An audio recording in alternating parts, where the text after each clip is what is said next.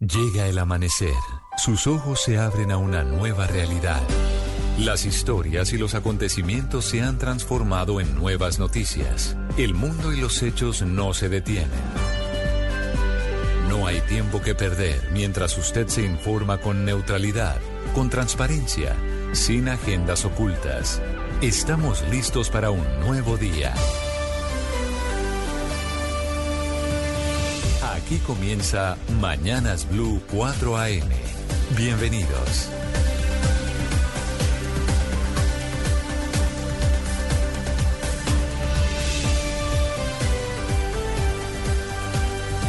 Bienvenidos, cuatro en punto de la mañana. Colombia, buenos días. Aquí comienza Mañanas Blue con las noticias, el análisis, la opinión, lo que está pasando en Colombia y el mundo en este miércoles. Hoy es 28 de febrero. Amanecemos en Bogotá con 10 grados de temperatura y amanecen los paisas con un fuerte temblor de 4 grados con epicentro en el municipio de Bello, allí en el área metropolitana norte del Valle de Aburrá. Ocurrió a las 2 con 5 minutos de esta madrugada. El epicentro fue con una profundidad menor a 30 kilómetros y esa es la explicación de por qué los despertó y causó tanto pánico en el departamento de Antioquia. Este temblor de tierra quedó registrado en videos esta mañana virales en redes sociales, incluso en muchos edificios alcanzaron a evacuar los apartamentos, la gente salió en pijama a las calles producto de este sismo y por ahora solamente hay reporte de grietas que aparecieron en una casa del barrio Pedregal de Medellín. Dice esta madrugada la unidad, el, departamento mejor de gestión del riesgo y los bomberos de Medellín que no se reportan afectaciones mayores. Lo mismo la alcaldía de Bello. No hay daños ni en el lugar del epicentro, ni en los municipios cercanos, ni en el resto del departamento de Antioquia. Ya les vamos a contar de ese susto para los paisas esta madrugada. En Colombia, el ejército descubrió que el asesinato de tres soldados hace 24 horas en un batallón militar en la Tagua, en Putumayo, fue una infiltración del Frente Carolina Ramírez de las disidencias de las FARC. Eso informó el ejército de Colombia después de la captura del soldado Alexander Orozco, el que disparó y mató a un capitán, a un sargento y a otro militar.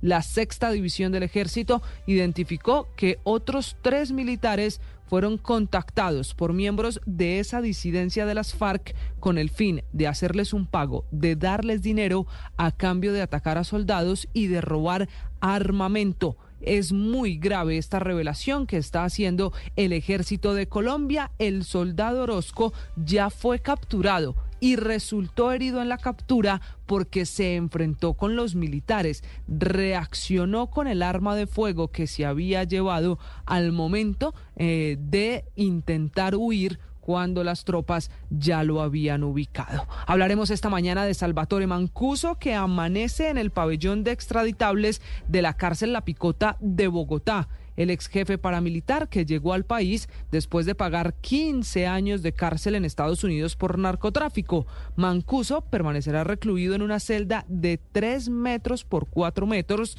tendrá 5 filtros de seguridad y solo tendrá contacto con un oficial de servicio y con un guardia. 64 funcionarios capacitados por la Embajada de Estados Unidos van a custodiar el pabellón de máxima seguridad donde está recluido Mancuso. En un extenso comunicado, ya Mancuso habló de su regreso a Colombia, dijo que llegó a continuar con el compromiso de verdad para las víctimas y para ponerse al servicio de la agenda de paz del gobierno. Es que es Mancuso convertido en gestor de paz. El ex jefe paramilitar tiene 58 medidas de aseguramiento en su contra y cuentas pendientes con la justicia por más de 25 mil crímenes. Por eso las víctimas de Mancuso en Colombia piden que se haga justicia. El ministro de esa cartera de justicia, Néstor Osuna, aseguró que Mancuso tendrá todas las garantías, pero deberá cumplir su rol de gestor de paz para el que lo nombró este gobierno. Hablando de noticias judiciales, después de tres años de la desaparición de la pequeña Sara Sofía Galván al sur de Bogotá, un juez en las últimas horas emitió el fallo condenatorio contra Carolina Galván y Nilson Díaz, la mamá y el padrastro de la niña de dos años. La jueza argumentó que la madre de la pequeña no tuvo ningún problema cognitivo y estaba consciente de todo lo que hizo. Carolina Galván y Nilson Díaz podrán enfrentar una pena de hasta 45 años de cárcel. Un juez de Cali envió a la cárcel a Francisco Javier Martínez, alias Pacho Malo, el exfuncionario del CTI que estaba señalado de pertenecer a una banda de contrabando en Buenaventura, el de las denuncias con la hoy fiscal general Marta Mancera. Pues bien, un juez ya lo envió a la cárcel. Sigue la novela con los pasaportes en Colombia. En las últimas horas, el canciller encargado Luis Gilberto Murillo anunció que la licitación para la elaboración de pasaportes se mantiene suspendida anunció que el saliente secretario general de la Cancillería, José Antonio Salazar, no tenía la competencia para revocar ese acto administrativo del canciller Álvaro Leiva y entregarle el contrato a Tomás Grehan Sons. Llamó la atención que el propio Murillo, en una conferencia de prensa, admitió que el 22 de febrero el hoy exsecretario de la Cancillería sabía de su salida y lo paradójico es que al día siguiente le devolvieron las facultades para ponerlo al frente de esa licitación que él revivió y le adjudicó a Thomas Gregg. Horas antes, precisamente esta firma había anunciado que solo retira la demanda contra el Estado por 110 mil millones de pesos cuando se firme el contrato de la adjudicación para los pasaportes. La Contraloría, en otro de los escándalos de esta semana en Colombia, llamó a versión libre a Olmedo López, el director de la Unidad Nacional de Gestión del Riesgo de Desastres, para que responda las dudas por la compra de los carrotanques para repartir agua en La Guajira. El contralor encargado, Carlos Mario Zuluaga, anticipó que todo apunta a irregularidades en la compra de los carrotanques y se comprometió a la próxima semana entregar desde la Contraloría los primeros resultados de esas investigaciones. Y hablaremos de la política y las reformas del gobierno porque fue aplazado el segundo debate de la reforma pensional después de que se rompiera el quórum en medio de la votación de al menos 50 impedimentos en el Senado. En la última votación faltaron cinco votos para obtener el mínimo necesario. La ponente de esta reforma, la pensional, Marta Peralta, dice que el gobierno la está dejando sola y le jaló las orejas. Le hizo un llamado al ministro del Interior para que busque consensos y saque adelante la iniciativa. Esta reforma pensional volverá a discutirse hoy a las 11 de la mañana y desde el pacto histórico, el representante a la Cámara, David Racero, le propuso al gobierno aplazar el debate de la otra reforma, la reforma laboral, dice él, para darle prioridad a la reforma a la salud y también a la reforma pensional. Lo que no prosperó ayer en el Congreso por falta de quórum no avanzó la moción de censura contra la exministra del Deporte, Astrid Rodríguez, por el escándalo de los Juegos Panamericanos. Sectores afines al gobierno buscan legalizar el cambio de voto en Colombia. Lo proponen para senadores y representantes, mejor dicho, para legalizar el famoso transfugismo que se ha encontrado en el Congreso. Una iniciativa que respaldan el pacto histórico, pero también bancadas como Cambio Radical, la U, Liberales y hasta la Alianza Verde. Es Lobodan Wilches. Feliz miércoles. Buenos días. Camila, muy buenos días. Muy buenos días a todos los oyentes de Blue Radio. En otras informaciones, Sura será la primera EPS en convertirse en gestora de salud del gobierno Petro. El director de la ADRES, Félix León Martínez, reveló en las últimas horas a Blue Radio que esa EPS ya hizo acercamientos con el Ministerio de Salud para adelantar su transición. El presidente Gustavo Petro reaccionó a través de su cuenta en X y aseguró que los mismos protagonistas del sistema de salud actual ven una mejor posibilidad en el que propone el proyecto de ley del gobierno nacional, fue la reacción del presidente de la República. Entre tanto, las asociaciones médicas del país le pidieron precisamente al presidente Gustavo Petro abstenerse de hacer comentarios sobre los tratamientos de salud sin tener bases científicas para no desinformar a la población. En medio de la reactivación de los diálogos de paz entre el gobierno y el ELN, la Fiscalía ubicó y destruyó un laboratorio en el departamento de Nariño donde fueron encontrados más de cuatro toneladas de cocaína de esa guerrilla. La inseguridad alimentaria en Colombia se redujo en 2023 del 30 al 25%, según un informe presentado por el Programa Mundial de Alimentos de la ONU, que señala que aún hay 13 millones de personas que se encuentran en inseguridad alimentaria moderada o severa, según dice la ONU. Un nuevo caso de justicia por propia mano en el centro de Cali se presentó en las últimas horas. El delincuente fue capturado y permanece en una clínica por los golpes que recibió de la ciudadanía. La policía busca a un segundo ladrón que huyó del lugar allí en Cali. El gobernador de Cundinamarca, Jorge Emilio Rey, confirmó que el gobierno prepara ya un decreto para que los proyectos ferroviarios en zonas urbanas ya establecidas no requieran de una licencia ambiental. Esto beneficiará, por supuesto, al Regiotran de Occidente. Esa es la conclusión de la reunión con el presidente Petro en la Casa de Nariño. Esta reunión retrasó la agenda del presidente que ayer no asistió al Congreso de la Central Unitaria de Trabajadores, la CUT. Noticias del mundo, tres colombianos fueron asesinados en un vehículo en Valencia, en España, según la Guardia Nacional de ese país. Entre tanto, el expresidente Donald Trump se anotó una nueva victoria en las primarias del Partido Republicano, esta vez en el estado de Michigan, al imponerse a la ex embajadora de Estados Unidos ante la ONU, Nikki Haley. El ministro de Defensa de Venezuela, Vladimir Padrino, advirtió al presidente guyanés Irfan Ali que el país está determinado a defender su soberanía hasta las últimas consecuencias, dice el ministro venezolano, y reiteró que el Esequibo que se disputan ambas naciones le pertenece a los venezolanos. En deportes, en resultados de la Liga Betplay, 11 Caldas derrotó 2-0 a Millonarios, Envigado le ganó 1-0 a Patriotas y Tolima sigue al frente de la tabla con 20 puntos y la selección Colombia de fútbol femenina le ganó 2-0 a Puerto Rico y aseguró su paso a cuartos de final de la Copa de Oro del torneo organizado por la CONCACAF. Bienvenidos, gracias por estar con nosotros en este miércoles 28 de febrero de 2024. Es un gusto saludarlos, somos Slobodan Wilches, Camila Carvajal, aquí comienza Mañanas Blue.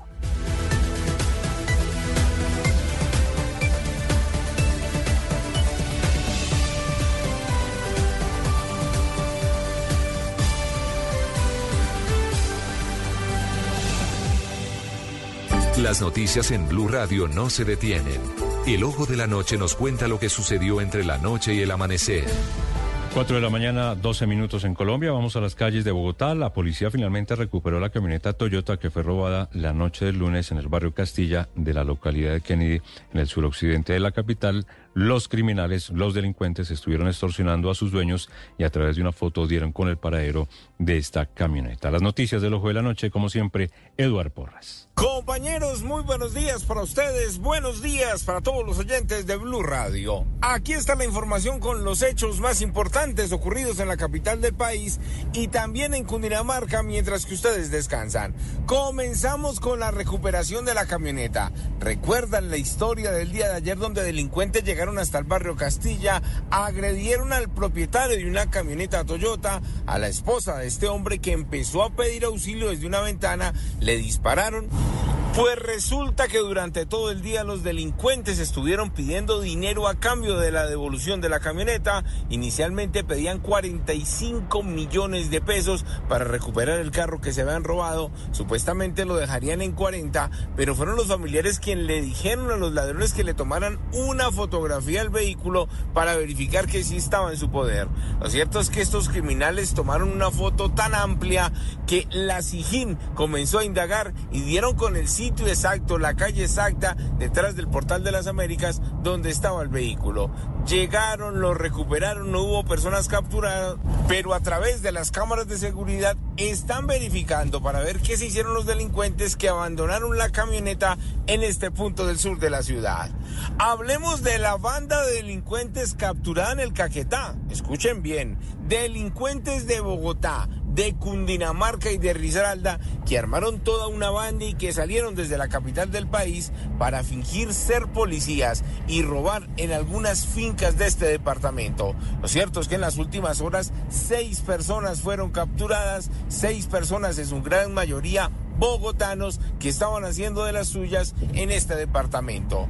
Y en unos minutos les voy a tener detalles de el taxista que con su carro en movimiento lanzó a la pasajera en el sur de la ciudad. ¿Qué fue lo que pasó? ¿Qué dice la víctima? ¿Dónde está ese conductor irresponsable? La historia completa con el ojo de la noche. Edward Porras, Blue Radio.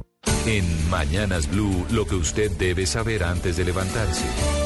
4 de la mañana, 14 minutos. Antes de levantarse, usted debe saber este miércoles que el ejército descubrió que el asesinato de los tres soldados hace 24 horas, militares del batallón de infantería de selva número 49 en el departamento de Putumayo fue una infiltración de las disidencias de las FARC del Frente Carolina Ramírez. Eso dice Slobodan, un largo comunicado de ocho puntos emitido anoche tarde por el Ejército de Colombia, confirmando la captura del militar, un soldado regular que disparó, mató a tres de sus compañeros, luego huyó.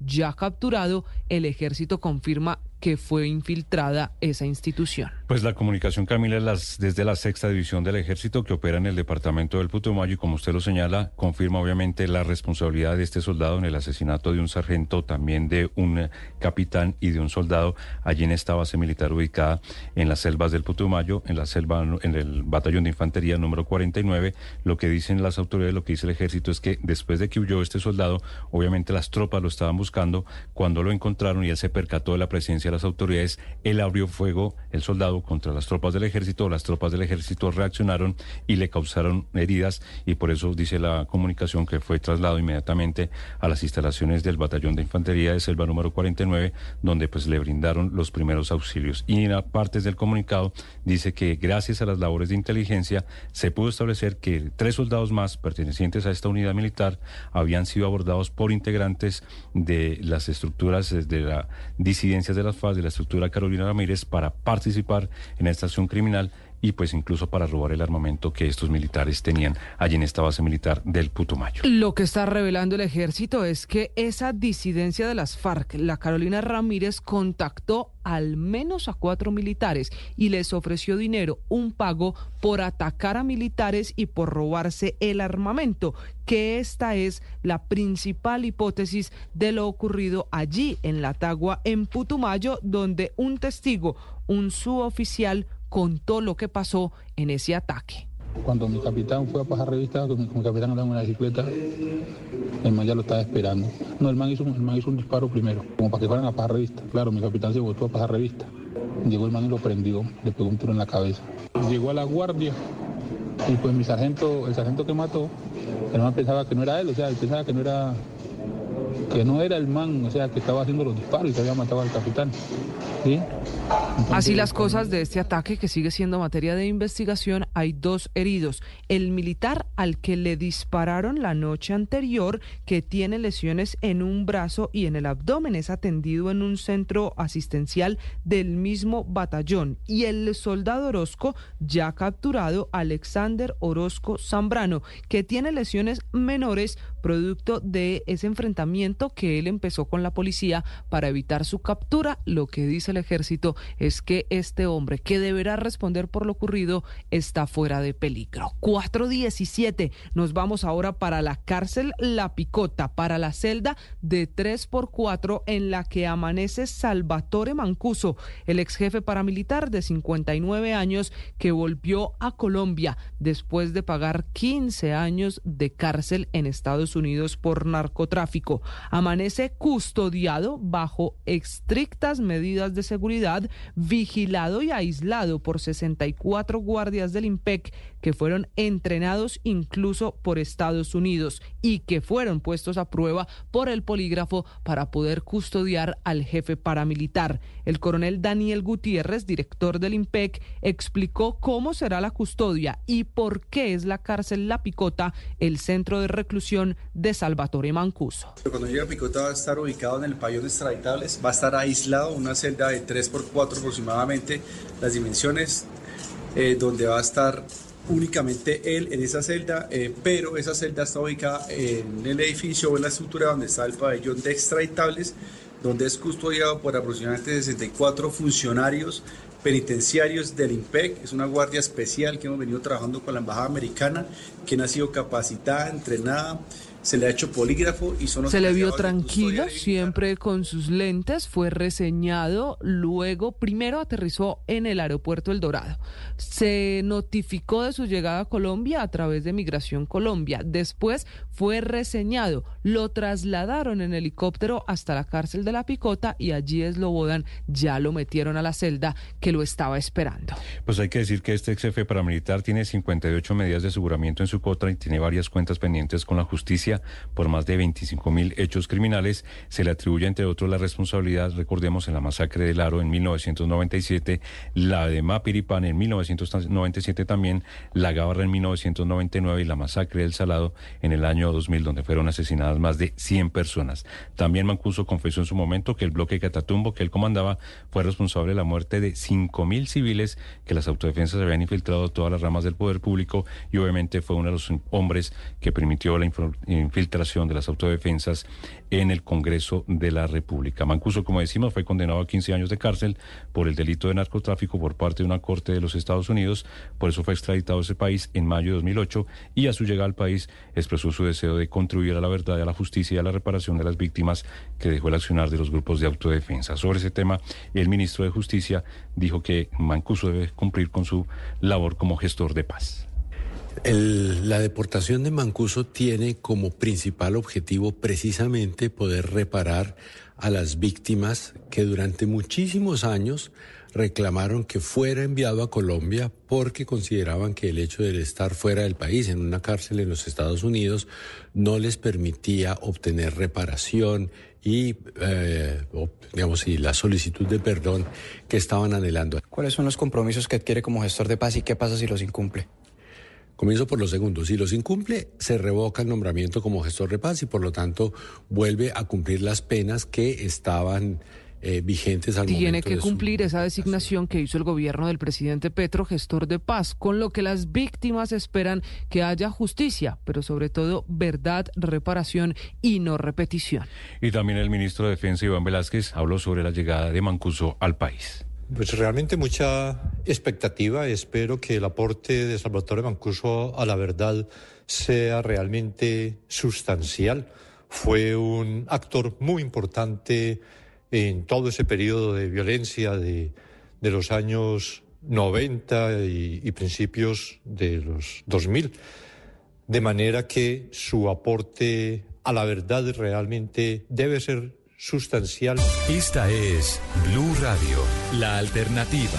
422, cambiamos de tema, nos vamos para el nuevo capítulo de la misma novela, la de los pasaportes en la Cancillería colombiana, porque el canciller encargado de Colombia, también embajador en Washington, Luis Gilberto Murillo, que se paró y no respaldó las decisiones tomadas por José Antonio Salazar, el saliente secretario general de la Cancillería, entregó su versión de lo que pasó con esa licitación que técnicamente está en manos de la empresa Thomas Grecan Sons. En las últimas horas, cuando regresó al país, el canciller Murillo explicó que desde el 22 de febrero el gobierno había decidido que la Secretaría General de la Cancillería retomara el trámite de la licitación para la elaboración y el suministro de pasaportes. Para ello, el 23 de febrero se suspendió y dice él, se mantiene suspendido el proceso evaluando 550 observaciones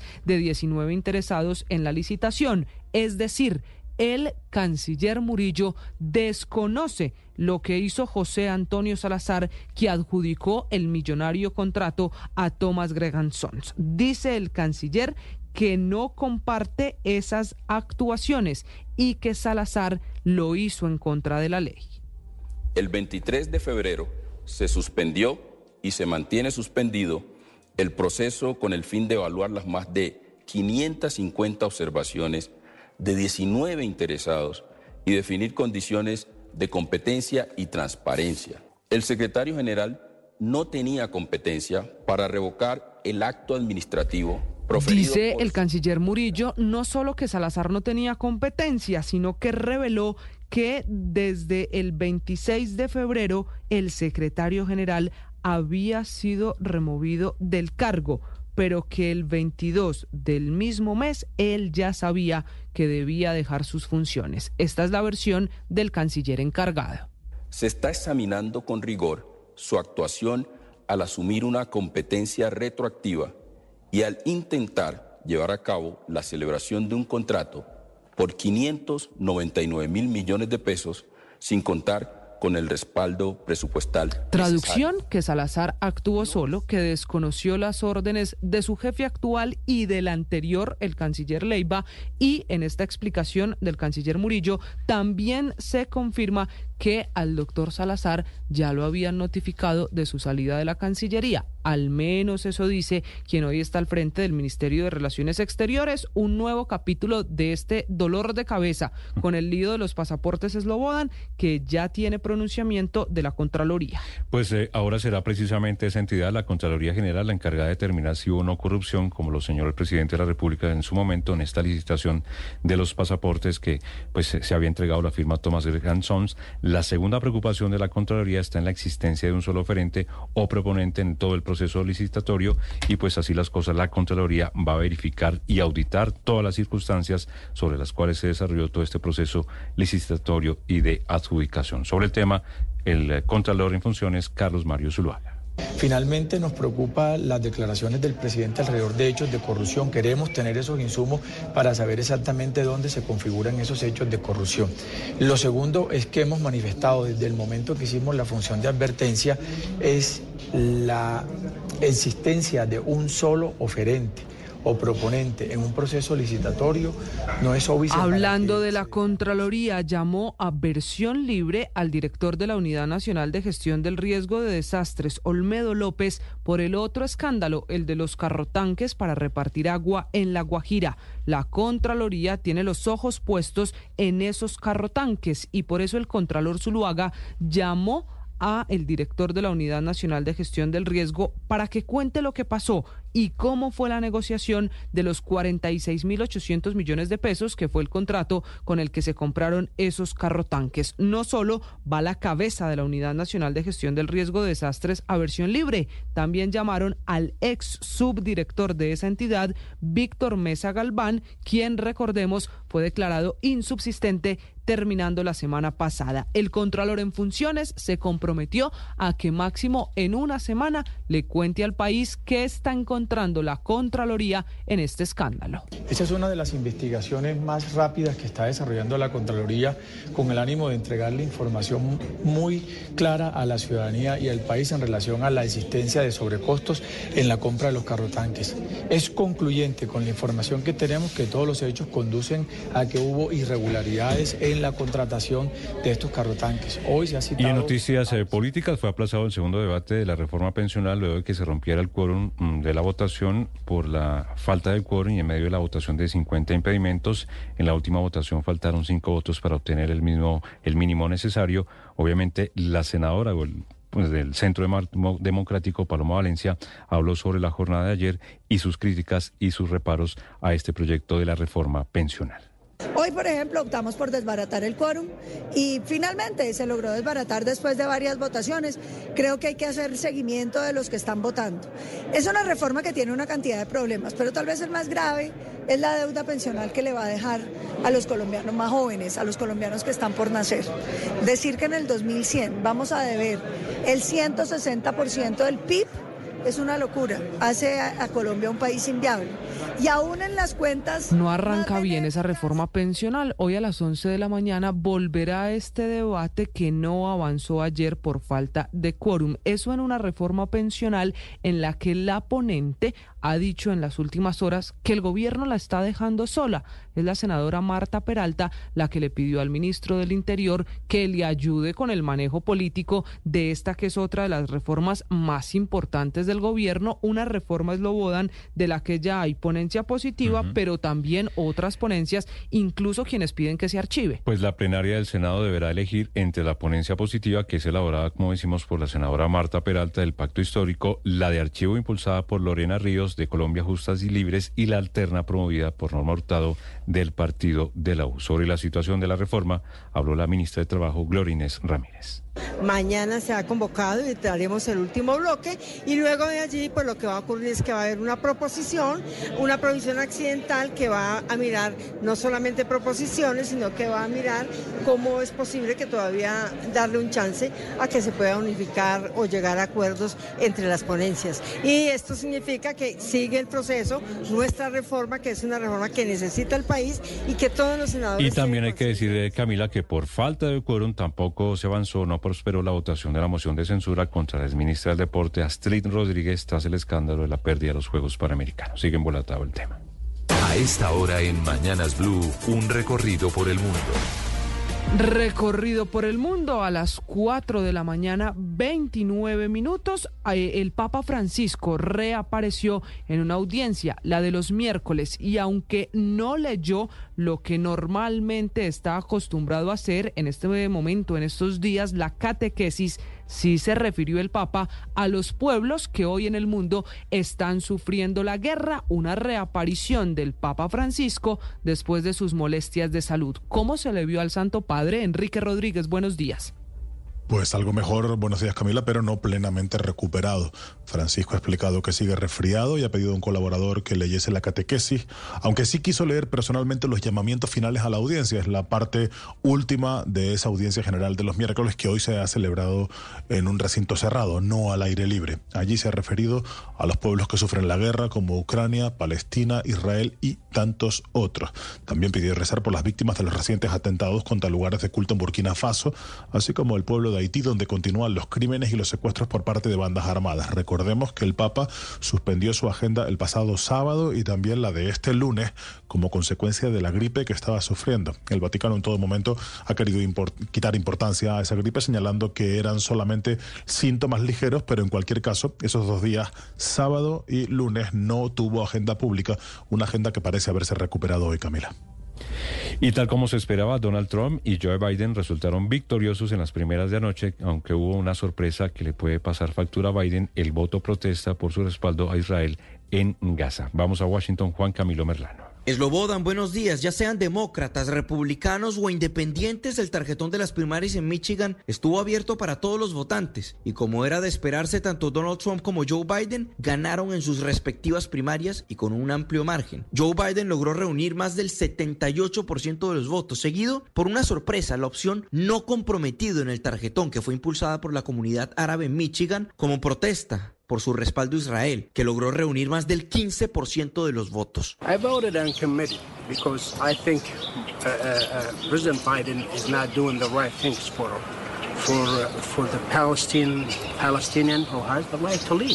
Voté no comprometido porque el presidente Biden no está haciendo lo correcto por el derecho de los palestinos a vivir, aseguraba un votante, Aziz Shawish. Por los lados del Partido Republicano, Donald Trump logró reunir más del 65% de los votos, seguido por Nikki Haley, quien tuvo más del 30%. Si bien hoy los republicanos sostuvieron elecciones, el ganador del estado y quien se quede con la mayor cantidad de delegados se definirá el día sábado en una serie de asambleas. Ya los candidatos tienen los ojos puestos en el supermartes el próximo 5 de marzo. En Washington, Juan Camilo Merlano, Blue Radio. Juan Camilo, gracias. La polémica en Argentina es por el lenguaje inclusivo y la perspectiva de género. Escuchen esta historia. El gobierno del muy polémico Javier Milei en Argentina prohibió el uso del lenguaje inclusivo, todos, todas, todes, y la perspectiva de género en toda la administración pública de ese país, lo que está causando muchas críticas allí en Argentina. Roxana Marín. Camila, buenos días. El gobierno de Javier Milei en Argentina prohibirá el lenguaje inclusivo y la perspectiva de género en la Administración Pública Nacional, una medida que ya había tomado recientemente el Ministerio de Defensa en el ámbito de las Fuerzas Armadas, bajo el argumento de que su uso es un negocio de la política. El portavoz presidencial Manuel Adorno en su habitual rueda de prensa en la Casa Rosada así lo anunció. Se van a proceder a iniciar las actuaciones para prohibir el lenguaje inclusivo y todo lo referente a la perspectiva de género en toda la administración pública eh, nacional. Por supuesto, esto ustedes ya conocen los detalles, no se va a poder utilizar la letra E, la arroba, la X eh, y la evitar la innecesaria inclusión del femenino en todos los documentos de la administración pública. Una vez se haga oficial esta medida, ningún documento de la administración pública podrá contener el uso de la vocal E o los símbolos X y arroba para expresar la indeterminación de género, así como la inclusión del femenino en los sujetos plurales. Esta misma medida ya había sido adoptada bajo la resolución 160 de 2024 por la cartera de defensa encabezada por Luis Petri, que dispuso la obligatoriedad del idioma castellano conforme a las normas de la Real Academia Española y los reglamentos y manuales vigentes en las Fuerzas Armadas. Rosana Marín, Blue Radio. Roxana, gracias. Y se frenaron los vuelos de deportación desde Estados Unidos hacia Venezuela, según reportan esta madrugada medios en Caracas, donde está Santiago Martínez.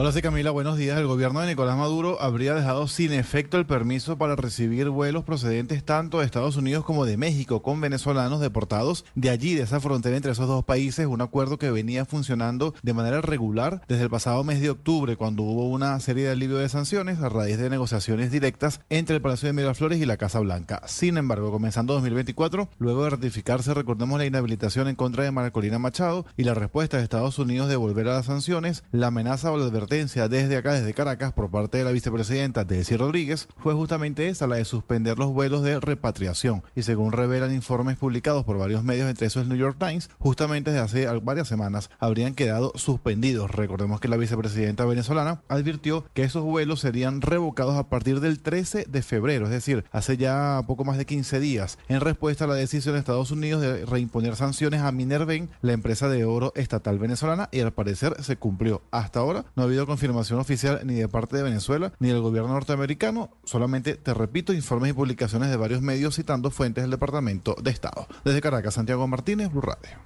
Un vistazo a la prensa en Mañanas Blue. Revisamos como titula el portal de Blue Radio a las 4 de la mañana 38 minutos en bluradio.com todo el especial lo que usted debe saber sobre el regreso del ex jefe paramilitar Salvatore Mancuso, quién lo cuida, quién lo vigila, dónde permanece capturado y cuáles son los procesos pendientes con la justicia colombiana después de 15 años de cárcel en Estados Unidos por narcotráfico. También titula Blue Radio la noticia de esta madrugada, tembló fuerte en Colombia, sismo de magnitud 4 sacudió al departamento de Antioquia. Ataque en Putumayo, investigan si disidentes sobornaron a soldados para que asesinaran a sus compañeros y caso Sara Sofía condenaron a Carolina Galván y Nilson Díaz, la mamá y el padrastro de la pequeña que fue desaparecida.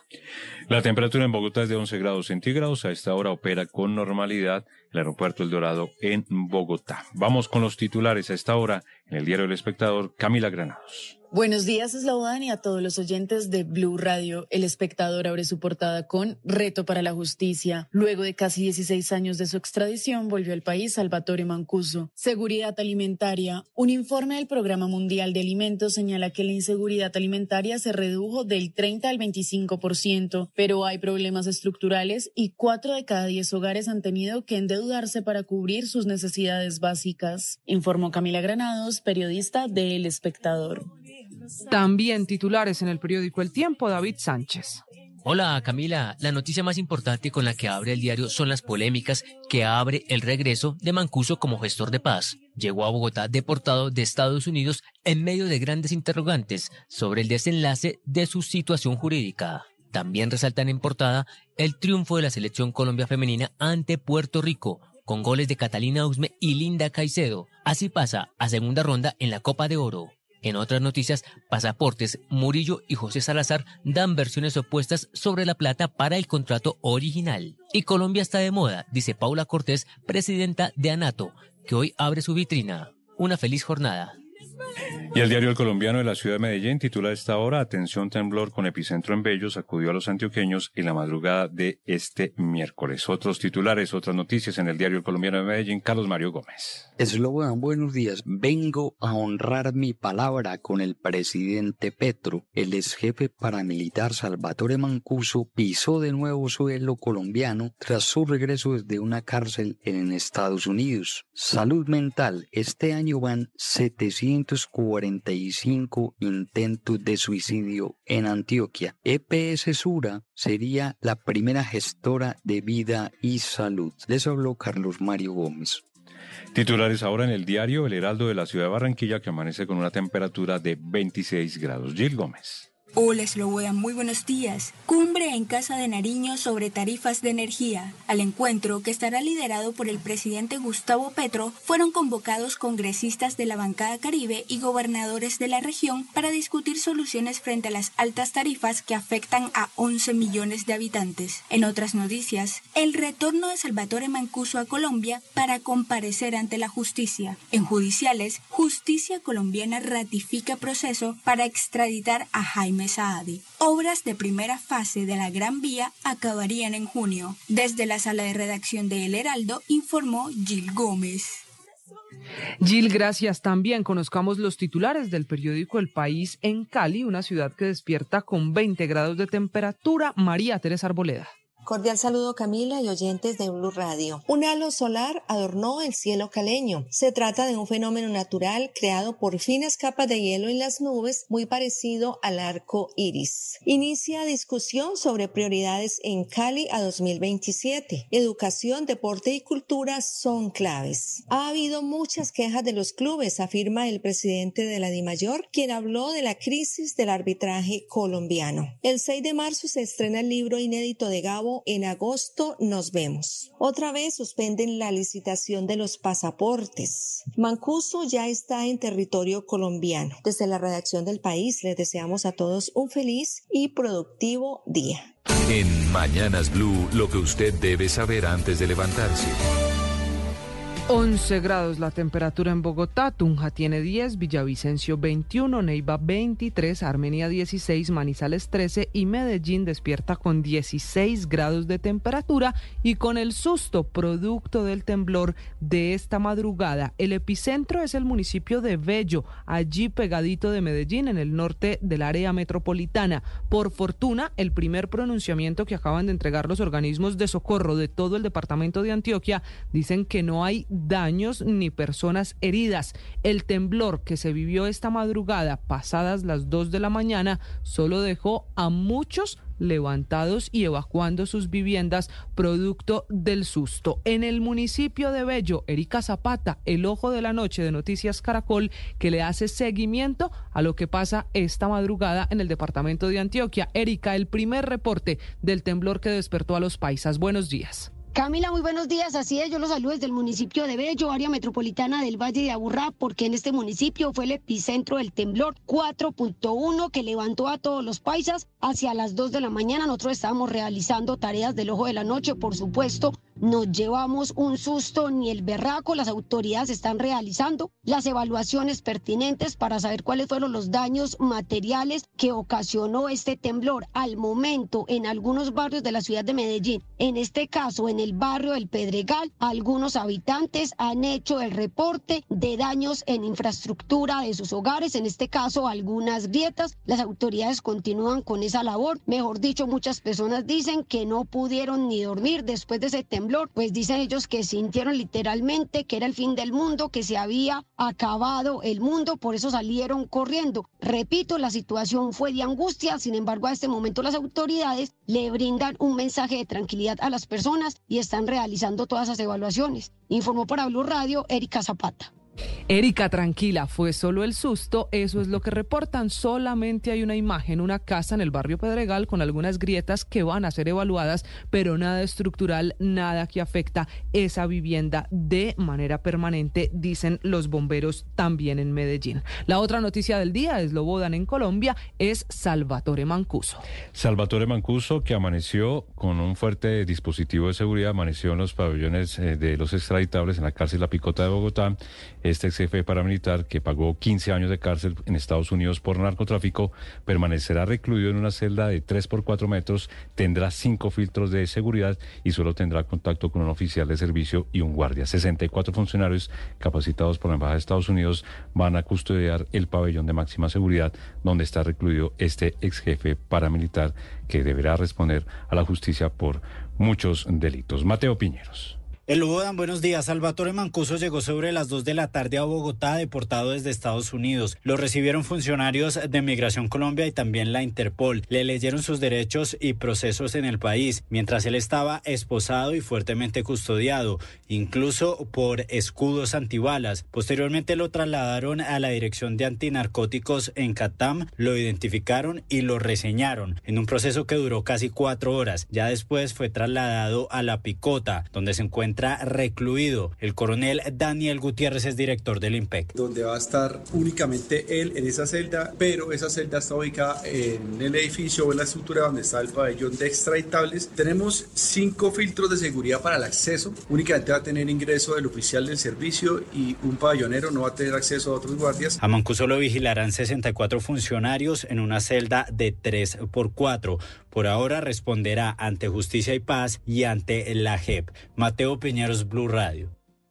Y el ex jefe paramilitar tiene 58 medidas de aseguramiento en su contra y tiene varias cuentas pendientes con la justicia por más de 25 mil hechos criminales. Damián Landines. Eslobodan, y para tener eh, presente las cuentas pendientes que tiene Salvatore Mancuso con la justicia en Colombia, hay que recordar que el Ministerio de Justicia le presentó a la justicia en Estados Unidos 17 procesos pendientes que tiene el ex jefe paramilitar en la Sala de Justicia y Paz en el Tribunal de Barranquilla y Bogotá. Esas fueron las razones principales por las que Estados Unidos decidió deportar finalmente a nuestro país al excomandante de las Autodefensas Unidas de Colombia. Pero además, en los despachos de control de garantías hay 14 procesos con solicitud de medida de imputación y medida de aseguramiento en salas de Justicia y Paz de Barranquilla. Solo por estos casos hay más de 25 mil hechos criminales contra Mancuso. En la sala de conocimiento, Mancuso tiene más de 7.500 crímenes que se dividen en tres eh, procesos y otros tres procesos tiene con sentencia condenatoria por más de 2.234 hechos criminales. A mediados del pasado mes de diciembre, el Tribunal Superior de Bogotá confirmó que a la fecha Mancuso tiene varias solicitudes de imputación de cargos por delitos como homicidio en persona protegida, desaparición forzada, desplazamiento forzado, violencia basada en género, reclutamiento ilícito, entre otros delitos. Damián Landines, Blue Radio.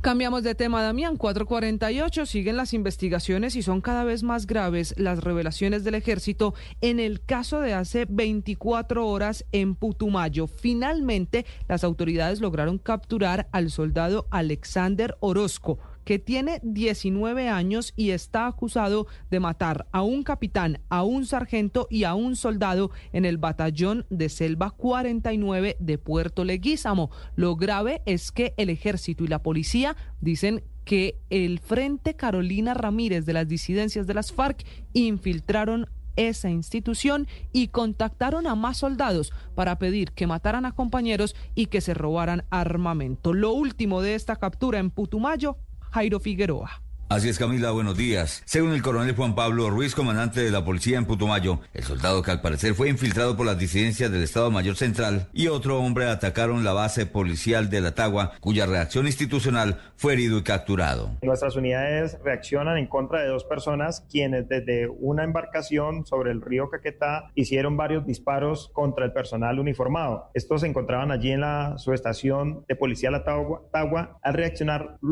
logran reducir al presunto responsable que se encontraba huyendo de las autoridades por los hechos acontecidos contra los miembros del ejército en la noche anterior. En un segundo comunicado emanado por la sexta división del ejército en el que relata sobre la captura del militar agresor, la guarnición reconoció que el batallón de Selva 49 de Putumayo fue infiltrado por las disidencias. Abro comillas, entre tanto, y gracias a las labores de inteligencia, se pudo establecer que tres soldados más pertenecientes a esta unidad militar presuntamente habían sido abordados por integrantes del grupo armado residual Estructura Carolina Ramírez para participar en la acción criminal. Estos hechos ya fueron puestos en conocimiento de las autoridades judiciales. Mientras que Alexander Orozco, quien llevaba ocho meses en el batallón de Selva 49, fue trasladado a un centro asistencial por las heridas recibidas en la contraofensiva policial, no se descarta la captura de los otros tres soldados implicados presuntamente en los hechos. Invocó a Jairo Figueroa, Blue Radio.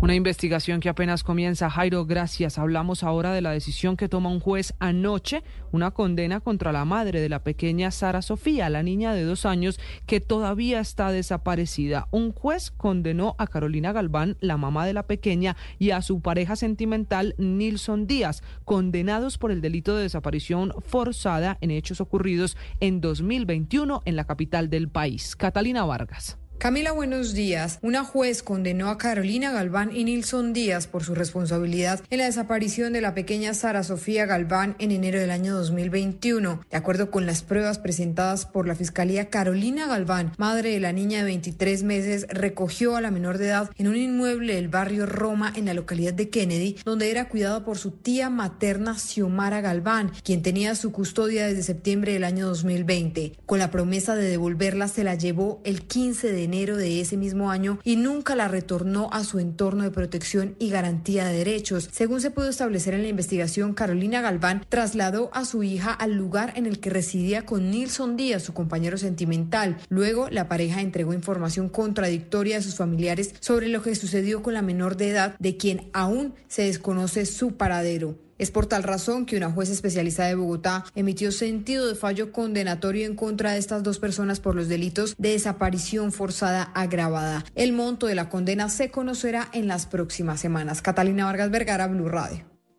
Y una juez, un juez esta vez en Cali, envió a la cárcel a Francisco Javier Martínez Ardila, alias Pacho Malo, el exfuncionario del CTI, que está señalado de hacer parte de una banda criminal dedicada al contrabando. Vamos a Cali, Estefany Toledo. Hola, Slobodan, muy buenos días. Pues a la cárcel fue enviado Francisco Javier Martínez Ardila, conocido como alias Pacho Malo, exdirector del CTI de la Fiscalía en Buenaventura, a quien se le acusa de formar parte de una red de contrabando que operaba en el principal puerto sobre el Pacífico y en el puerto de Barranquilla. La determinación fue tomada por la juez tercera penal con función de control de garantías de Cali, aceptando la solicitud de la Fiscalía de imponer una medida de aseguramiento privativa de la libertad. Al considerar que las pruebas contra Martínez Ardila eran suficientes y considerar que habría un posible riesgo de fuga u obstrucción a la justicia. Impone medida de aseguramiento de detención preventiva en establecimiento carcelario en contra del imputado señor Francisco Javier Martínez Ardila por las conductas que le han sido imputadas, es decir, el concierto para delinquir agravado y el delito de acceso abusivo de información en base de información, base de datos. Tras negar la solicitud de la defensa legal de Martínez Ardila, donde se pedía el beneficio de casa por cárcel, el abogado de alias Pachomalo, Said Hidrobo, como último recurso pidió que de mantenerse en firme la decisión se enviara a su representado a la cárcel de Pereira. Solicitaría respetuosamente por los conceptos de unidad familiar y la orden de detención con destino a la NPMSC de Pereira, la 40. A Pacho Malo, la fiscalía le imputó cargos por los delitos de concierto para delinquir agravado en concurso heterogéneo a un acceso abusivo a sistema informático, asegurando que utilizaba su posición como funcionario público para rastrear la mercancía ilegal que ingresaba al país y conocer su paradero si ésta llegaba a ser incautada. La información desde Cali, Estefany Toledo, Blue Radio. Estefany, gracias. En Medellín hablaron los dueños del helicóptero que se estrelló en el barrio Manrique. Dice que tienen todos los documentos en regla y que están atendiendo a los afectados, a las personas que iban en el helicóptero al momento del accidente. Danilo Arias.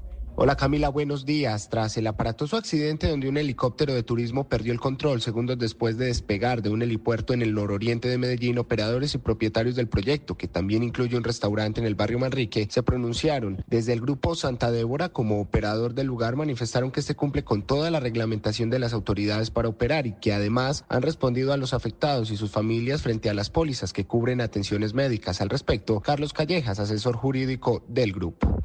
Empresas de aviación como el local cuentan con un plan de atención de emergencias, se activa, hay unos protocolos, se atienden a las víctimas, la aseguradora entra a acompañar en lo que respecta a la atención y a futuro si ser necesario indemnizaciones. Frente a inconformidades de la comunidad acerca de la operación de este helipuerto en una zona tan poblada y con algunos factores de riesgo, Daniel Castaño, gerente del Grupo Santa Débora, afirmó que han recibido varias quejas de vecinos, especialmente frente al ruido de las aeronaves. Sin embargo, aclaró que han hecho las cosas conforme a la ley. Quejas menores es, venga, la gente no entiende que nosotros nos levantamos a tal hora, que trabajamos de, de noche, que nos están levantando una teja, pero obviamente también siempre nos hemos respaldado de que las cosas hicieron bien, de que todos los estudios se realizaron, de que los estudios de afectación nos indican que no hay ningún problema volar una aeronave a esta altura. Sobre las causas de lo ocurrido aún no hay un reporte oficial o claro, pero en la tarde de este martes una comisión de la Aeronáutica Civil estuvo en el lugar continuando con las respectivas inspecciones. En Medellín, Danilo Arias, Blue Radio. Y todo está listo para que hoy se inicie el proceso de demolición del polémico edificio Acuarela en Cartagena. Dalia Orozco. Eslodoban, buenos días. A partir de las 8 de la mañana se iniciará la diligencia de toma de posesión por parte de la Inspección de Policía y la Alcaldía de Cartagena del predio donde se construye la torre de 30 pisos del polémico edificio Acuarela, cuya demolición es un hecho. El alcalde Dumeque Turbay encargó el proyecto de demolición a la empresa de desarrollo urbano Edurbe, que a su vez subcontrató a la empresa caleña Atila para ejecutar la demolición de la estructura que será piso a piso con una duración de seis meses. Se espera que una vez tomada la posesión del edificio, los contratistas inicien su fase de alistamiento y en unos 15 días empiece la operación técnica de desmonte que el alcalde ha señalado será casi quirúrgica para evitar afectaciones a las viviendas y comercios aledaños. Toda la demolición de Acuarela será supervisada a través de un puesto de mando unificado ubicado a unos pocos metros de la edificación. Desde Cartagena, Dalida Orozco, Blue Radio. En Mañanas Blue, hora de abrir nuestro blog deportivo. En deportes, la selección femenina de fútbol avanzó a cuartos de final de la Copa Oro. Mateo García. Camila, buenos días. La selección colombiana femenina de fútbol ganó su último partido por la fase de grupos de la Copa Oro 2 a 0 ante Puerto Rico y se clasificó a los cuartos de final del torneo. Catalina Usme abrió el marcador y Linda Caicedo selló el triunfo tricolor con un golazo. Usme, Caicedo, opportunity for Colombia. The 19-year-old in the area makes a move, shoots.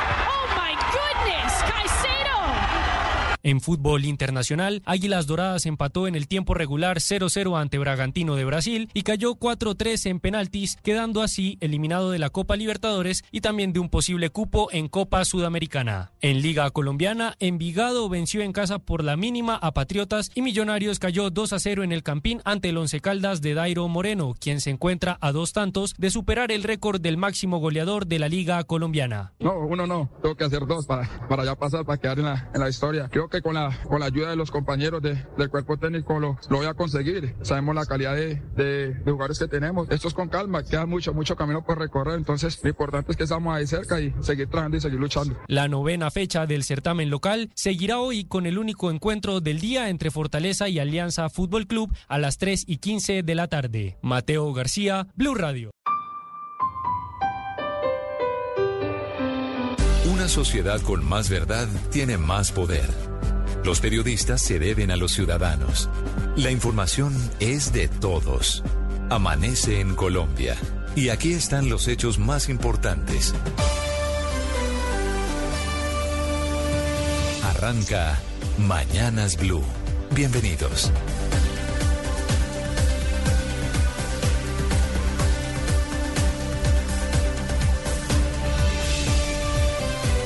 Son las 5 en punto. Buenos días. Los saludamos desde Mañanas Blue, como siempre, desde las 4 de la mañana, con la información, con el análisis y con la opinión. Amanecemos movidos con un temblor de magnitud 4.1 que despertó a los paisas. A las 2 y 5 de la mañana se presentó el movimiento sísmico con epicentro a 14 kilómetros del municipio de Bello, Antioquia. Por fortuna, no se reportan personas lesionadas ni daños materiales de consideración. Vamos en segundos a Medellín para conocer lo último que dicen las autoridades. También amanecemos con una historia increíble del conflicto, con la captura del soldado responsable de haber matado a un capitán del ejército y a otros dos soldados en Puerto Leguízamo en el Putumayo. Según la institución, otros tres militares de la misma unidad fueron identificados por haber sido contactados por las disidencias, por el Frente Carolina Ramírez, para que mataran a sus compañeros y les robaran el fusil. Y eso que en teoría y supuestamente esas disidencias de Iván Mordisco están hoy en un supuesto cese el fuego. El ex jefe paramilitar Salvatore Mancuso pasó su primera noche detenido en Colombia luego de haber sido deportado desde Estados Unidos. Hablaremos en segundos del cinematográfico operativo del traslado de Mancuso a la cárcel La Picota en el sur de Bogotá y de la carta en la que dijo quiero honrar mi palabra con el presidente Gustavo Petro. Este viernes se definirá una solicitud de libertad del ex jefe paramilitar contra quien pesan 58 medidas de aseguramiento por miles de crímenes cometidos durante décadas de vida criminal. En segundos les hablaré del nuevo capítulo de la novela de la licitación de los pasaportes. El canciller encargado Luis Gilberto Murillo desautorizó al saliente secretario general de la Cancillería José Antonio Salazar, de quien dijo que no tenía competencia para adjudicar a Thomas Gregan Sons la licitación para la fabricación de los pasaportes por 600 mil millones de pesos. Les hablaré de la reforma pensional, de las discusiones que se están dando en la plenaria del Senado y de las advertencias que hacen partidos independientes y opositores sobre los posibles riesgos de lo que propone hoy el gobierno nacional. A propósito, a las 8 de la mañana habrá cumbre en la Casa de Nariño liderada por el presidente Gustavo Petro, con presencia de la bancada caribe, de los congresistas de la costa y de los gobernadores de esa región para analizar medidas frente a los altos costos de la energía. Bienvenidos, como siempre, un gusto acompañarlos. Vamos a continuación con más noticias en titulares en Mañanas Blue. Estos son los titulares de las noticias más importantes en Mañanas Blue. El departamento de Antioquia se despertó con un fuerte sismo de 4 grados esta madrugada. El epicentro fue en el municipio de Bello y se sintió en varias ciudades del país. Hasta el momento no se reportan daños materiales ni personas afectadas. Fue capturado Alexander Orozco, el soldado señalado de asesinar en el batallón Latagua en el departamento del Putumayo a un capitán, a un sargento y un soldado. En este hecho, dos personas más resultaron heridas. Orozco se encuentra recibiendo atención médica después de que resultara herido en un intercambio de disparos sobre el río Caquetá. Junto a él fue detenida otra persona. Por este hecho fueron capturados tres soldados más del batallón. Reconocieron que fueron contactados por las disidencias de las FARC para asesinar oficiales dentro de la unidad militar y robar su armamento. Después de 16 años de ser extraditado a Estados Unidos, el ex jefe paramilitar Salvatore Mancuso regresó a Colombia como gestor de paz en el proceso que adelanta el gobierno Petro con el clan del Golfo y las Bacrim. Deberá responder en el país por más de 4.000 crímenes. Mancuso pasó la noche en la cárcel La Picota en una celda de 3 por 4 metros en el pabellón de extraditables. 64 funcionarios capacitados por la Embajada de Estados Unidos custodiarán el pabellón de máxima seguridad donde será recluido Mancuso. La Dijín capturó en el departamento del Tolima a Medardo Gutiérrez Tique, alias Medardo, quien sería el responsable de haber lanzado una granada de fragmentación contra el peaje Ocoa en la vía que conduce de Villavicencio a Casillas en el departamento del Meta. Un juez condenó a Carolina Galván y Nilson Díaz, madre y padrastro de la pequeña Sara Sofía Galván, quien desapareció en 2021 como responsables del delito de desaparición forzada agravada. Falta conocer el monto de la condena. A la cárcel fue enviado Francisco Javier Martínez Ardias Pachomalo, es director del CTI en Buenaventura. Se le acusa de formar parte de una red de contrabando. Por falta de quórum se suspendió el debate del proyecto de reforma pensional. La discusión en la plenaria del Senado se reagendó para el día de hoy. También por falta de quórum en el Senado no se realizó la moción de censura contra la exministra del Deporte Astrid Viviana Rodríguez por la pérdida de los Juegos Panamericanos en Barranquilla. La Unidad Nacional de Gestión de Riesgo y Desastres anunció la llegada de plantas desalinizadoras para la Guajira. Según la entidad, las plantas tendrán la capacidad de producción de 20 mil litros por hora cada una. El contralor encargado Carlos Zuluaga señaló que todo apunta a que sí hubo irregularidades en la adquisición de los carrotanques para transportar agua en el departamento de La Guajira. La firma Thomas Gersanson seguirá adelante con la demanda contra el Estado hasta que no se firme el millonario contrato que fue adjudicado el pasado lunes. Entre tanto, el canciller encargado Luis Gilberto Murillo se desmarcó de las decisiones que tomó el secretario destituido José Antonio Salazar al señalar que no tenía las facultades para adjudicar el contrato a la firma Thomas Sons. Según el canciller Murillo, el secretario general no tiene competencia para revocar el acto administrativo proferido por su superior jerárquico, el canciller Álvaro Leiva. Sura sería la primera EPS privada en ser gestora de salud bajo el gobierno de Gustavo Petro. La entidad le ha expresado al gobierno su intención de hacer este cambio y se ha reunido con el Ministerio de Salud para manifestarlo. Luego de siete años de líos jurídicos entre la Alcaldía de Cartagena, el Ministerio de Cultura y Constructores, hoy, inicialmente inicia formalmente la demolición del edificio Cuarela que había puesto en riesgo el título Patrimonio Material de la Humanidad a la ciudad amurallada. En la Casa de Nariño estuvieron reunidos el presidente Gustavo Petro, el alcalde de Bogotá, Carlos Fernando Galán, y el gobernador de Cundinamarca, Jorge Emilio Rey, para conversar sobre el futuro del Regiotram. Al respecto, el gobernador Jorge Rey aseguró que el gobierno prepara un decreto para que los proyectos ferroviarios ubicados en zonas urbanas ya establecidas no requieran de una licencia ambiental para su desarrollo. Esto beneficiaría al Regiotram de Occidente. Tres colombianos fueron asesinados en Valencia, España. Los hombres estarían relacionados con el negocio del narcotráfico y fueron avaliados cuando intentaban vender un alijo de cocaína. Colombia avanzó a cuartos de la Copa Oro Femenina que se disputa en Estados Unidos después de vencer dos goles a cero a Puerto Rico. Hoy se conocerá quién será su rival. Ampliación de estas y más noticias en blueradio.com. Sigan con Mañanas Blue. Estás escuchando Mañanas Blue.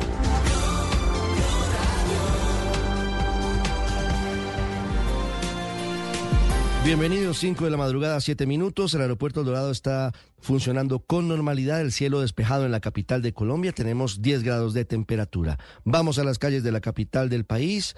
Una joven denuncia que un taxista la lanzó desde su vehículo porque el taxista sospechó que lo iba a robar. Por sospecha, el taxista la lanza del vehículo y le causa lesiones. Increíble. Vamos con el ojo de la noche, Eduard Porras. Ricardo, muy buenos días para usted, buenos días para todos los oyentes de Blue Radio. Aquí está la información con los hechos más importantes ocurridos en la capital del país mientras que ustedes dormían. Comenzamos aquí, en el barrio San Blas de la localidad de San Cristóbal, donde una joven denuncia que un taxista la lanzó de su vehículo en movimiento, al parecer porque desconfió de ella y pensó que la iban a robar. Este caso arrancó en el barrio Restrepo cuando esta mujer y un hombre se suben y vienen hacia este punto del sur de la capital del país. Dice que el taxista desconfió de ellos, en algún momento paró en la estación de policía para contarle a los uniformados que sentía que no le iban a pagar la carrera. Lo cierto es que los uniformados, los policías le restaron importancia, él siguió con su recorrido, se bajó el hombre, quedó ella, es una joven de tan solo 24 años, y en el momento que quedó sola, Dice ella, el taxista comenzó a acelerar, la golpeó, le robó el celular y la lanzó del carro. Hablamos con un familiar y esto fue lo que le contó a Blue Radio. Él la llevó a un callejón, la empezó a insultar, a tratarla mal, a decirle, perra hijo puta, no me vaya a robar, no sé qué. Abre el carro, eh, la baja la fuerza, la empieza eh, a estrujar. Ocho días de incapacidad le dieron a la joven ya se encuentra en casa, pero a esta hora la policía está buscando a ese conductor imprudente para que dé su explicación y diga por qué golpeó a la pasajera y por qué la lanzó de su carro, como quedó registrado en varias cámaras de seguridad. Edward Porras, Blue Radio. Esta es Blue Radio, la alternativa. Por fortuna solo fue el susto el que dejó el sismo de 4, dice el sismógrafo, 4.1 decía inicialmente de magnitud, muy cerca del municipio de Bello. Fue el epicentro de este temblor que sobre las 2 de la madrugada despertó a los paisas. Héctor Santamaría.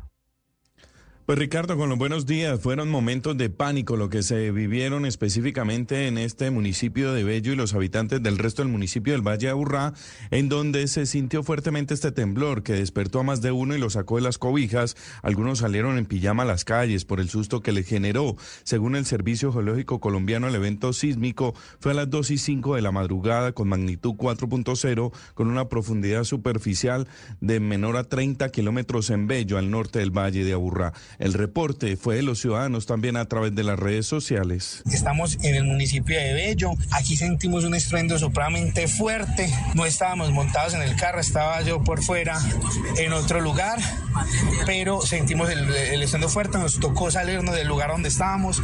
En Bello advierten a esta hora las autoridades que no hubo ningún daño. También en Medellín, el DAGRED advirtió que se hizo un barrido por las 21 comunas de la ciudad. Sin embargo, hubo el reporte de evacuación preventiva del edificio Nogales. Este está ubicado, Ricardo, en la carrera 82. Fue evacuado supuestamente por daños estructurales, pero llegaron los bomberos al sitio, verificaron y se dieron cuenta que no había ninguna novedad, por lo que está el equipo técnico pendiente de cualquier situación. También el DAGRAN, que es el Departamento de Gestión del Riesgo Departamental, advierte que no hay reporte de daños en los 125 municipios. Medellín, luego del susto, amanecemos con 17 grados de temperatura, Ricardo. Muy bien, Héctor 513, hablando de la llegada de Salvatore Mancuso a Colombia. Se produjo ayer después de las 2 de la tarde. El ex jefe paramilitar será gestor de paz y fue recluido en la cárcel La Picota, en el pabellón de extraditables, en una celda de 3x4. Regresó al país después de 15 años de permanecer en cárceles de los Estados Unidos. El último año no lo cuenta Mancuso en su comunicado como detenido porque estuvo en un centro de migración temporal a la espera de que se definieran algunos recursos. Finalmente Mancuso desiste de seguir adelante con esa solicitud de protección y regresa a Colombia. Un operativo por lo demás cinematográfico que llevó a Mancuso del aeropuerto El Dorado anoche hasta la cárcel La Picota en helicóptero. Sobre los filtros y medidas de seguridad a habla el coronel Daniel Gutiérrez, director del Instituto Penitenciario y Carcelario. Cuando llegue a Picota va a estar ubicado en el pabellón de extraditables, va a estar aislado, una celda de 3x4 aproximadamente, las dimensiones, eh, donde va a estar únicamente él en esa celda, eh, pero esa celda está ubicada en el edificio o en la estructura donde está el pabellón de extraditables, donde es custodiado por aproximadamente 64 funcionarios penitenciarios del IMPEC, es una guardia especial que hemos venido trabajando con la Embajada Americana. Mancuso llega a responder ante la JEP y ante Justicia y Paz. Es responsable de 40.000 hechos criminales según la justicia colombiana. Intentará pedir y quedar en libertad en los próximos días. Sin embargo, su labor como gestor de paz será fundamental para determinar si cumple o no con las condiciones mínimas para tener esa calidad. Habló desde Washington sobre el regreso de Salvatore Mancuso a Colombia el ministro de Justicia Néstor Osuna. la deportación de Mancuso tiene como principal objetivo precisamente poder reparar a las víctimas que durante muchísimos años reclamaron que fuera enviado a Colombia porque consideraban que el hecho de estar fuera del país, en una cárcel en los Estados Unidos, no les permitía obtener reparación y, eh, digamos, y la solicitud de perdón. 5.15 se espera que Mancuso le cumpla a las víctimas. Al llegar a Bogotá, en un vuelo con otros deportados desde Estados Unidos, Mancuso dio a conocer un comunicado en el que dijo textualmente, vengo a honrar la palabra con el presidente Gustavo Petro. Los detalles de la llegada de Salvatore Mancuso a Colombia, Mateo Piñeros. Ricardo, buenos días. Salvatore Mancuso estuvo extraditado por 16 años en Estados Unidos. Llegó a Colombia a las 2 y 19 de la tarde. Bajó del avión esposado y con un chaleco antibalas. Ahí lo estaban esperando funcionarios de Migración Colombia y también de Interpol. Le leyeron sus derechos y procesos en el país y se conoció entonces el primer comunicado en Colombia del ex jefe paramilitar. Dice que quiere acompañar los diálogos con el clan del Golfo y las autodefensas de la Sierra, dos grupos sucesores del paramilitarismo. También le pide al presidente Petro revisar y darle un cierre al proceso de paz que se hizo durante el gobierno Uribe con la SAUC. Ketty Paternina es hija de la fiscal Yolanda Paternina. Que asuma su cargo de gestor de paz de verdad y aclare todos los hechos pendientes. Nosotros las víctimas estamos cansadas ya de tantas mentiras de tanto los victimarios como o, comparecientes. Entonces quiero decirle a Mancuso que por favor llegó el momento de que demuestres ese arrepentimiento del Mancuso fue llevado a la picota en helicóptero y bajo un fuerte esquema de seguridad a las 6 de la tarde. Allí lo vigilarán 64 guardias y le van a vigilar también la comida. Tendrá una sala para comparecer ante la JEP y también ante Justicia y Paz. Mateo Piñeros, Blue Radio. Mateo, y es que al llegar a Colombia, a Mancuso le recuerdan que tiene 58 medidas de aseguramiento en su contra. Seguramente es uno de los criminales más eh, violentos en la historia reciente de Colombia. El prontuario de Salvatore Mancuso, Damián Landines. Ricardo, muy buenos días. En medio de la deportación de Salvatore Mancuso desde Estados Unidos a Colombia, se conocen todos los procesos pendientes que tiene el ex jefe paramilitar con la justicia en Colombia. Empezamos por los procesos que tiene ante el despacho de control de garantías. En total son 14. Ya tienen eh, solicitud de medida de imputación y medida de aseguramiento por parte de la Sala de Justicia y Paz de Barranquilla. Solo esos casos suman más de 25 mil hechos criminales contra el excomandante de las autodefensas Unidas de Colombia. En la sala de conocimiento, Mancuso tiene más de 7.500 crímenes que se dividen en tres procesos que se encuentran en etapa de incidente de reparación, audiencia concentrada y formulación de cargos, pero son tres los procesos con sentencia condenatoria que tiene el ex paramilitar por más de 2.000 hechos criminales. A mediados del pasado mes de diciembre, el Tribunal Superior de Bogotá confirmó que a la fecha había atendido varias solicitudes de imputación de cargos contra Salvatore Mancuso por delitos como homicidio en persona protegida, desaparición forzada, desplazamiento forzado, entre otros delitos. Damián Landines, Blue Radio. Y es que en gran parte de Colombia hay víctimas de Salvatore Mancuso en Barranca Bermeja cuya masacre recordada y dolorosa está a punto de cumplir 25 años, esperan la verdad de Mancuso, esperan la verdad de las fosas comunes que dejó el bloque central Bolívar. Javier Rodríguez. Hola Ricardo, buenos días. No fueron una, sino varias las masacres cometidas por las antiguas autodefensas que estaban al mando de Salvatore Mancuso en Colombia que ocurrieron allí en Barranca Bermeja, en Magdalena Medio. Precisamente hoy se cumplen 25 años de la incursión paramilitar que dejó ocho personas muertas y cuatro desaparecidas en el barrio Provivienda de Barranca Bermeja cuando se realizaba un bazar. Los familiares de la víctima de ese hecho pedirán ante magistrados de la G hoy que Salvatore Mancuso, el jefe de las autodefensas y quien llegó al país deportado procedente de los Estados Unidos, revele la verdad sobre dónde están los desaparecidos si fueron lanzados al río Magdalena o fueron enterrados en fosas comunes. Dicen que es un momento histórico para el país para conocer esa verdad oculta de las autodefensas y sus tomas aterradoras que se cometieron en el Magdalena Medio, especialmente a través del bloque central Bolívar, en Santander, sur de Bolívar y el Magdalena Medio. Lady Barroso, hija del comerciante César Manuel Barroso, asesinado por las autodefensas. Nosotros buscamos la verdad como víctimas. Entonces, en honor a la memoria de nuestros familiares que fueron asesinados y desaparecidos aquel 28, queremos dignificar su memoria e invitar a la comunidad para que no recaiga en el olvido colectivo y nos acompañe en esta conmemoración.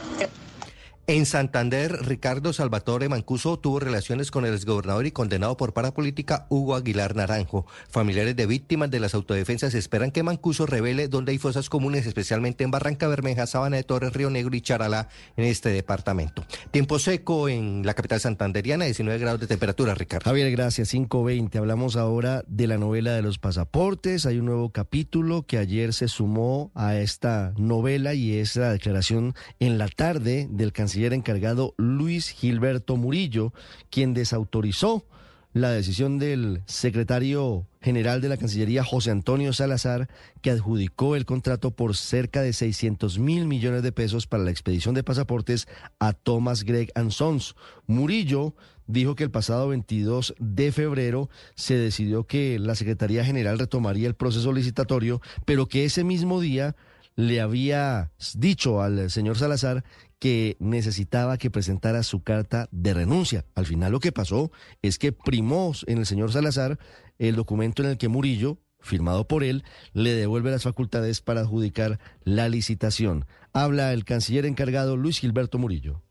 El 23 de febrero se suspendió y se mantiene suspendido el proceso con el fin de evaluar las más de 550 observaciones de 19 interesados y definir condiciones de competencia y transparencia. El secretario general no tenía competencia para revocar el acto administrativo proferido por su superior jerárquico, el canciller Álvaro Leiva Durán. Es decir, leyendo entre líneas, el canciller encargado Luis Gilberto Murillo lo que está diciendo es que las resoluciones que firmó José Antonio Salazar carecen de vigencia, porque dice él que sigue pendiente la licitación que fue suspendida hace apenas cinco días por cuenta de observaciones que presentaron algunos de los proponentes. Pero hay un punto adicional que genera bastante inquietud y es que el canciller Murillo dice que ya no están apropiados los 600 mil millones de pesos para el pago eventual de esa licitación. Se está examinando con rigor su actuación al asumir una competencia retroactiva y al intentar llevar a cabo la celebración de un contrato por 599 mil millones de pesos sin contar con el respaldo presupuestal necesario. No es cierto como se afirmó en la resolución que pretendió la adjudicación, que exista el certificado de disponibilidad presupuestal número 74923 para el proceso contractual antes referido. Estos recursos fueron reasignados desde el 2 de octubre del año pasado para garantizar la prestación del servicio en la actual vigencia fiscal. 522. Lo que pasa es que la vigencia fiscal actual y el contrato de emergencia que se firma con la firma Thomas Gregan Sons justamente es por un año y cuesta cerca de 120 mil millones de pesos, lo cual quedaría un restante de cerca de 480 mil millones de pesos que no se sabe en dónde estarían. Y tampoco aparece ninguna resolución que revoque lo que hizo hace menos de 48 horas el secretario general ya saliente de la Cancillería, José Antonio Salazar, que habló en Mañanas Blue. A ver, con la llegada del embajador Murillo um, en el encargo, mm, yo pude eh, percibir que el propósito de él era proponerle al señor presidente la conciliación mm, del tema como venía siendo recomendado. Entonces me formé desde ese momento cuando él me manifestó eso, que el problema no se iba a resolver nunca. Y dije, mm, el, el embajador Murillo vino a quedarse y yo me voy a ir pensé interiormente dejándole al país. 523. En el limbo también las actuaciones de los entes de control porque están como todos perdidos en este mare magnum de ires y venires. Habla sobre la necesidad de auditar todo el proceso. El Contralor en funciones, Carlos Mario Zuluaga. Finalmente nos preocupa las declaraciones del presidente alrededor de hechos de corrupción. Queremos tener esos insumos para saber exactamente dónde se configuran esos hechos de corrupción. Lo segundo es que hemos manifestado desde el momento que hicimos la función de advertencia es la existencia de un solo oferente o proponente en un proceso licitatorio no es óbice para que se declare desierto. 524, ese es el punto central de toda la discusión. El presidente Petro dice que fue corrupta la licitación que fue decretada desierta, pero no ha entregado las pruebas que lo demuestren. Y la ley en Colombia, a pesar de que no es lo deseable, permite, bajo circunstancias dadas, que se adjudique una licitación a un único proponente. Por ahora, Thomas Gregan Sons dice que no retira la demanda con la que pretende más de 100 mil millones de pesos. Dice que solo lo hará si se logra la firma del contrato, algo que no se ve posible por ahora. Caterina Ávila. Buenos días, Ricardo. A pesar de que el secretario saliente de la Cancillería, José Antonio Salazar, llevó ayer en la mañana al Tribunal Administrativo de Cundinamarca la documentación que dejaría sin efecto la demanda de Thomas Gregg Sons contra el Estado colombiano, fuentes cercanas al proceso confirmaron que la empresa no retiraría la demanda hasta que se firme el contrato para la licitación de pasaportes. Se espera que esto ocurra a más tardar el lunes de la siguiente semana. Pero esta controversia no para, pues el canciller encargado Luis Gilberto Murillo se pronunció sobre las decisiones del secretario saliente, desconoció la adjudicación del contrato, afirmó que la licitación sigue suspendida y dijo que Salazar no tenía competencias para revocar anteriores decisiones del canciller suspendido Álvaro Leiva. Y aunque la postura de la Cancillería es de rechazo, lo que se puede hacer legalmente es poco, pues las resoluciones firmadas por el ahora exsecretario general no proceden ningún recurso. Caterina Ávila, Blue Radio. Se agrava la situación de orden público en el Putumayo por el frente de Carolina Ramírez de las disidencias de Iván Mordisco que en teoría están en un cese bilateral del fuego, pero que siguen matando, siguen confinando a la población y ahora infiltraron al batallón de Selva 49 manipularon, instrumentalizaron a un soldado que mató a un capitán y a otros dos soldados y aparentemente habrían hecho lo mismo con otros tres uniformados que ya están identificados. Jairo Figueroa.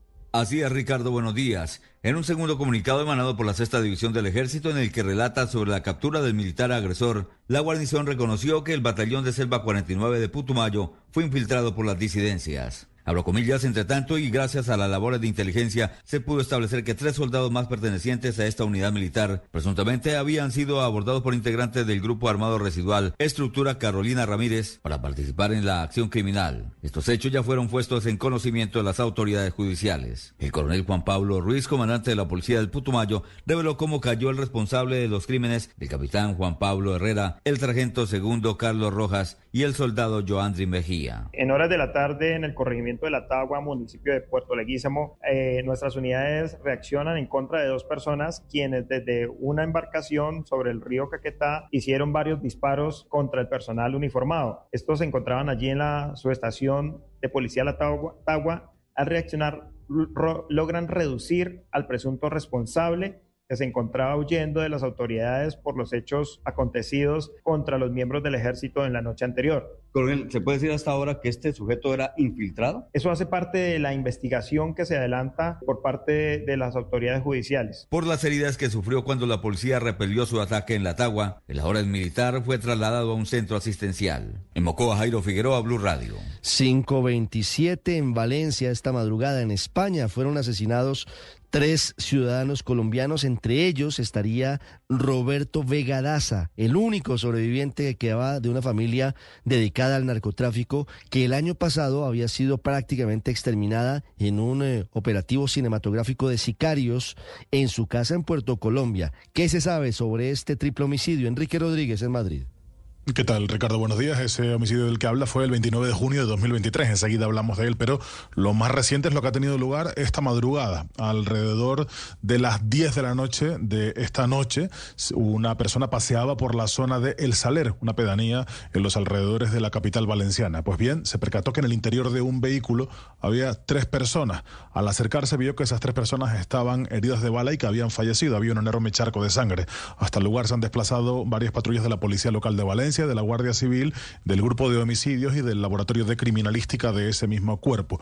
Por el momento no hay datos claros sobre las circunstancias en las que se ha producido ese ataque, nadie duda que ha sido un crimen y evidentemente las autoridades policiales españolas señalan a que se podría estar frente a lo que se conoce como un vuelco, es decir, un robo de cocaína, de una gran partida de cocaína que suele producirse entre organizaciones criminales.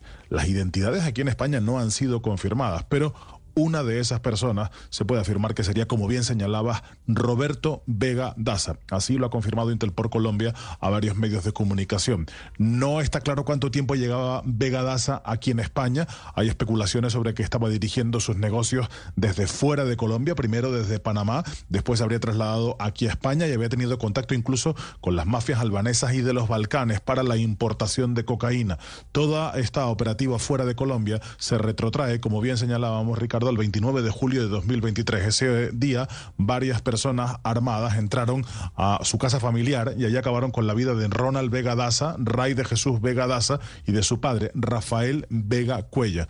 Las investigaciones policiales señalaron que se produjeron al menos 33 impactos de bala en estas personas. Fueron dos sujetos armados con fusiles del calibre 5.56 que dispararon, que abrieron fuego dentro de esa casa. Los eh, atacantes, se presume, están ligados con el clan de los costeños, aunque hay varias hipótesis a ese respecto. En cualquier caso, ese crimen que tuvo el aspecto de un ajuste de cuentas fue lo que provocó la huida del fallecido esta última madrugada aquí en España.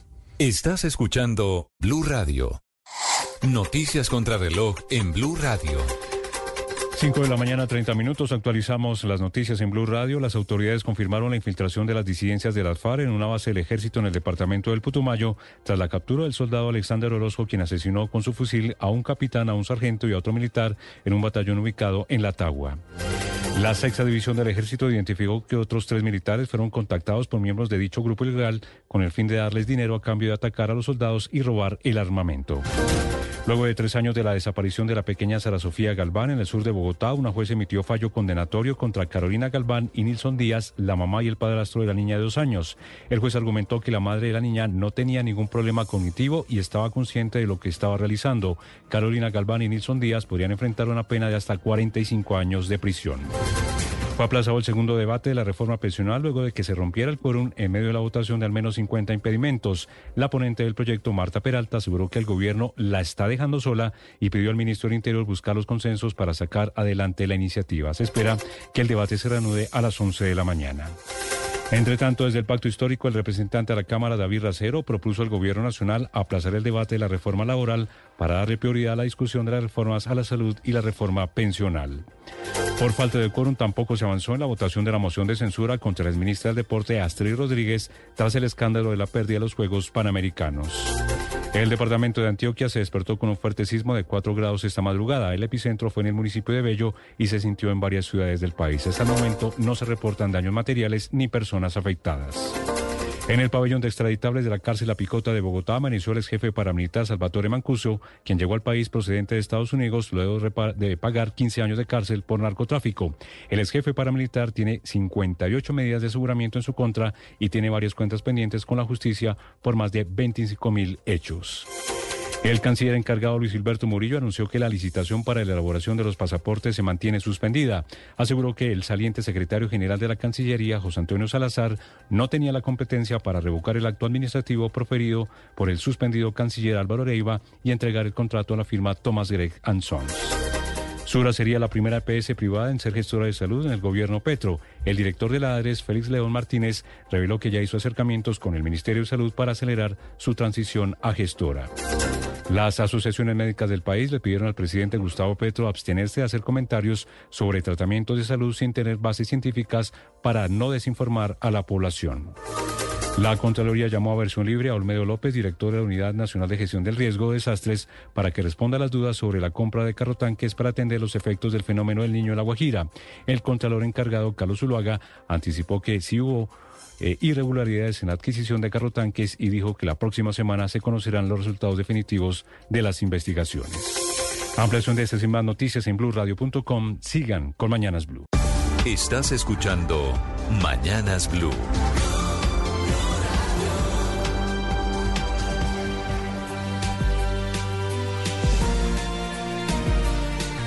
Las 5.34 minutos, buenos días, bienvenidos, seguimos acompañándolos hoy miércoles 28 de febrero en Mañanas Blue. En Bogotá tenemos 10 grados de temperatura, como siempre hasta ahora les contamos cuáles son los temas de conversación en las redes sociales. Camila Carvajal. Ricardo, buenos días. Redes sociales que tienen como principal tendencia, por lo menos Facebook y Twitter, el temblor de Medellín. Acuérdese que cuando hay un temblor, lo primero que hace la gente es ir a preguntar si usted lo sintió o a contar si se sintió en la casa, dónde estaba, qué estaba haciendo, qué pasó. Pues las tendencias a esta hora son temblor, numeral Bello, que es el municipio del epicentro, y Medellín, que es la capital más cercana de ese epicentro, donde se sintió con fuerza lo que pasó esta madrugada. Son virales los videos, sobre todo de cámaras de seguridad, del momento del temblor y lo que pasó después mucha gente, 2 y 5, 2 y 8 de la madrugada en la calle. Alcanzaron a salir de los apartamentos en pijama, producto del miedo que provocó ese temblor que por fortuna no dejó ningún tipo de Otros ni lo sintieron. Hay quienes dicen que no, aunque viendo en redes sociales, por lo menos en el departamento de Antioquia, sí fue tan fuerte que hay una cosa generalizada de decir nos despertó hoy un temblor en el municipio de Bello. También es tendencia, obviamente está desde ayer, Mancuso, con todo tipo de reacciones a favor, en contra de las víctimas, de quienes exigen justicia, de quienes respaldan que sea gestor de paz, producto de la llegada de Salvatore Mancuso a Colombia. Lo viral son dos videos. El primero, el momento de su llegada al país, donde se le vio con el chaleco cuando salió de ese avión que lo trajo muy custodiado por la policía. El segundo video viral es del traslado, que para muchos es de película cuando en helicóptero lo llevan a la cárcel La Picota de Bogotá. La pregunta en redes sociales es, ¿y las víctimas en Colombia qué?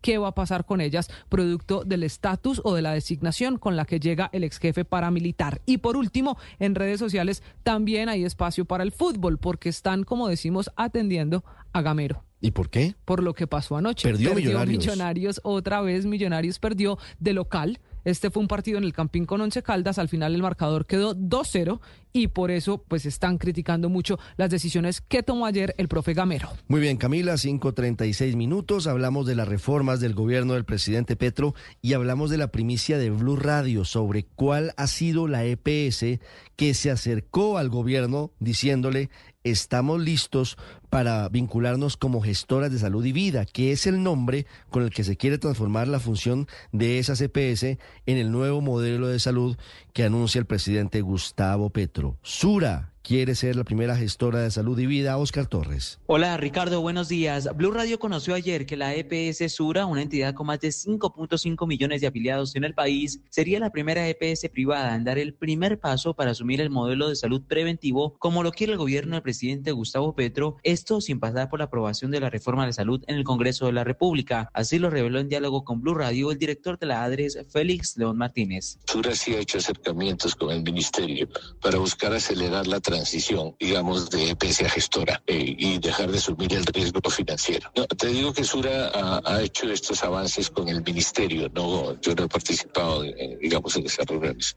Okay. Las ha hecho con el ministerio porque sí está interesada en acelerar la transición. Blue Radio también consultó a la EPS Sura sobre esta información, pero hasta el momento la entidad no ha respondido sobre estos acercamientos con el gobierno. Sin embargo, el presidente Gustavo Petro, después de conocida esta información, aseguró a través de sus redes sociales que los mismos protagonistas protagonistas del sistema de salud actual ven una mejor posibilidad en la que propone el proyecto de ley del gobierno, además de que se puede comenzar con la construcción del sistema preventivo y el tránsito de la CPS de aseguradoras financieras a gestoras de la salud. Oscar Torres, Blue Radio. Oscar, gracias. Hablamos ahora de la reforma pensional. Ayer se suspendió el debate en la plenaria del Senado por falta de quórum. Sin embargo, entre hoy y mañana tendrá que darse trámite a una de las reformas que ha generado mayor controversia recientemente. Es un proyecto que busca establecer un nuevo sistema de protección a la vejez tendrá que ser aprobado antes del 20 de junio si no quieren que se hunda por falta de trámite.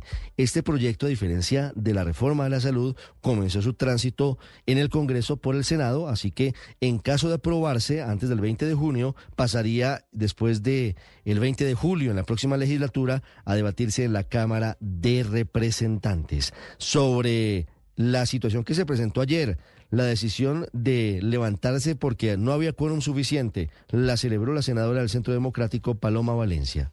Hoy, por ejemplo, optamos por desbaratar el quórum y finalmente se logró desbaratar después de varias votaciones. Creo que hay que hacer seguimiento de los que están votando. Es una reforma que tiene una cantidad de problemas, pero tal vez el más grave es la deuda pensional que le va a dejar a los colombianos más jóvenes, a los colombianos que están por nacer. Decir que en el 2100 vamos a deber el 160% del PIB es una locura. Hace a, Colombia un país inviable. Y aún en las cuentas más benéficas que tiene eh, eh, Hacienda, significa que la deuda pensional, que ya es una locura, va a aumentar 40 puntos del PIB. De manera que eso... Lo pues, que dicen desde la oposición es que el déficit fiscal por cuenta de la reforma pensional del gobierno aumentaría a ser de casi 132 billones de pesos y que a partir del año 2069 no habría cómo financiar el sistema pensional en Colombia. La ponente del proyecto del gobierno, Marta Peralta del Pacto Histórico, dijo que si no se apoya la ponencia del gobierno, ellos se retiran, ellos están listos para retirarse de la iniciativa. Esto no es un trabajo que solamente le competa a los que somos ponentes de esta reforma pensional, sino que también aquí debe ir de la mano de un trabajo político, eh, de la mano del gobierno nacional. Entonces, eh, si estos dos trabajos no se conjugan y solo nos los dejan a nosotros los senadores, pues obviamente va a hacer falta ese equilibrio. La queja del pacto histórico es que el gobierno los dejó solos a los congresistas, que no aparece el ministro del Interior Luis Fernando Velasco y que si el Ejecutivo no va al Congreso a defender la ponencia oficial de la reforma pensional, simplemente ellos se van a retirar de las discusiones. Habla de esa petición al Ejecutivo David Racero, representante de la Cámara. Creo que los tiempos más expeditos es para la reforma pensional. Reforma laboral tendremos hasta el otro año de seguir trabajando. Eh, hay unos indicadores macroeconómicos, como todos sabemos, que amerita que la reforma laboral tenga un poco más de discusión. Creo que generando mejores consensos en la reforma pensional nos van a posibilitar seguir avanzando en la otra reforma. 541, la plenaria del Senado tendrá que elegir ¿Qué ponencia aprueba? La positiva elaborada por el gobierno, por Marta Peralta, la de archivo impulsada por Lorena Ríos de Colombia Justa Libres y la ponencia alternativa promovida por Norma Hurtado. Hay una más, una ponencia de archivo también que ayer anunció el Centro Democrático. Habla la ministra de Trabajo, Gloria Inés Ramírez.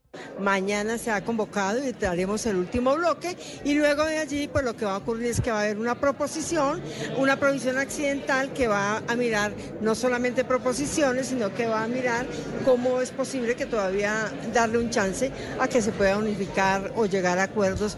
541, ahí está de por medio el juego político, los movimientos que también están dándose desde algunos embajadores con algunos congresistas diciendo el gobierno está listo a ceder para que se apruebe esta reforma, que según consideran algunos, incluso la NIF, sería muy lesiva, muy dañina para millones de colombianos. Lo que pasó en el debate de ayer en la reforma pensional, Marcela Peña. Hola Ricardo, buenos días. De los 50 impedimentos que se presentaron en esta discusión de reforma pensional, se alcanzaron a discutir poco más de 30. Tres bloques se votaron con éxito, pero en el cuarto al gobierno le hicieron falta cinco centavos para el peso, cinco votos para formar el quórum. Miguel Uribe, senador del Centro Democrático, dice que triunfó la estrategia de la oposición. 18 millones de colombianos perderán sus ahorros y es evidente que tenemos que negarla. El gobierno está impulsando, imponiendo esta reforma a las patadas, evidentemente presionando a los congresistas y es evidente que los colombianos tienen que saber realmente quiénes son los cómplices del gobierno en este error. El debate de la reforma pensional se retoma hoy desde las 11 de la mañana. Los puntos polémicos tienen que ver con cuánto de nuestras cotizaciones a pensión irán directamente a Colpensiones y cuánto a los fondos privados de pensión. También tienen que ver mucho con cómo es que Colpensiones va a administrar esos recursos. Marcela Peña, Blue Radio. Marcela, gracias. En otras noticias, fue enviado a la cárcel alias Pacho Malo por contrabando. Agente del CTI involucrado en líos y que ha sido relacionado con la fiscal general encargada Marta Mancera. Hugo Mario Palomar. Ricardo, después de cuatro días de audiencias, una juez de Cali impuso medida de aseguramiento en contra del exdirector del CTI en Buenaventura, Francisco Javier Martínez Ardila, alias Pacho Malo. La fiscalía acusó a Martínez Ardila por presuntamente aprovechar su cargo para facilitar el ingreso de mercancías de contrabando por los puertos de Buenaventura y Barranquilla y por alertar a los demás integrantes de una banda criminal sobre las investigaciones que se adelantaban en su contra. El ente investigador señaló que entre el año 2016 y el 2019, alias Pachomalo viajó varias veces a Panamá para presuntamente coordinar el embarque de productos de contrabando que eran enviados a Colombia. También habría acudido ante la DIAM para mediar en la devolución de un cargamento de cigarrillos incautados en el departamento del Cauca. Escuchemos a la juez tercera municipal de Cali con funciones de control de garantías como juez tercero penal municipal con de control de garantías de la ciudad de Cali, pone medida de aseguramiento de detención preventiva en establecimiento carcelario en contra del imputado señor Francisco Javier Martínez Ardela por las conductas que le han sido imputadas, es decir, el concierto para dirigir agravado. Martínez Ardila también habría solicitado al asistente de un despacho fiscal acceder a información reservada sobre una indagación para entregar los detalles a sus cómplices. Por este hecho, a Martínez también le imputaron el delito de acceso abusivo a un sistema informático agravado. Los cargos no fueron aceptados por alias Pachomalo. El abogado del ex, el solicitó a la fiscalía y al juez la reclusión en una cárcel de Pereira. Tiempo seco en Cali, temperatura a esta hora 21 grados. En Barranquilla hablamos de la muerte en Valencia, España, de Roberto Vegadaza, el último del clan Vegadaza que quedaba vivo. Hubo anoche, increíblemente, juegos pirotécnicos en Puerto Colombia y hubo un graffiti en la casa del el clan Vega Vanessa. Ricardo, buenos días. Pues recordemos que presuntamente una de estas tres víctimas de esta matanza que se presentó en España sería Roberto Vega Daza, quien sobrevivió en junio pasado a un ataque a bala del que fue víctima en su casa en Puerto Colombia Atlántico en medio de una aparente retaliación entre bandas criminales en la que murieron su papá y sus dos hermanos. Pues anoche, en el mismo sector donde se dio el ataque, este de junio de 2023, la tranquilidad se vio interrumpida por un show de juegos pirotécnicos como si hubiera una fiesta a mitad de la noche.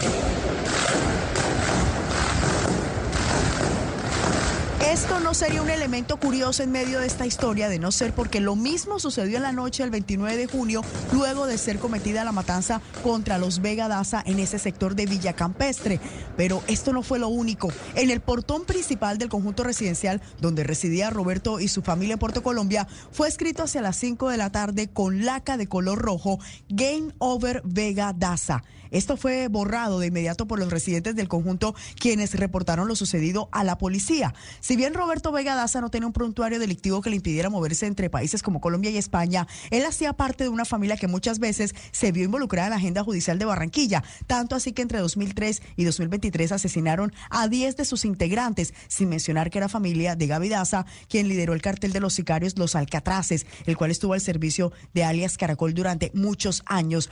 Todo indica a a partir de la investigación realizada por la policía que aquel ataque realizado en junio de 2023 estaría ligado a una discusión que hubo en una fiesta desarrollada en octubre de 2022 en el mismo sector de Puerto Colombia que terminó en medio de una balacera que acabó con la vida de dos personas. Es una historia que sigue escribiéndose y que está por confirmarse entonces si Roberto Vega Daza murió en lo que habría sido el tercer ataque contra su vida, pues ya había sobrevivido en el pasado a dos atentados. Barranquilla amanece con 26 grados. Vanessa, gracias. En Estados Unidos no hubo sorpresas, ganaron Joe Biden y Donald Trump las primarias, pero ojo porque pareciera haber un voto castigo contra Biden por su apoyo a Israel en la guerra en Oriente Medio. Juan Camilo Merlano.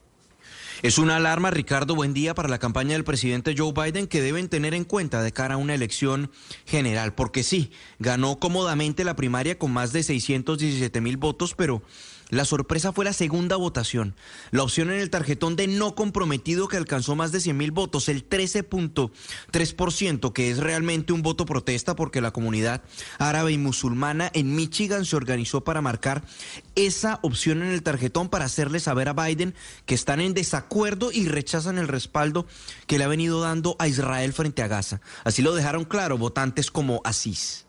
I voted and committed because I think uh, uh, uh, President Biden is not doing the right things for Voté no comprometido porque creo que el presidente Biden no está haciendo lo correcto por el derecho de los palestinos a vivir.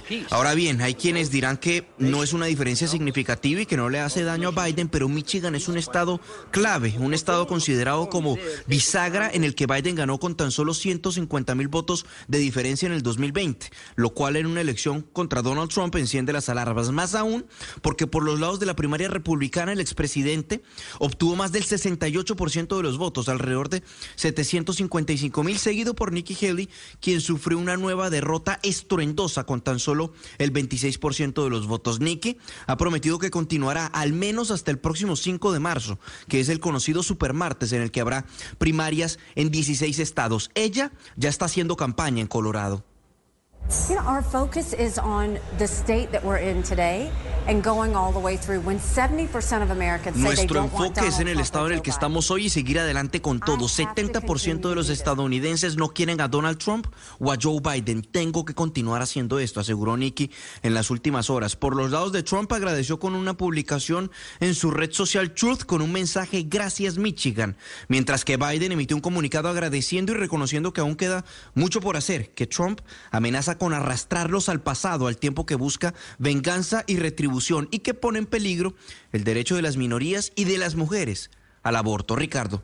549 fracasó la moción de censura contra la exministra del Deporte Astrid Rodríguez, Andrés Carmona. Ricardo, buenos días. Aunque se esperaba que en la tarde de este martes se diera finalmente la votación de la moción de censura en contra de la exministra Astrid Viviana Rodríguez, tan solo 30 congresistas se hicieron presente al momento de la votación, generando un conteo de 22 votos a favor de la moción y 8 en contra. Sin embargo, no se alcanzaron los 54 votos y la presencia del quórum necesario para garantizar que la decisión se adoptara por parte del Congreso. Ante este hecho, se suspendió la votación y quedó en vilo a la espera de que los citantes y la mesa directiva coordinen un nuevo momento de votación. Si en dado caso no se alcanza a garantizar el quórum, la iniciativa se interpretará como hundida. Andrés Carmona, Blue Radio.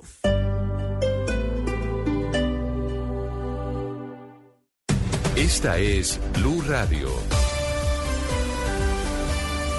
Sintonice Blue Radio en 89.9 FM y grábelo desde ya en su memoria y en la memoria de su radio. Blue Radio, la alternativa. Día 145 de la guerra en Oriente Medio y se diluyen las esperanzas de una tregua en el corto plazo. Desde Londres, Silvia Carrasco. Ricardo, ¿qué tal? Muy buenos días. Funcionarios de Israel, de Hamas y de Qatar expresaron cautela sobre ese posible alto al fuego en Gaza inminente que anunció el presidente Joe Biden. Bassem Naim es como se llama uno de los portavoces de Hamas que dijo en un mensaje de texto que ellos aún no han recibido formalmente ninguna propuesta nueva desde que tuvieron esas negociaciones en París. Allí estaban reunidos altos funcionarios israelíes con mediadores cataríes y egipcios y estadounidenses. Y eso fue la semana pasada. Otro funcionario de Hamas, Ahmed Abdelhadi, dijo que el grupo mantiene firme su exigencia de que Israel acepte un alto al fuego de largo plazo. Se dice que Hamas solo aceptaría un alto al fuego de 40 días. Israel, a su vez, dice que Hamas tendrá que abandonar demandas extravagantes para llegar a un acuerdo. Por lo tanto, son pocas las esperanzas de un acuerdo en ciernes.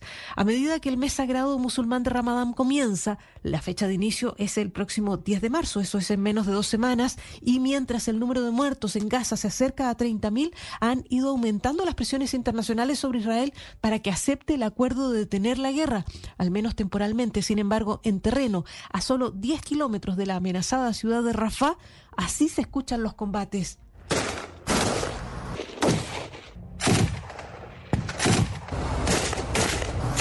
En otro frente, la misión de paz de Naciones Unidas en el Líbano ha dicho que se está produciendo un cambio inquietante en los intercambios de fuego entre Israel y Hezbollah a lo largo de esa línea azul trazada por Naciones Unidas, una línea azul que separa el norte de Israel y el sur del Líbano. también persisten las condiciones de hambruna en el norte de Gaza. Allí a diario los palestinos se reúnen a lo largo de una carretera principal con la esperanza de posibles entregas de una ayuda que nunca llega. La ONU dice que a las organizaciones humanitarias se les niega sistemáticamente el acceso a Gaza y que los convoyes de ayuda humanitaria están siendo atacados, Ricardo. Silvia, gracias. 553 en Venezuela, el régimen de Nicolás Maduro intenta dar un reversazo sobre la expulsión de la Oficina de Naciones Unidas para los Derechos Humanos. Eso sí, pone condiciones. Desde Caracas, Santiago Martínez.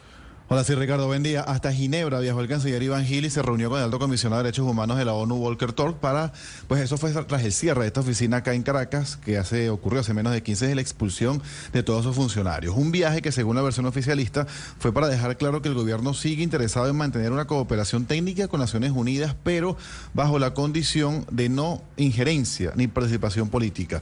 Y es que recordemos que el excusa o la razón que dio el gobierno Nicolás Maduro para cerrar esta oficina de derechos humanos fue que ellos se habían alejado de la imparcialidad y habían terminado siendo una especie de bufete para opositores, golpistas y terroristas. Y es que la ONU tenía varios meses pidiendo respeto a los derechos humanos en casos emblemáticos donde se consideraba que había violaciones al debido proceso y donde se denunciaban irregularidades, siendo justamente el último caso el de la defensora de derechos humanos Rocío San Miguel, donde se habló de desaparición forzada, algo que molestó al gobierno. De hecho, Nicolás Maduro reconoció, insistiendo que eso es injerencia y es justamente lo que no quieren que vuelva a ocurrir si esta oficina vuelve a instalarse acá en Caracas. En palabras más sencillas, se abre la posibilidad de que regresen, pero guardando, guardando silencio prácticamente. Una posición de Venezuela que hace recordar, Ricardo, que hace apenas dos días el alto comisionado Walker Thor criticó que los países, sin mencionar alguno específico, han convertido a la ONU en un chivo expiatorio para esconder sus errores políticos. Ricardo.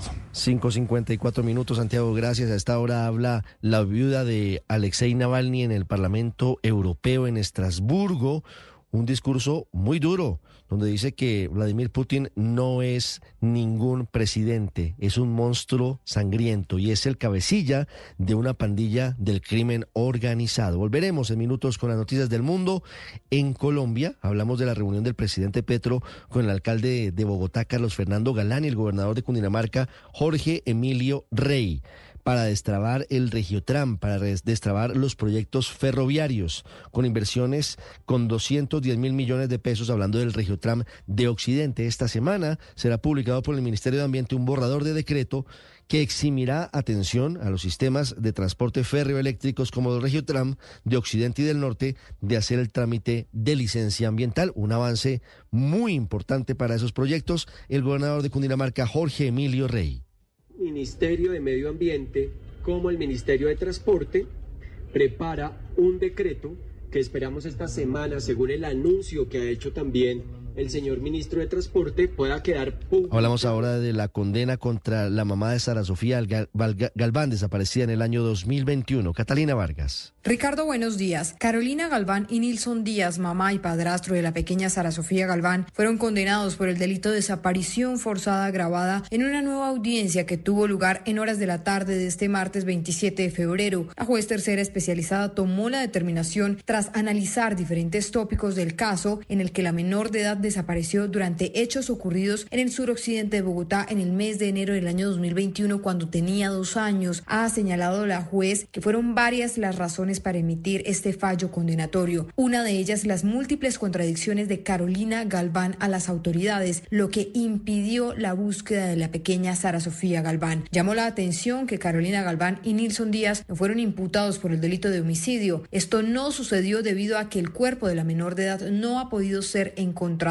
la jueza que emitió el sentido del fallo condenatorio señaló también que Sara Sofía Galván aún podría continuar con vida y estar siendo víctima de diferentes delitos. Por este caso, la Fiscalía pidió una pena máxima de 45 años de cárcel. La defensa de las víctimas pidió además que no se debería conceder ningún tipo de beneficio a Carolina Galván ni a Nilson Díaz, teniendo en cuenta que fue un delito cometido en contra de una menor de edad. Catalina Vargas Vergara, Blue Radio. 557 ahora la economía. Víctor Grosso.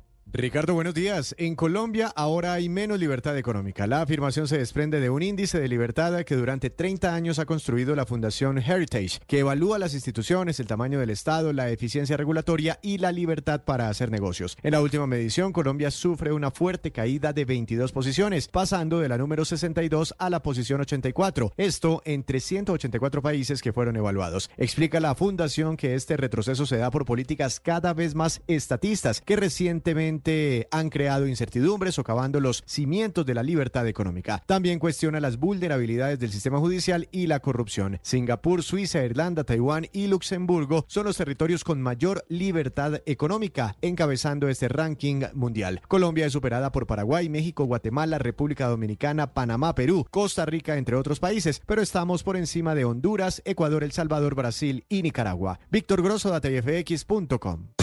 Estás escuchando Mañanas Blue.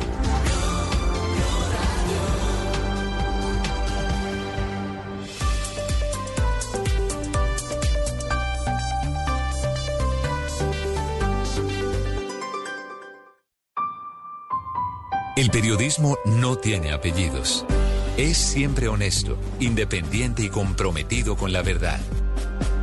El periodismo no es amigo del poder, lo vigila Hoy, Mañanas Blue les ofrece periodismo con contexto. Las dos caras de la moneda. Sin exageración, sin especulación. A partir de este momento, Mañanas Blue es periodismo en radio. Bienvenidos.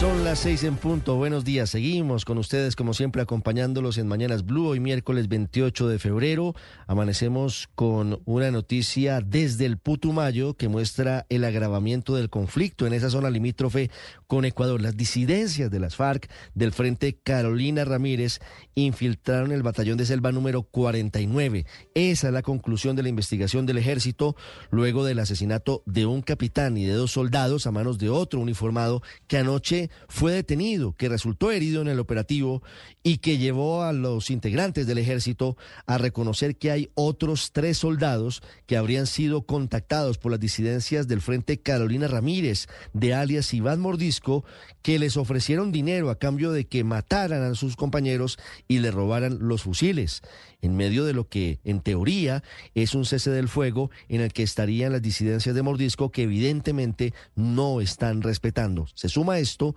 al paro que hay en varias zonas de Putumayo que ayer denunciaron aquí en Blue Radio las autoridades y que mantiene a centenares de personas confinadas. Les hablaré en minutos de las investigaciones en torno a esta infiltración de las disidencias en el ejército y ya les voy a contar cómo pasó la primera noche en la cárcel La Picota de Bogotá en el pabellón de extraditables, en una celda de 3 metros por 4 metros, el extraditado jefe paramilitar Salvatore Mancuso, que regresó a Colombia luego de 16 años de permanecer en Estados Unidos, volvió a Colombia convertido en gestor de paz. Está acompañado de cinco filtros de seguridad con 64 guardias capacitados por Estados Unidos. Se puso a disposición del presidente Petro. Dijo, vengo a honrar mi palabra con el presidente Mancuso. Además de ello, señaló que va a cumplir con su compromiso de verdad para las víctimas y que va a trabajar a favor de procesos de paz con el clan del Golfo y con las autodefensas de la Sierra Nevada de Santa Marta. En Colombia, Mancuso, y aquí está la discusión, está sometido a la justicia Especial de Paz y también a, la jurisdicción que se creó en su momento con la desmovilización de los paramilitares. Tiene 58 medidas de aseguramiento en su contra, Mancuso. Tiene 40 mil procesos penales, 25 mil de ellos pendientes, responsable de las peores atrocidades en el conflicto y sobre quien están puestos los ojos para evitar que se convierta en un instrumento político. Sigue la novela de los pasaportes en la Cancillería. Como si fuera poco, ahora el canciller encargado Luis Gilberto Murillo da una versión completamente distinta a la del exsecretario general José Antonio Salazar. Dijo Murillo que la licitación sigue suspendida, que Salazar no tenía la competencia para entregarle el contrato a Thomas Gregan Sons para la expedición de pasaportes por cerca de 600 mil millones de pesos y que adicionalmente ese dinero no está disponible en la actualidad. Es una situación muy enredada la que hoy manejan desde la Cancillería sobre el futuro de la expedición de pasaportes. Por ahora, Thomas Gregan Sons se niega a retirar la demanda contra el Estado por más de 110 mil millones de pesos. Solamente lo haría, según dicen sus apoderados, en caso de que efectivamente se perfeccione y se firme el contrato, algo que no pareciera probable durante el gobierno del presidente Gustavo Petro. Empezó a paso de tortuga la discusión en la plenaria del Senado de la reforma pensional del gobierno.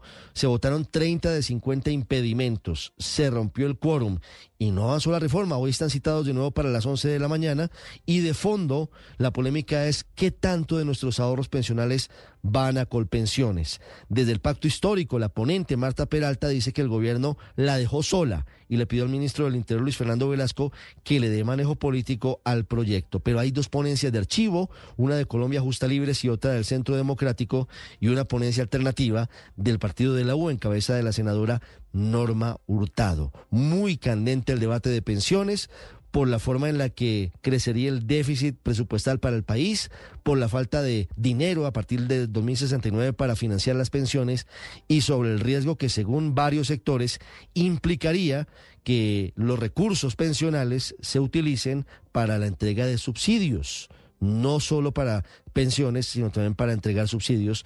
Y la fecha es clave. El gobierno quiere que sea en el 2026, coincidiendo con el año electoral. La oposición dice ese año no debería ser, sino debería ser el año 2027. Vamos a hablar de la reforma a la salud, que también está en el Congreso, pero que no ha empezado a discutirse en el Senado, sobre la primicia que tuvimos ayer en Blue Radio. Sura será la primera EPS que se convertiría en gestora de salud en el gobierno del presidente Petro. Vamos a hablar sobre la forma en la que la ADRES confirma esta decisión, que además fue confirmada por el presidente Gustavo Petro. Hablaremos de la COP16.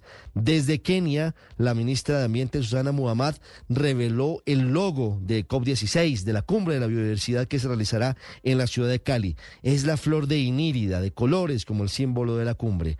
Y bueno, vamos a hablar del susto que se pegaron los paisas a las 2 de la mañana, un sismo de magnitud 4 en Bello, Antioquia, despertó a los países, rugió la tierra, dijeron muchos, por fortuna, no pasó a mayores, no hay heridos, no hay lesionados, solamente algunas casas con grietas en el sector de El Pedregal.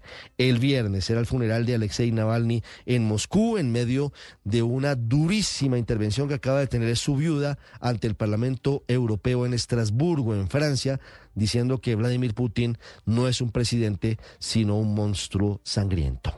Es un gusto, como siempre, acompañarlos. Hoy, 28 de febrero, se cumplen 211 años de la batalla de Cúcuta, encabezada las tropas de la liberación por Simón Bolívar contra el ejército español en 1813. Se cumplen tres años de la muerte del jilguero de América, del gran Jorge Oñate. Y hace 83 años se fundó el Club Independiente Santa Fe. Felicitaciones para todos los santafereños. Seis, siete minutos, como siempre es un gusto acompañarlos. Temperatura en Bogotá, 11 grados. Vamos a continuación con lo más importante en el resumen en voces y sonidos en Mañanas Blue. Las autoridades confirmaron la infiltración de las disidencias de las FARC en una base del ejército en el Putumayo tras la captura de un soldado que asesinó con su fusil a un capitán y a un sargento y a otro militar en un batallón ubicado en La Tagua. La sexta división identificó a otros tres militares que fueron contactados por las disidencias para atacar a los soldados y robarles el armamento. El coronel Juan Pablo Ruiz, comandante de la policía en el departamento de Putumayo. Nuestras unidades reaccionan en contra de dos personas quienes desde una embarcación sobre el río Caquetá hicieron varios disparos contra el personal uniformado. Logran reducir al presunto responsable que se encontraba huyendo de las autoridades por los hechos acontecidos contra los miembros del ejército en la noche anterior. En el pabellón de extraditables de la Picota fue recluido Salvatore Mancuso. El ex paramilitar llegó a Colombia tras 16 años en Estados Unidos. Tendrá que resolver su situación por al menos 4.000 crímenes. Director general del Instituto Nacional Penitenciario y Carcelario, Daniel Fernando Gutiérrez. Va a estar ubicado en el pabellón de extraditables, va a estar aislado, una celda de 3x4 aproximadamente. Esa celda está ubicada en el edificio o en la estructura donde está el pabellón de extraditables, donde es custodiado por aproximadamente 64 funcionarios penitenciarios del IMPEC. Es una guardia especial que hemos venido trabajando con la Embajada Americana. Mientras tanto, el ministro de Justicia, Néstor Osuna, explica qué pasaría si Mancuso no cumple. Si los incumple, se revoca el nombramiento como gestor de paz y por lo tanto vuelve a cumplir las penas que estaban eh, vigentes al momento de su deportación. Mancuso y su estructura fueron acusados de 4.000 delitos que dejaron 6.552 víctimas según la Fiscalía. De ellos, 1.116 fueron homicidios. Por estos hechos, el ex jefe paramilitar tenía una orden de captura que se hizo efectiva a su llegada. Ruth Cotamo, víctima del conflicto armado. ¿Qué pido? Que cada momento, cada espacio que tengan, que tenga el señor Salvatore Mancuso aquí en el país sea utilizado también para llegar a concluir de pronto este, algunas dudas que hayan surgido mediante de pronto sus, sus testimonios, sus aportes a la verdad. El secretario general no tenía competencia para revocar el acto administrativo proferido por su superior jerárquico, el canciller Álvaro Leiva Durán. No para la polémica, los choques y las desautorizaciones. El canciller encargado Luis Gilberto Murillo de desconocer la decisión del secretario general que le entregó a Thomas Gregg el millonario contrato de los pasaportes. El mismo doctor José Antonio Salazar ha reconocido que sus actuaciones fueron inconsultas y por tanto contrarias a las instrucciones del canciller encargado. El 26 de febrero, el secretario general fue removido del cargo y desde el 22 de febrero sabía de su retiro. El exsecretario general de la Cancillería, José Antonio Salazar, explica las conversaciones que tuvo con el canciller encargado Luis Gilberto Murillo. Y él me dijo de manera expresa, yo pienso proponerle al señor presidente que eso es mejor conciliar. Y yo ahí ya dije, voy a terminar afuera, aquí una cantidad de problemas y yo como el viejito que dejó a Colombia sin pasaportes. Tres hombres de origen colombiano han sido asesinados esta madrugada en Valencia, en el este de España. Los primeros indicios policiales apuntan a un posible ajuste de cuentas en relación con un robo de una importante cantidad de cocaína. Entre los fallecidos estaría Roberto Vega Daza, el único superviviente del clan Vega Daza que sufrió un brutal ataque el pasado mes de junio en Puerto Colombia. Pues anoche, en el mismo sector donde se dio el ataque, este de junio de 2023, la tranquilidad se vio interrumpida por un show de juegos pirotécnicos como si hubiera una fiesta a mitad de la noche.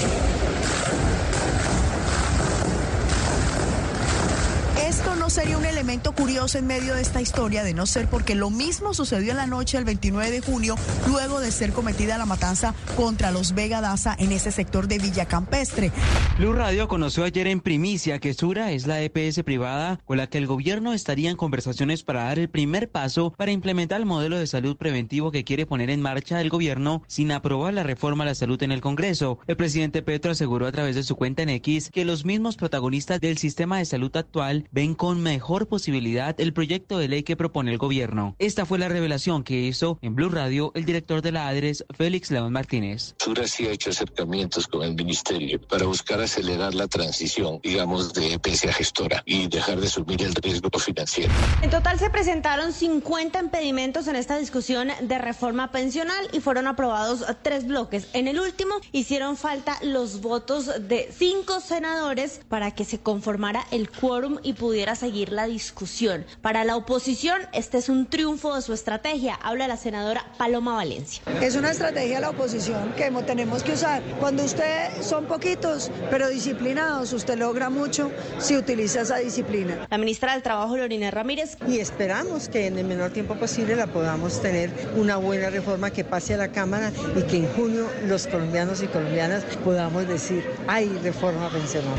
Una juez condenó a Carolina Galván y Nilson Díaz por su responsabilidad en la desaparición de la pequeña Sara Sofía Galván en enero del año 2021. La juez señaló que se logró demostrar que fue Carolina Galván, madre de Sara Sofía, quien sacó a la pequeña de dos años de la casa en la que vivía con su tía Xiomara, la ocultó por varios días y luego la desapareció. Pero además se demostró que Carolina Galván obstaculizó la justicia porque dio tres versiones diferentes del paradero de la niña y que hoy, tres años después, no se sabe con certeza qué fue lo que pasó con la menor. A la cárcel fue enviado Francisco Javier Martínez Ardila, conocido como alias Pacho Malo, exdirector del CTI de la Fiscalía en Buenaventura, a quien se le acusa de formar parte de una red de contrabando que operaba en el principal puerto sobre el Pacífico y en el puerto de Barranquilla. Según el Servicio Geológico Colombiano, el evento sísmico fue a las 2 y 5 de la madrugada con magnitud 4.0 con una profundidad superficial de menor a 30 kilómetros en Bello, al norte del Valle de Aburrá. Estamos en el municipio de Bello. Aquí sentimos un estruendo supremamente fuerte. Ya sean demócratas, republicanos o independientes, el tarjetón de las primarias en Michigan estuvo abierto para todos los votantes. Y como era de esperarse, tanto Donald Trump como Joe Biden ganaron en sus respectivas primarias y con un amplio margen. Joe Biden logró reunir más del 78% de los votos, seguido por una sorpresa, la opción no comprometido en el tarjetón que fue impulsada por la comunidad árabe en Michigan como protesta por su respaldo a Israel, que logró reunir más del 15% de los votos. La selección femenina de fútbol venció 2-0 a Puerto Rico y se clasificó a los cuartos de final de la Copa Oro. Águilas Doradas cayó ante Bragantino en penales 4-3 y quedó eliminado de Copa Libertadores. En Liga Colombiana, Millonarios volvió a pinchar perdiendo 2 por 0 contra Once Caldas y Envigado superó 1 0 en casa a Patriotas. Esta es Blue Radio, la alternativa. 6 de la mañana y 16 minutos. Julia Navalny se dirigió hace minutos al Parlamento Europeo en Estrasburgo.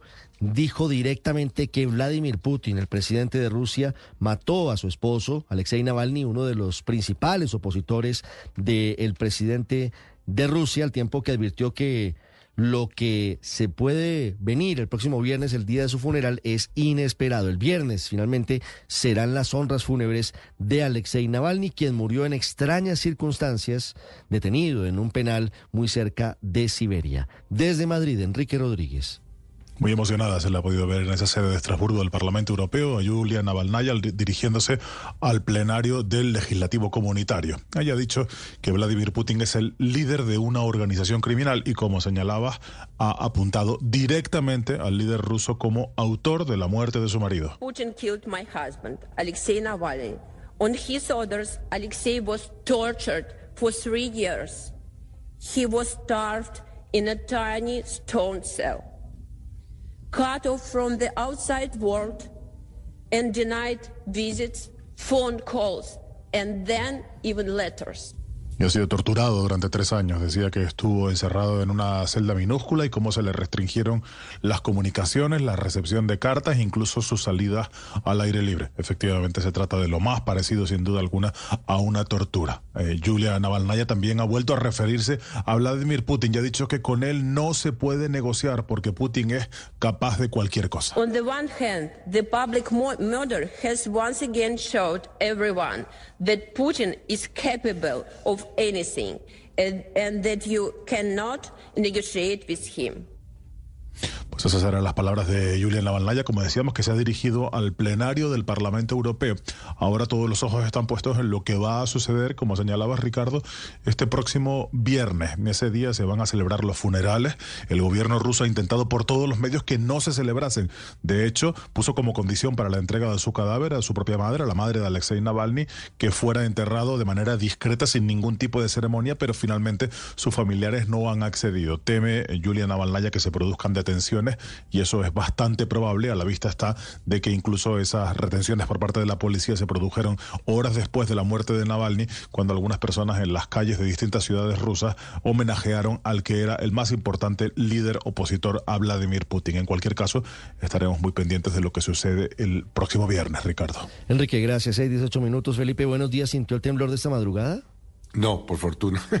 Imagínese usted a las 2 de la mañana. Yo le tengo pánico a los temblores, pánico. Uno, moviéndose a las 2 de la mañana que no sabe qué pasa, medio dormido, no, no, medio no, no lo sentí, no, no, no, no sé qué tan fuerte se sintió en Bogotá. No, en Bogotá yo creo que muy pocos reportes, Felipe, pero en Medellín la inmensa mayoría de la gente estaba saliendo de sus casas. Ahí estamos viendo los videos en nuestro canal de YouTube, las cámaras de seguridad que son las que captan estos momentos. La forma en la que el remesón es fuerte. Por fortuna no pasó a mayores, Felipe, pero dos y seis de la mañana, imagínese. Un sacudón, dicen en las redes, que qué sacudón tan fuerte. Quedaron sentados los paisas. Héctor, el balance del temblor. Pues Ricardo, por fortuna no hubo daños, a pesar de que más de uno, especialmente en edificios altos, sintieron fuerte el temblor esta madrugada en Bello, donde fue el epicentro. Hubo momentos de pánico en los habitantes que se despertó más de uno y según el reporte oficial del Servicio Geológico Colombiano, el evento sísmico fue a las 2 y 5 de la madrugada con magnitud 4.0 con una profundidad superficial menor a 30 kilómetros en esa zona norte del Valle de Aburrá. En videos que circulan por redes sociales, especialmente de cámaras de seguridad, se observó cómo fue el sismo y reportado así por algunos ciudadanos. Estamos en el municipio de Bello. Aquí sentimos un estruendo supremamente fuerte. No estábamos montados en el carro, estaba yo por fuera en otro lugar, pero sentimos el, el estruendo fuerte. Nos tocó. Incluso, Ricardo, los colegas de la emisora local Munera Isman Radio en Medellín estaban en plena transmisión del programa Los Habitantes de la Noche cuando sintieron el temblor, donde lanzaron algunos de ellos incluso madrazos al aire por el. El rodamiento, pero eso son como 33 mil pesos mensuales. Ay, fue puta, tembló. Uy, Ay, fue ay, duro, y duro, pero fuerte. Sí, sí, sí. Con más presión. Suerte. Ay, Puta, todavía Dios sigue, mío, todavía sigue. Está temblando todavía, está temblando. Está temblando. Pero fuerte, Está fuerte. temblando, está temblando. Ya, ya, tranquilitos. Ahí ya. A pesar de la circulación, Ricardo, de videos donde se observaba también grietas en el edificio Nogales en Medellín, esto en la carrera 82, ya y fue evacuado en ese momento. Los bomberos llegaron al sitio, verificaron que no había riesgo y la comunidad retornó 30 minutos después a sus viviendas. A esta hora, sin embargo, hay un equipo técnico del DAGRED que sigue pendiente de cualquier reporte, al igual el DAGRAN en el resto de 124 municipios de Antioquia, donde hasta el momento no hay reporte ni de heridos ni de daño. Ricardo. 6.21 minutos, hablamos ahora de la reforma pensional que hoy tiene un día clave en la plenaria del Senado de la República en medio de las discusiones, en medio de las advertencias que están haciendo desde la oposición y desde sectores independientes. Dicen que el proyecto del gobierno está desfinanciado, que generaría un déficit de más de 132 billones de pesos y que no garantizaría que sea sostenible más allá del 2069. Pero además dicen que el proyecto del gobierno no protege el ahorro pensional de los colombianos porque abre la puerta para que los recursos de su pensión, de usted que nos escucha, se conviertan en gasto público. Es decir, que no queden guardados, sino que se utilicen, entre otras, para la entrega de subsidios. Es Lobo Dan Wilches. Ricardo, muy buenos días. Pues como usted señala, fue aplazado el segundo debate de la reforma pensional luego de que se rompiera el quórum en medio de la votación de al menos 50 impedimentos. Hay que decir que en la última votación faltaron solo cinco votos para obtener el mínimo necesario. Durante el eh, debate llamó la atención lo que dijo la propia ponente del proyecto, la congresista Marta Peralta, quien aseguró que el gobierno la está dejando sola y también pidió al ministro del Interior buscar los consensos necesarios para sacar adelante la iniciativa. Desde la oposición, la senadora del Centro Democrático, Paloma Valencia, habló sobre las críticas a este proyecto y los inconvenientes de esta iniciativa del Gobierno Nacional. Hoy, por ejemplo, optamos por desbaratar el quórum y finalmente se logró desbaratar después de varias votaciones. Creo que hay que hacer seguimiento de los que están votando. Es una reforma que tiene una cantidad de problemas, pero tal vez el más grave es la deuda pensional que le va a dejar a los colombianos más jóvenes, a los colombianos que están por nacer. Decir que en el 2100 vamos a deber el 160% del PIB es una locura, hace a, a, Colombia un país inviable. Y aún en las cuentas más benéficas que tiene eh, eh, Hacienda, significa que la deuda pensional, que ya es una locura, va a aumentar 40 puntos del Hay PIB. que decir, Ricardo, De que la que plenaria del eh, Congreso del, eh, deberá elegir entre la ponencia positiva elaborada por la senadora Marta Peralta, la de- del Pacto Histórico, la de archivo impulsada por Lorena Ríos de Colombia Justas y Libres y la terna promovida por Norma Hurtado del Partido de la U. Sobre el futuro y lo que está pasando con la reforma pensional habló también la ministra de Trabajo, Gloria Ramírez. Mañana se ha convocado y traeremos el último bloque y luego de allí pues lo que va a ocurrir es que va a haber una proposición, una provisión accidental que va a mirar no solamente proposiciones, sino que va a mirar cómo es posible que todavía darle un chance a que se pueda unificar o llegar a acuerdos entre las ponencias. Y esto significa que sigue el proceso, nuestra reforma, que es una reforma que necesita el país. El debate, Ricardo, como usted lo señalaba, se va a reanu- reanudar a las 11 de la mañana en el Congreso de la República. 6.24 minutos, llegó finalmente a Colombia el ex jefe paramilitar Salvatore Mancuso, pasó su primera noche detenido en la cárcel La Picota de Bogotá. El próximo viernes tendrá su primera comparecencia ante la justicia, intentando quedar en libertad. Por ahora tiene un robusto esquema de seguridad en el pabellón de extraditables de La Picota. Mancuso trajo carta en mano en su deportación y dijo, vengo a cumplirle la palabra al presidente Gustavo Petro. Mateo Piñeros. Ricardo, buenos días. A las 2 y 19 minutos de la tarde aterrizó en Bogotá el avión que traía al ex jefe paramilitar Salvatore Mancuso desde Estados Unidos. En ese país cumplió una condena por narcotráfico después de haber sido extraditado hace 16 años. Mancuso salió del avión con las manos esposadas, un chaleco antibalas y fue recibido por Migración Colombia e Interpol. Le leyeron sus derechos y las condenas en su contra. Fuertemente custodiado por la policía, fue trasladado a la sede de antinarcóticos en Catam. Los uniformados que lo acompañaban tenían armas largas y escudos antibalas. Ketty Paternina es hija de la fiscal Yolanda Paternina. Que asuma su cargo de gestor de paz de verdad y aclare todos los hechos pendientes. Nosotros las víctimas estamos cansadas ya de tantas mentiras de tanto los victimarios como o, comparecientes. Entonces quiero decirle a Mancuso que por favor llegó el momento de que demuestres ese arrepentimiento. A Mancuso en la sede de antinarcótico le hicieron un procedimiento de identificación, tuvo una entrevista con su abogado y recibió la boleta de encarcelamiento. Al mismo tiempo, su defensa revelaba el primer comunicado del ex jefe paramilitar en Colombia. Allí dice que ya fue designado gestor de paz por parte del gobierno y que por eso está listo para acompañar los diálogos de paz con el Clan del Golfo y las autodefensas de la Sierra Nevada, dos grupos sucesores del paramilitarismo. También le pide al presidente Petro la instalación de una mesa técnica con los excomandantes de las AUC, argumentando que muchos no han podido darle un cierre a sus procesos y que no se ha culminado la negociación que empezó durante el gobierno Uribe. Juan Carlos Villamizar es asesor de Mancuso. En el caso de justicia y paz, él tiene pena cumplida. Lo que debería pasar es que le otorguen una libertad a prueba y por otro lado, pues está la resolución 244 de 2023, que es la que lo nombra gestor de paz y debería quedar activa cuando dice ser colombiano.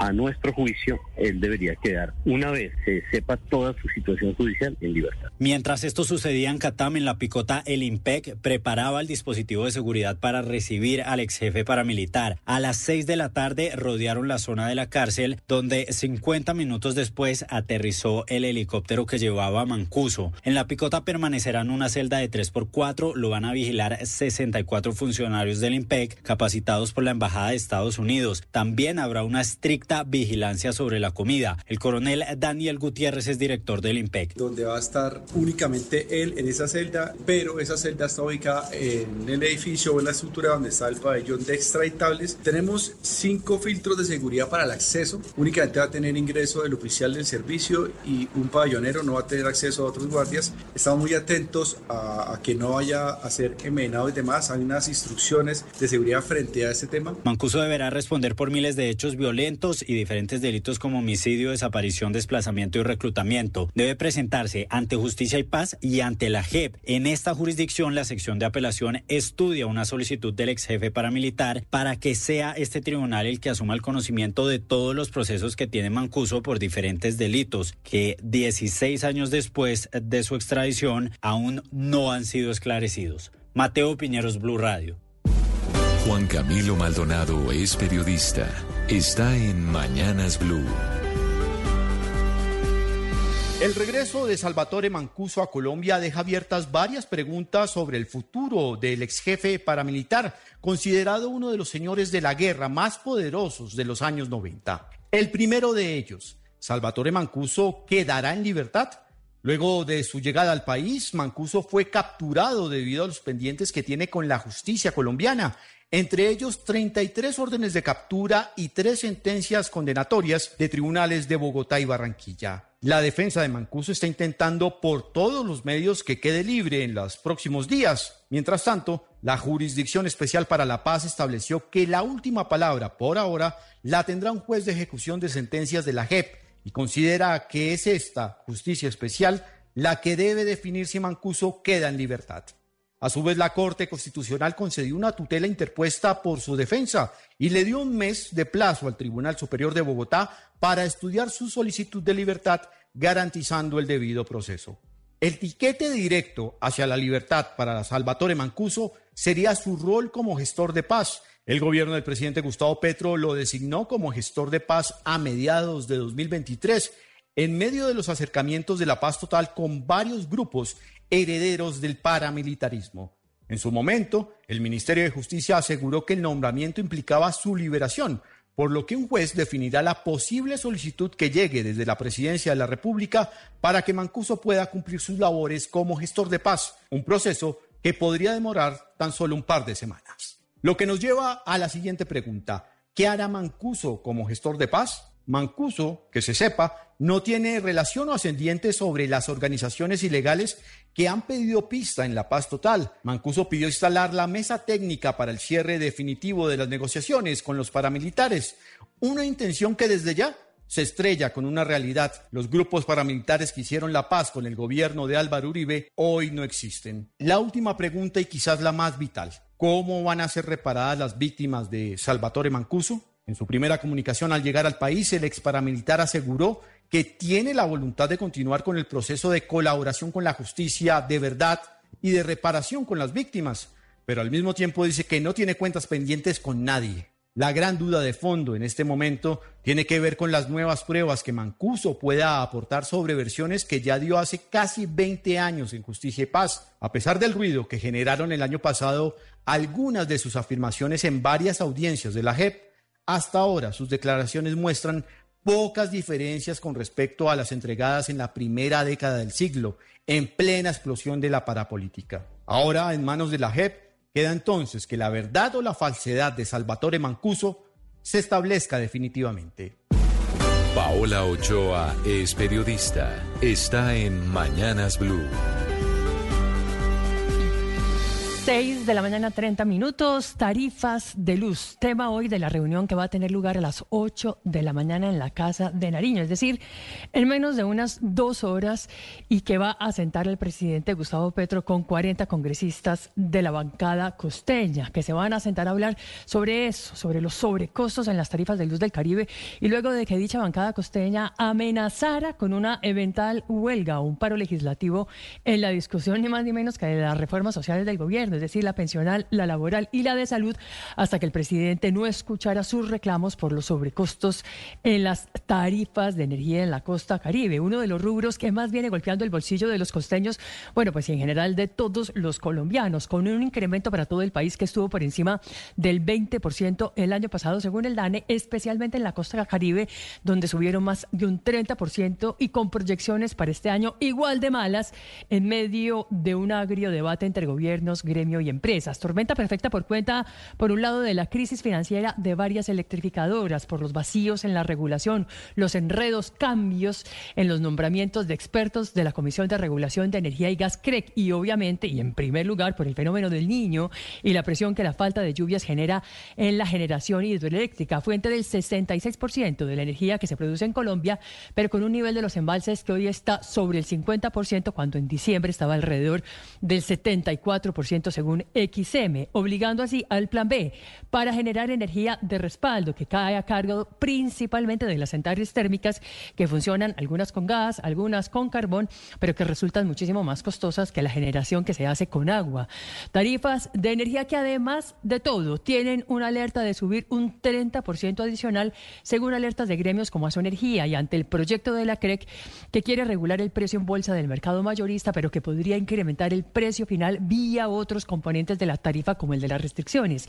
Y por todo ello es que la bancada costeña le lleva hoy al gobierno varias propuestas, cuatro puntualmente. Por un lado, implementar el artículo del plan de desarrollo que obliga al gobierno a distribuir los servicios de energía según los pisos térmicos. Por el otro lado, asumir los costos de las pérdidas no técnicas. En palabras más, palabras menos, los robos de energía, que según el representante de la Cámara, David Mansura, en la costa superan el 29%, cuando el resto del país están en el 11%. Camila Carvajal es periodista. Está en Mañanas Blue. 6 de la mañana, 33 minutos. La inseguridad alimentaria en Colombia se redujo del 30% en 2022 a 25% en 2023, según el Programa Mundial de Alimentos de la ONU. Ese 5% de reducción representa 2.5 millones de personas que salieron o superaron la inseguridad alimentaria. Pero ojo que aunque las cifras de reducción, todavía hay 13 millones de personas que no tienen la comida necesaria ni en calidad ni en cantidad. De esas, por lo menos 1.6 millones están en inseguridad alimentaria severa.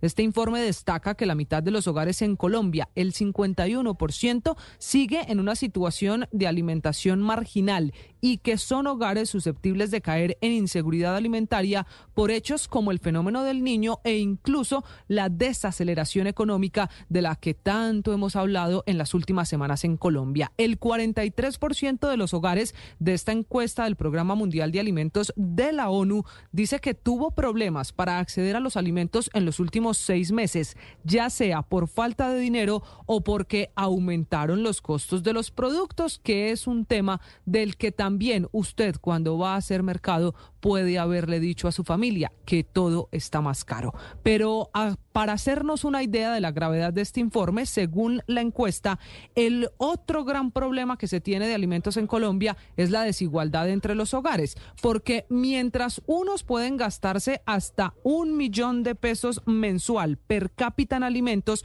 hay otros hogares que no se permiten gastar más de 180 mil pesos por mes. Y también hay brecha entre lo rural y lo urbano, pues las tasas de inseguridad alimentaria suben hasta 31% en la ruralidad y la Guajira, desafortunadamente en el norte del país, vuelve a ser el departamento con menos indicadores positivos a la hora de hablar de alimentación. El 60% de la gente en la Guajira dice no tener cómo comprar la comida que necesita. Además, el 4% de los hogares, es decir, unos 2 millones de colombianos, dijeron que solo consumieron una comida al día en la semana previa a esta encuesta que se le hizo a 7 mil hogares donde entrevistaron a los adultos del hogar. Finalmente, la encuesta concluye que cada vez los colombianos se endeudan más para cubrir necesidades básicas como los alimentos. 6 de la mañana, 38 minutos. Padre Linero, buenos días. Buen día, Ricardo, como siempre, con ánimo, con fuerza, con ganas. Iniciamos la jornada siempre buscando las mejores emociones, teniendo los mejores pensamientos y pronunciando las palabras que nos motiven para seguir adelante. Mire, salió el sol. Sí. Eso es una buena noticia. Eso a mí me emociona. Pero ¿sabe qué? Eh, si hay sol, estamos felices. Si hay lluvia, estamos felices. Intentamos siempre tener la mejor actitud para poder solucionar los temas que haya. ¿De qué hablamos hoy, padre? Sabe que me tiene muy preocupado el tema de salud mental. No solo a nivel general. Usted sabe que en Colombia, según la última estadística, el 70% de los colombianos ha dicho, he tengo alguna dificultad o he tenido alguna dificultad de salud mental. Pero estoy pensando en los jóvenes. Cada vez me llegan más casos. Usted sabe que aunque no ejerzo el ministerio presbiteral, constantemente estoy escuchando y recibiendo mensajes de mamás, de papás, y no sé qué pasa con los jóvenes. Eh, temas de ansiedad, tema de depresión, tema de estrés. Eh, que terminan en, en situaciones muy complejas y muy duras. Pues Hablemos va- de eso. vamos ¿Qué a hablar- podemos hacer nosotros los adultos? Vamos a hablar de salud mental en los jóvenes. 6:39 minutos. Ricardo, buenos días. No pudo Millonarios con Once Caldas en el Campín. Hola Ricardo, feliz mañana para todos. Eh, sabe que lo del Once Caldas es para destacar ante un, le costó mucho, ah, muy limitado Millonarios. El Once fue ordenadito y encontró a un Dairo que sigue eh, convertido, convertido en el jugador clave. Puso el primero y marcó el segundo. Está a punto de romper récords en el fútbol Sí, está, colombiano. está a un gol de igualar a, a Sergio Galván Rey. Les vamos a contar detalles de lo que fue la victoria del 11. Eh, otros hechos relevantes. eh, se quedó Águilas Doradas, hombre. Aguantó el equipo del bolillo hasta los penales y, y ahí eh, se ahogó llegando a la orilla. Eh, no va más en Copa Libertadores. Hoy Atlético Nacional se juega también una papeleta eh, brava, decisiva, en la ilusión de mantenerse en la Copa y estamos muy contentos porque amanecimos, eh, somos hinchas de Cata y somos hinchas de Linda. Lo de Cata Usme y Linda Caicedo otra vez. la Ganó llave. Colombia Sí, otra vez. ganó Colombia y estamos ya en los cuartos de final de la Copa Oro en los Estados Unidos. 6, 40 minutos en segundos. Ricardo Rego con los deportes. Antes, desde Europa, de nuevo ingresado en eh, el Hospital Gemelli, el Papa Francisco, que no supera sus problemas respiratorios. Desde Madrid, Enrique Rodríguez. Esta mañana el Papa Francisco ha tenido su habitual audiencia de los miércoles. Allí ha pedido que no se olvide de los pueblos que sufren de la guerra, se ha referido a Ucrania, Palestina, Israel y entre otros, pero no ha podido hacer la catequesis. De hecho, ha pedido que alguien le hiciera por él porque él se encontraba todavía, así se lo ha dicho a quienes allí se encontraban, se encontraba todavía afectado por la gripe. Cari fratelli e sorelle, ancora sono un po' raffreddato. Per questo ho chiesto a Monsignor Ciampanelli di leggere la catechesi di oggi. Grazie. Sí, de Monseñor Champanelli, quien lo ha leído finalmente, como decía el propio Santo Padre, que se le puede, se le nota la voz afectada y seguramente con algún tipo de problema respiratorio. Hace unos minutos la agencia de noticias italiana ANSA ha señalado que el Papa, inmediatamente después de esa audiencia general, se fue hacia el Policlínico Gemelli. Ese es el centro sanitario donde habitualmente son eh, atendidos los papas. Ya había acudido recientemente en otra ocasión para someterse a una tomografía computerizada cuando sufrió una bronquitis. Al parecer, esta mañana se trata de una revisión, lo que ha eh, tenido el Papa allí en ese hospital y de hecho ya está de vuelta en el eh, Vaticano. Así que ha sido solamente una visita, pero sí llama la atención que se haya producido de manera discreta. No ha habido una comunicación oficial sobre ese traslado y de hecho la agencia ANSA así lo destaca, que se había producido una eh, comunicación, un traslado de forma reservada a bordo, dice la propia agencia, de un Fiat 500 blanco, que es el que usa habitualmente el Papa en sus desplazamientos. Ricardo. El padre Alberto Linero es periodista y también está en Mañanas Blue. 6 de la mañana, 43 minutos. Cada vez es más crucial reconocer la importancia de la salud mental. No es suficiente cuidar nuestro bienestar físico. Debemos estar igualmente atentos a las señales y síntomas que afectan nuestra salud mental. Numerosas investigaciones han revelado cómo la pandemia ha actuado como un catalizador, exacerbando las dificultades en este aspecto para muchas personas. Sin embargo, lo que más me preocupa es la salud mental de los jóvenes. Por ejemplo, en el 2022 el Departamento Administrativo Nacional de Estadística, el DANE, publicó el estudio Salud Mental en Colombia, un análisis de los efectos de la pandemia. Allí incluyó a preadolescentes y adolescentes. Los datos muestran que el 52.2% de ellos, en edades comprendidas entre los 12 y los 17 años, presentan al menos dos, dos síntomas de ansiedad. Entonces, hay que hacernos una pregunta. ¿Cómo podemos contribuir a mejorar la salud mental de los jóvenes? Creo que lo primero es dar buen ejemplo en el manejo de las dificultades y problemas que enfrentamos, demostrando que es posible superar adversidades de manera equilibrada.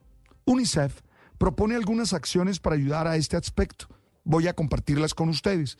La primera, animarlos a compartir sus sentimientos buscar formas de comunicación con los adolescentes, preguntándoles cómo ha sido su día, qué actividades realizaron.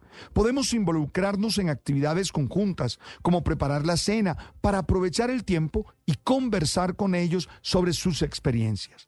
La segunda, tomarse el tiempo para apoyarlos, trabajar juntos para establecer nuevas rutinas y metas diarias alcanzables. Es importante encontrar formas de combinar la responsabilidad domésticas con las tareas escolares o establecer metas específicas como terminar las tareas antes de ir a dormir, antes de la cena.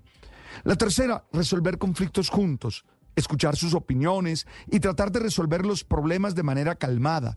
Es fundamental recordar que todos experimentamos estrés, tristeza o frustración, independientemente de nuestra edad. Y la cuarta, cuidar de nosotros mismos. Insisto, los cuidadores también enfrentan desafíos y necesitan apoyo. Mostrarle cómo cuidamos nuestra salud mental puede ser un modelo valioso para los adolescentes. Oye, en, lugar de juzgar a los otros, es que hay algunos que se creen jueces de los demás, debemos estar siempre dispuestos a colaborar y a sumarnos como agentes de cambio. Las victorias y derrotas, la pasión y la afición en juego y los datos de lo último en deportes se lo presenta Mañanas Blue. 6 de la mañana, 45 minutos. Hablamos de deportes, hablamos de liga en Colombia. Millonarios, tercera caída en línea. En casa, en el Campín, no pudo superar a un muy ordenado Once Caldas, que logró encontrar en el contragolpe una fórmula efectiva para hacerle daño al conjunto dirigido por Alberto Gamero. Primero, Billy Arce fue el encargado de abrir la cuenta, una pelota filtrada por Dairo Moreno, una gran asistencia para el 1 a 0 en la primera parte. Y en el complemento, el arquero James Aguirre fue eh, clave. Millos falló en la generación de juego y también en la finalización de las pocas eh, que tuvo frente al arco del blanco blanco. El que no falló fue Dairo. Pena máxima encuentro de nuevo con la pelota y el arco rival y concretó frente al arquero Diego Novoa para el 2 a 0 del 11 Caldas y además su gol 223. Galván logró 224, esto significa que en las frías matemáticas eh, Dairo está a uno de igualarlo y a dos de convertirse en el máximo goleador en la historia del fútbol profesional colombiano. En otro de los juegos de esta fecha 9 que aún no termina, Envigado derrotó 1 por 0 a Patriotas. Garcés fue el encargado de marcar el tanto para el conjunto naranja. Con la victoria del 11 y del Envigado, el grupo de los ocho no se movió, pero la parte intermedia de quienes pelean por meterse sí. Tolima el líder con 20, Equidad tiene 17, Pereira 17 que es tercero, cuarto sigue Santa Fe con 16, que hoy a propósito está cumpliendo 83 años de existencia. El Cali es quinto con 14, Junior 14 igual que Águilas que es séptimo y octavo Bucaramanga con 13 unidades. Ahora el 11 Caldas es eh, un décimo con 12 puntos y Millonarios se hunde en el decimotercer puesto con 11 unidades. Hoy la jornada finalizará con el juego entre Fortaleza y Alianza Valledupar. Copa Libertadores, fase 2, juego de vuelta. Primer eliminado de Colombia, Águilas Doradas de Río Negro. 0-0 frente a Red Bull Bragantino, luego en la serie de cobros desde el punto penal A, porque en el juego de ida en Medellín también se había empatado 0 por 0. Fallaron en la serie John Salazar y Jailer Goes 4-3. Avanza el Bragantino, se olvida el equipo de Bolillo de la Libertadores. Reto que tiene hoy gigante Atlético Nacional frente al Nacional de Paraguay. Viene la serie en favor de los guaraníes, 1 a 0. El partido hoy en el Atanasio Girardot, en el que espera el verde de Antioquia cortar la mala racha de cuatro derrotas en línea. Viene de caer ante Millos Cali y la Equidad por liga y justo frente al Nacional Paraguayo por Libertadores. Es el reto de Juan Camilo Pérez, hoy como técnico encargado de superar esta crisis en el juego por Copa Libertadores. Y si de Copa hablamos, nos ocupamos de la FA Cup en Inglaterra.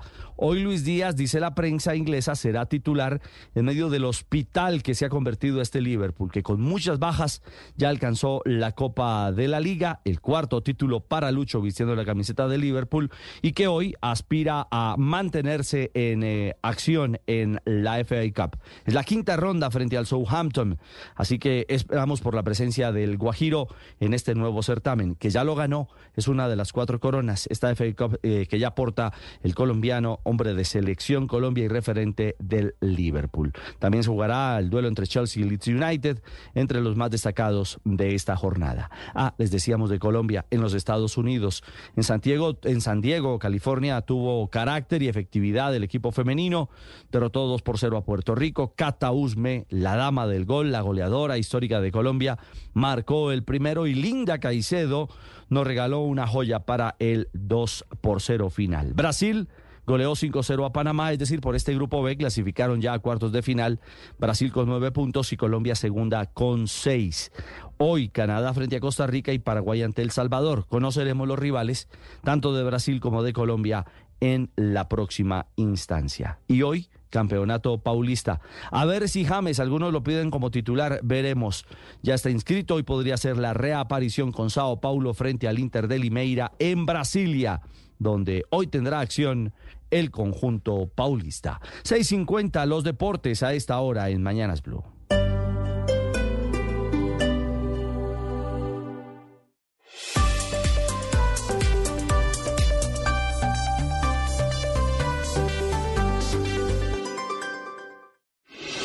La noticia del momento en Blue Radio. 6.54 minutos, Felipe. La situación del proceso de paz entre el gobierno colombiano y la antigua guerrilla de las FARC pasa por uno de sus momentos más difíciles. Más que con el gobierno, Felipe, podría decirle que la crisis se vive por cuenta de lo que hemos venido contando aquí, por las críticas que ha hecho el antiguo secretariado de las FARC a la Jurisdicción Especial de Paz y lo que ha venido ocurriendo en los últimos días. Usted ha visto que se ha escalado el lenguaje de los antiguos integrantes del secretariado de Rodrigo Londoño, del senador Julián Gallo, que en la guerrilla se llamaba Carlos Antonio Lozada, señalando a la JEP de querer torpedear y de no estar acorde a lo que se firmó en ese momento en el acuerdo de paz. En eso, Yo- en eso yo- vamos. Sí, yo creo que ellos están buscando es que el gobierno presente una ley de punto final. Sí, pues, Felipe. Es lo que, es lo que yo creo. Mire. Y, esa, y, ese es, y ese es el origen de la crisis. Y es que no quieren eh, seguir sometidos a la JEP porque básicamente saben que, se- que si, si no se someten como lo firmaron, pues quedan sometidos a la justicia ordinaria. Entonces yo creo que eso, eso sí es una, una estrategia para que el gobierno, que ya de alguna manera les insinuó, les haga una ley de punto final. Felipe, ¿en qué va la historia y a qué va la noticia? Porque quiero su opinión. Hace tres semanas, en el periódico El Espectador, Yesid Reyes Alvarado, exministro de Justicia, eh, que además fue el arquitecto del capítulo que tiene que ver justamente con eso en el acuerdo de paz, escribió una columna en el periódico El Espectador haciendo una radiografía de lo que está pasando hoy en el proceso, hablando de que efectivamente puede que la JEP esté perdiendo el origen que tenía en torno a la necesidad de sancionar a los máximos responsables de los crímenes más graves y se estaba convirtiendo en un tribunal maximalista cuando debería ser todo lo contrario. Es lo que plantea Jessy Reyes en esa columna. El fin de semana, Rodrigo Londoño le concede una entrevista a la revista Semana. Y ahí da la clave de lo que está pasando hoy. Dice que el expresidente Juan Manuel Santos está buscando una reunión de todos los involucrados en el acuerdo del Teatro Colón del 2016 para buscar salidas a la crisis, para buscar una solución a lo que hoy está ocurriendo. Y Felipe, le cuento en qué va eso. Ya hay fecha, ya hay lugar, lo que no hay es confirmación de las FARC para que asistan. Y si no van las FARC, pues evidente y claramente sería un fracaso y sería un mensaje muy grave para la implementación del acuerdo y para buscar salidas. ¿Quiénes están invitados a esa reunión, Felipe? Para que usted sepa. Por supuesto, el exministro Yesid Reyes, que es quien está planteando soluciones y salidas dentro del acuerdo. Está invitado el ex jefe negociador del gobierno, Humberto de la Calle, hoy senador de la República. Están invitados los integrantes del antiguo secretariado de las FARC, Rodrigo Londoño, Carlos Antonio Lozada y demás, quienes no han confirmado su asistencia, Felipe, y pues obviamente si no van sería un diálogo de sordos. Está invitado el presidente de la JEP, Roberto Vidal, o un delegado de la JEP, que evidentemente van a asistir o estarían intencionados en asistir. Y están invitados un delegado del gobierno, que podría ser el comisionado Oti Patiño, aunque él está en Cuba, y Naciones Unidas, que ha acompañado todo el proceso, y los países garantes, es decir, un delegado de Cuba y un delegado de Noruega. ¿Cuál es el objetivo? Pues Felipe, fundamentalmente buscar salidas adentro de esto, evitar que la situación se profundice, para evitar que la crisis crezca. ¿Y qué está pasando? ¿Qué se plantea? Evidentemente, lo que dice Jessy Reyes en la columna, la JEP debe centrarse en lo que se planteó en el acuerdo, sancionar a los máximos responsables de los delitos más graves y no eh, ir bajando en eh, implicar en responsabilidades a mandos medios de las FARC, porque eso no dice el acuerdo. ¿Cuál es la idea? Llegar a algún punto de consenso para que se puedan expedir decretos o incluso leyes que no vayan en contravía de lo que está consignado ante Naciones Unidas y en la Constitución de lo que es el acuerdo de paz. ¿Para evitar qué, Felipe? Para evitar justamente eso que usted plantea. Y es lo más preocupante.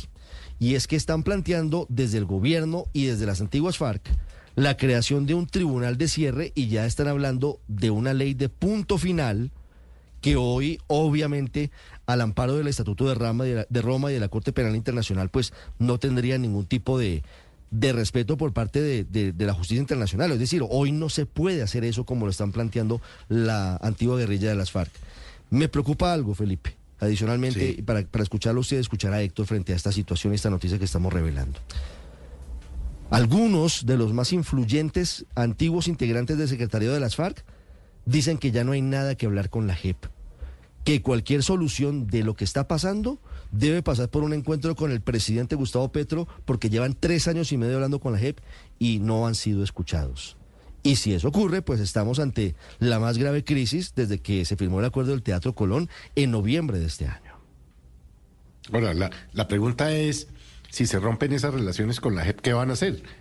Es que es el punto. La justicia Porque la ordinaria puede tendría decir, que, bueno, o sea, tendría que quedan por asumir fuera los de la procesos. JEP, entonces vayan a la justicia ordinaria. Pero la situación es bastante Sí, no, pugnaz, Héctor. La que- situación es que eh, ya básicamente estamos en el punto de que, de que los antiguos integrantes del secretario de las FARC dicen ya no tenemos nada que hablar con la JEP, ya para No, buscarle pues, la soluciones al tema estamos es la en la es necesidad de hablar con el pero- presidente Gustavo Petro. La situación es difícil, pero, pero yo creo que se agrava un poco por el entendimiento que los antiguos integrantes de las FARC tienen de la situación desde el punto de vista jurídico.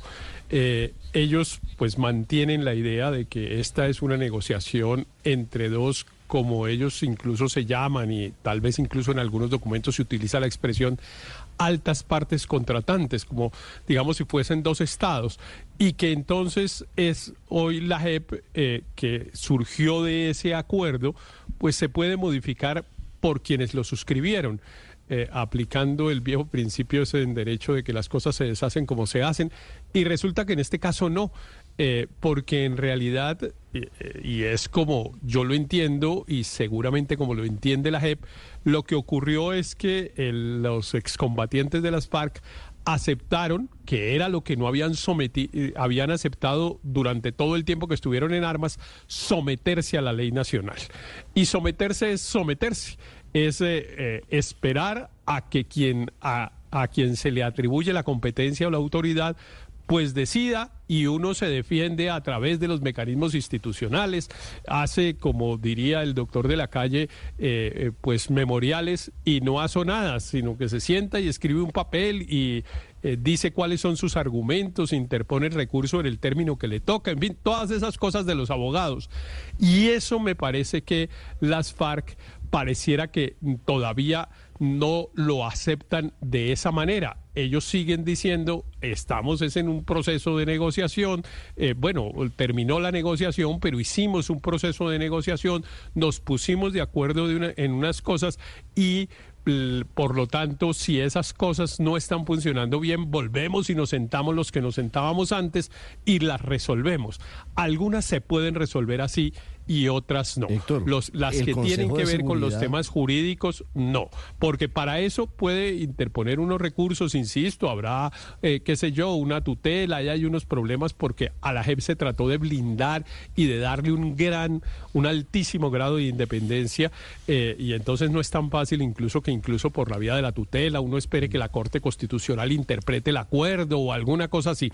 Pero yo les recomendaría que piensen más en abogados que en las Naciones Unidas, porque el tema es con unos magistrados que interpretan un- unas leyes que les dio competencia de una manera y pues si uno no está de acuerdo con que ellos la interpretan, pues hay que utilizar los recursos correspondientes y no otros. Así que pero- la sentada está bien, pero no sirve de nada, porque el presidente de la JEP, y con esto termino, Ricardo, perdóneme, el presidente de la JEP lo que les va a decir es, yo tengo una ley y bueno, unos artículos incluso de la Constitución que creó la JEP y tengo unas leyes que la desarrollan y me atengo a eso. Héctor, es que la reunión ni siquiera está en firme porque las FARC no han confirmado, o las antiguas FARC no han confirmado. Sí, pero yo, en la entrevista que usted señaló de Rodrigo Londoño, él mencionaba mucho que estaba dispuesto y que incluso dijo, utilizó la palabra, tenemos ilusión de esa reunión. Entonces me llama la atención Sí, que pero ahora yo acabo de hablar con, no. otra persona, yo acabo de hablar con otra persona del antiguo secretariado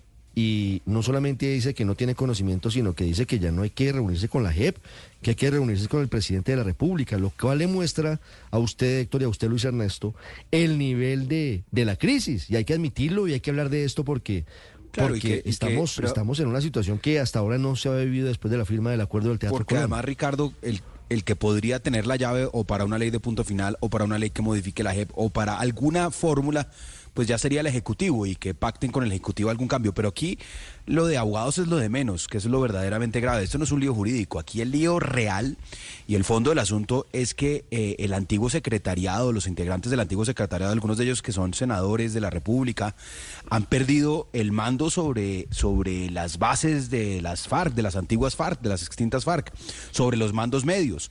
Y algunos de ellos están abandonando, abandonando el proceso. Entonces, claro, la única forma de ellos mantener de alguna manera esa relación de mando que antes la tenían por el uso de la fuerza, porque el que no hacía caso básicamente lo fusilaban. Eh, en estos momentos el camino es buscarles a esas personas alternativas eh, para los líos jurídicos que están teniendo, porque ellos, como lo sabemos, pues ya tienen su situación eh, jurídica, digamos, en trámite por el tipo de condenas que estaba para los máximos responsables, pero para esos mandos medios es donde se está generando un problema y es que Colombia desafortunadamente pues no es un lugar donde, donde no haya ofertas de delincuencia y de grupos organizados en el monte que estén narcotraficando o dedicados a la minería ilegal. Hay ofertas de trabajo, muy entre comillas esta oferta, en todas partes, que el Clan del Golfo, que las disidencias, que Iván Mordisco, que el ELN. Entonces, realmente eh, la capacidad y, buscar una solución para esto, más allá, digamos, de leguleyadas y discusiones jurídicas, es muy importante porque se trata de que haya menos hombres para el monte y para la guerra. Ya, ya saludo en segundos al general Vladimir Noza, que nos atiende desde el Putumayo para hablar de la infiltración de las disidencias de Iván Mordisco en el ejército. Aurelio, antes de saludar al general Nos aquí al aire, hablando de lo que significa además una situación que va más allá de lo que pasa con la tropa, con, con los guerrilleros rasos, y es que una interpretación es que hay delitos que los antiguos integrantes del secretariado de las FARC parecieran no estar dispuestos a admitir ante la JEP o pareciera que, le, que no están listos para cumplir las sanciones que les imponga eventualmente el tribunal de la JEP. Se lo digo porque, por ejemplo, la sanción que ya están pagando algunos militares en el sur de Bogotá, en una reserva forestal, en el Sumapaz, era una sanción que estaba prevista por la JEP para integrantes del ejército y para antiguos integrantes de las FARC. Claro. Lo que me cuentan, lo que me cuentan desde la JEP es que los señores de las FARC no aceptaron esa sanción restaurativa. Así que el tema es mucho más profundo de lo que estamos viendo en este momento. Claro. Claro, Ricardo. Mire, yo me quiero remitir a una entrevista que salió el fin de semana en la revista Semana del secretariado de las FARC. Y yo creo que ahí hay una serie de claves que podrían servir para el debate. Mire usted que en alguna pregunta contesta Carlos, eh, Carlos. Dice, Uribe puso un trino hablando de la posibilidad de una amnistía total. Petro habló del perdón social refiriéndose a esa propuesta de Uribe. Yo veo la intención de las FARC, y no solo de las FARC, porque aquí puede entrar a jugar Mancuso. Incluso se puede empezar a jugar la posibilidad de que el presidente, el expresidente Uribe, sea colocado, digamos, en ese mismo nivel para llegar a un estado de amnistía total. Ley de punto final. sí, pero yo no diría incluso que él es de punto final. Es amnistía total, porque la ley de punto final incluso es menos laxa, digamos, sino es amnistía total, todos amnistiados, Uribe, Mancuso, la FARC, y se acabó la JEP y se acabó todo. Yo creo que eso va para allá.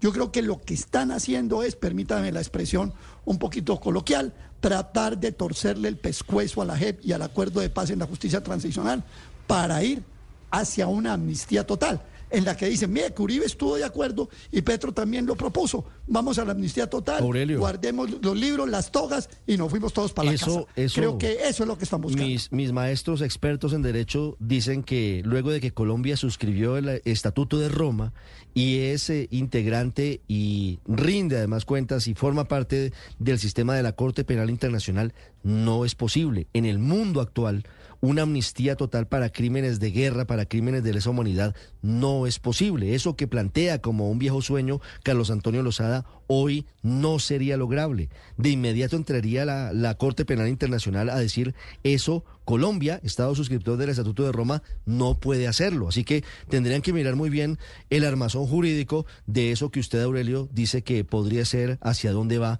esta crisis de la implementación del acuerdo de paz. Siete, ocho minutos, ya regresamos en segundos, vamos al Putumayo y la infiltración de las disidencias en el ejército de Colombia. Esta es Blue Radio, la alternativa. General Nosa, buenos días. Buenos días, Ricardo, y buenos días a todos los oyentes de la Blue Radio. El general Vladimir Nosa es el comandante de la sexta división de nuestro ejército, del ejército de Colombia. General, lamentamos mucho la muerte de nuestros militares en eh, la zona de Puerto Leguízamo. ¿Qué fue lo que pasó? Bueno, primero que todo, nuestro Ejército Nacional nuevamente enviamos un mensaje de condolencias de todos los familiares y amigos de nuestro capitán Juan Pablo Herrera Mazo, de nuestro sargento segundo Carlos Rojas y nuestro soldado regular Joandri, Joandris Mejía Mejía, asesinados en hechos que ocurrieron el día 26 de febrero aquí en las instalaciones del patrón de infantería de selva número 29, ubicado en el corregimiento de La Tago, en el departamento del Putumayo y asimismo eh, esperamos la pronta recuperación de nuestro soldado herido que se encuentra en el hospital militar en Bogotá. ¿Quiénes son los responsables de, de este lamentable hecho? Fue detenido en las últimas horas el soldado que dispara en contra del capitán y de los otros dos soldados, había huido de la, de la guarnición del batallón de selva número 29. ¿Qué hay detrás de esto, general? Bueno, es, correcto. Hechos que son materia de investigación y que en las últimas horas fue capturado en el corregimiento de la Tagua, aquí del municipio de Puerto Leguízamo, de la persona Alexander Orozco Zambrano, era soldado regular y quien presuntamente sería el responsable del asesinato de nuestros tres eh, militares, además de que había dejado herido por acción de arma de fuego a uno de nuestros soldados. Efectivamente, en una operación coordinada con nuestra policía, conjunta con nuestra Armada Nacional, en esas capacidades diferenciales, con una aeronave no tripulada, se puede identificar a esta persona en la cual se va, viene con, en una canoa y viene con otra, otra persona civil y cuando se hace el llamado por parte de nuestra policía, eh, son eh, con contestado con fuego y es allí donde en ese intercambio de disparos podemos capturar a Alexander Orozco Zambrano y atenderlo de forma inmediata también por las heridas que sostuvo. Sí. ¿Él les contó por qué disparó contra el capitán y contra los otros soldados? No, efectivamente, primero lo que se le dio fueron los, los primeros auxilios, luego se pidió el apoyo aéreo para poderlo sacar hacia, hacia Florencia, hacia el hospital para ser atendido y ya con las autoridades pertinentes pues se harán las declaraciones, las investigaciones y demás para, que esta persona nos pueda aclarar cómo fue que sucedieron los hechos y cuál fue el motivo real de la situación. General, anoche hay un comunicado en el que se reporta la captura del soldado Orozco, pero además se habla de la identificación de otros tres soldados que habrían sido contactados por las disidencias del Frente Carolina Ramírez para que hicieran lo que hizo al final el soldado Orozco, para que dispararan contra sus compañeros y se escaparan con el fusil. ¿Cómo lograron ustedes llegar a esa conclusión? Bueno, de inmediato tomamos todos los protocolos, todos los procedimientos que se deben establecer y gracias a esas labores de inteligencia se puede establecer inicialmente, que son también como pues motivo de investigación, a tres soldados que pertenecen a esta unidad militar, en las cuales podrían sido, podrían habían sido abordados por integrantes de este grupo armado. Todo esto pues está dentro de las investigaciones y eh, gracias a esa captura de Alexander Orozco Zambrano, pues es que también eh, con estos dos, perdón, con esta captura, con el capturado ese que lo acompañaba. Y estas tres personas vamos a aclarar todos los hechos desde la parte judicial de qué fue lo que sucedió y cómo se desarrollaron.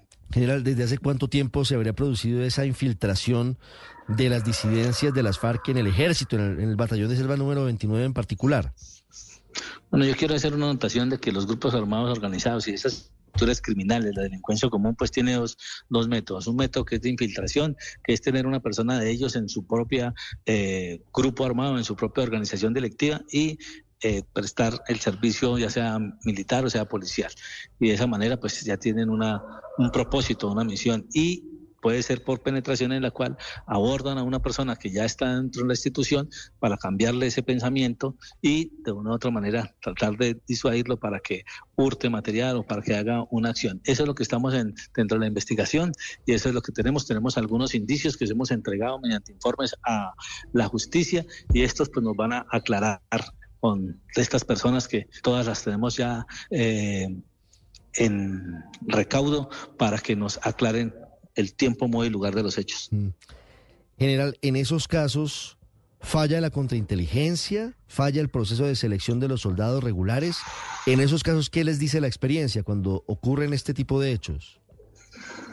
Bueno, con nuestra Inspección General del Ejército estamos verificando todos estos procedimientos, pero yo quiero también hacer una anotación, nuestra inteligencia y nuestra contrainteligencia en ese trabajo permanente que hace ha dado excelentes resultados y hay que mirar, sí, qué, qué produjo esta situación, hay que mirar el proceso de incorporación, pero pues esta persona no tenía ninguna anotación en el, en el momento de hacer su incorporación y es lo que estamos verificando, es lo que estamos haciendo en conjunto con nuestra Inspección General del Ejército.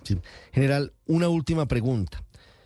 En teoría, las disidencias eh, encabezadas por alias Iván Mordisco están en un cese del fuego con eh, el ejército de Colombia.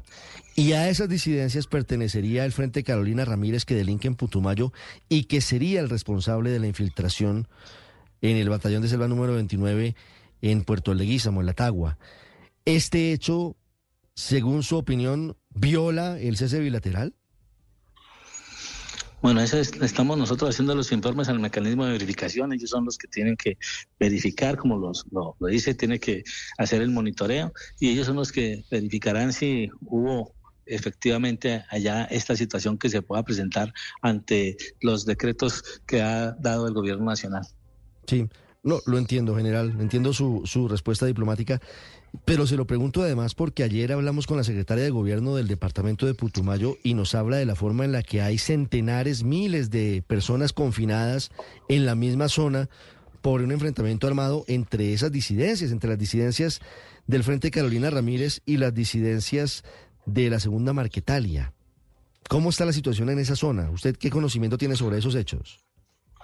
Bueno, hemos estado bajo la operación marcial, en la cual hemos encontrado dos áreas campamentarias, hemos destruido esas áreas campamentarias. También hemos encontrado 250 artefactos explosivos improvisados, de los cuales también ya fueron neutralizados. Eh, encontramos también alrededor de una escuela que también colocamos la respectiva denuncia, unos artefactos explosivos y unas granadas. También con el Grupo Marte también fueron eh, eh, desarticuladas estos estas ah, explosivos y estamos bajo esa situación de miedo, de zozobra por, por medio de grupos de grupos de WhatsApp en las cuales pues están tratando de impedir la movilización de las personas, pero estamos garantizando con nuestro Ejército Nacional, con nuestra Fuerza Aeroespacial y con nuestra Armada Nacional de que exista esa movilidad. Obviamente pues eso es una infracción a los derechos humanos, a los derechos que tienen nuestros colombianos en la Constitución Nacional de poder movilizarse, de poder tener el desarrollo no solamente económico y social, sino también de nuestros eh, menores, poder ir a las escuelas, nuestros profesores, ir a dictar las clases y demás. Sí, general, ¿cuál es el estado de salud tanto del soldado capturado como del herido en el ataque de la noche anterior? Nuestro, nuestro soldado herido se encuentra ya en el Hospital Militar Central, ya atendido y ya fuera de peligro. Y la persona Alexander Orozco se encuentra en el hospital en Florencia. Eh, que había entrado a una cirugía, pero ya se encuentra en recuperación pues eh, muy pendientes del estado de salud de, los dos uniformados, por supuesto, del soldado Orozco para que cuente la verdad de lo que hay detrás de, de esta actuación criminal. Presuntamente es el responsable de acabar con la vida de tres de sus compañeros en el batallón de selva número 29. Y esto forma parte de esta situación que se presenta con las disidencias del Frente Carolina Ramírez de alias Iván Mordisco. General Noza, muchas gracias. Bueno, gracias Ricardo y decirles que seguimos con operaciones militares, se fortalecerán en la región con el fin de desarticular todas estas estructuras criminales y atacar los factores de inestabilidad que se presentan en la región. Muchas gracias a todos y un saludo especial a todos nuestros oyentes. General, gracias. 7, 19 minutos. Putumayo, Luis Ernesto, el eje de una situación muy complicada entre otras cosas, en Putumayo pareciera que tanto las disidencias de Iván Mordisco como las de Iván Márquez han comprado franquicias de grupos criminales dedicados primordialmente al narcotráfico para seguir fortaleciéndose y están en esta guerra que es increíble porque en teoría están en un supuesto cese bilateral. El Putumayo había sido un territorio plenamente recuperado eh, militarmente eh, en, en- entre 2010, 2015 y después con el acuerdo de paz, pues era, era otro territorio. Escuchar estas historias del, del Putumayo de verdad es volver al pasado. Y claro que aquí hubo una gravísima falla en contrainteligencia, pero el pocado original, Ricardo, fue abrir una negociación con Mordisco, sin que hubiera una superioridad operativa y militar para poder entablar algún tipo de diálogo. Y esto, que es el común denominador de la muy mal llamada paz total, es que hay mucha zanahoria y muy poco garrote, o ningún garrote. Eh, y, y esto, pues realmente es imposible que termine bien. Y, y el mensaje del general Ricardo. Giraldo, comandante de las fuerzas militares, a su gente en eh, el programa Muy de Radio duro, Semanal ¿no? fue muy duro, muy, muy duro fuerte. y, y- y además coincide con este episodio también con, con los episodios del departamento del Cauca, eh, pero además sí ve uno eh, un debilitamiento interno de las Fuerzas Armadas de Colombia. Y yo, yo sí creo que si el comandante Elder Giraldo se atrevió a hacer público este llamado de atención, este llamado nuevamente además contra la corrupción, porque él dice, si las personas que se capacitan y, los recursos del Estado que se invierten en capacitación no se utilizan para lo que es, estamos cayendo en corrupción. Eh, Fue un mensaje muy duro y creo que, que muy al lugar en estos momentos en que vemos estos Pero- episodios aislados. Aurelio, pero, Pero a mí, sume- a mí me duele mucho, Aurelio, todavía y resuenan las palabras de la secretaria de gobierno de Allá- Putumayo, Zapata. Allá iba. 35 días de confinamiento, Aurelio. Allá iba, padre. Mire, es que póngame en, eh, en la mezcla lo del general Giraldo, lo que acabamos de escuchar y lo de la secretaria de gobierno de ayer, y a mí me da la sensación, se lo digo con toda sinceridad, como un ciudadano de a pie, como un hombre que oye noticias, de que el, el Putumayo está convertido, es decir, está por fuera del manejo del país. Es decir, que allá se está su- sucediendo una realidad por fuera del control del Estado colombiano. Realmente lo del Putumayo es de una gravedad enorme, una mezcla de disidencias de, de- de Márquez, de, la Marquetalia revuelta con comandos de frontera y sumado con las disidencias de la FARC. Y bueno, no sabemos qué otros elementos de violencia. El Putumayo quedó manga por hombro, digamos, hoy en este gobierno. ¿Cómo lo va a recuperar el país? Yo creo que la pregunta que nos tenemos que hacer es no, no estarnos preguntando solamente eso, sino cuál es la operación de recuperación del Putumayo. Y en esto tienen que influir el ejército, el Ministerio de Defensa, el presidente de la República en primer término, los comisionados de paz. ¿Qué negociaciones están haciendo? Ahora, ¿esto corresponde a un estado de cese al fuego? La verdad es que lo del Putumayo es preocupante. Y entre otras cosas, no se le olvide que el Putumayo sigue siendo una, una región que en términos, por ejemplo, del petróleo, de la explotación petrolera, del, del oleoducto trasandino, es una región estratégica para el país en términos de, de la explotación de hidrocarburos y de su De acuerdo. Lo que pasa es que vamos sumando territorios en diferentes zonas de Colombia, Álvaro, eh, que tienen situaciones similares. El departamento del Cauca, por ejemplo, también está bajo fuego y en una situación bastante complicada. Claro. Ricardo, el problema de, de fondo yo creo es que, eh, a diferencia del proceso de paz con las FARC, en que el gobierno eh, inició un proceso cuando había un equilibrio de fuerzas favorable al gobierno, eh, se estaban dando de baja los cabecillas y llevaba varios años de avances el ejército de debilitamiento de las FARC. Aquí el gobierno llega y encuentra una situación distinta, donde el equilibrio de fuerzas eh, se inclina a favor de, de los irregulares, de los eh, criminales, inicia ese proceso de paz en una, manera de, de buscar eh, pues una solución de fondo y sobre todo tiempo para tratar de, de frenar ese crecimiento de los criminales. Y es muy difícil, porque las tendencias siguen. Esa tendencia de las FARC, de las disidencias de las FARC creciendo no es de un año ni de dos, lleva bastante. Eh, lo mismo el ELN, eh, el ELN por cifras oficiales se ha doblado en los últimos cuatro años en, hombres.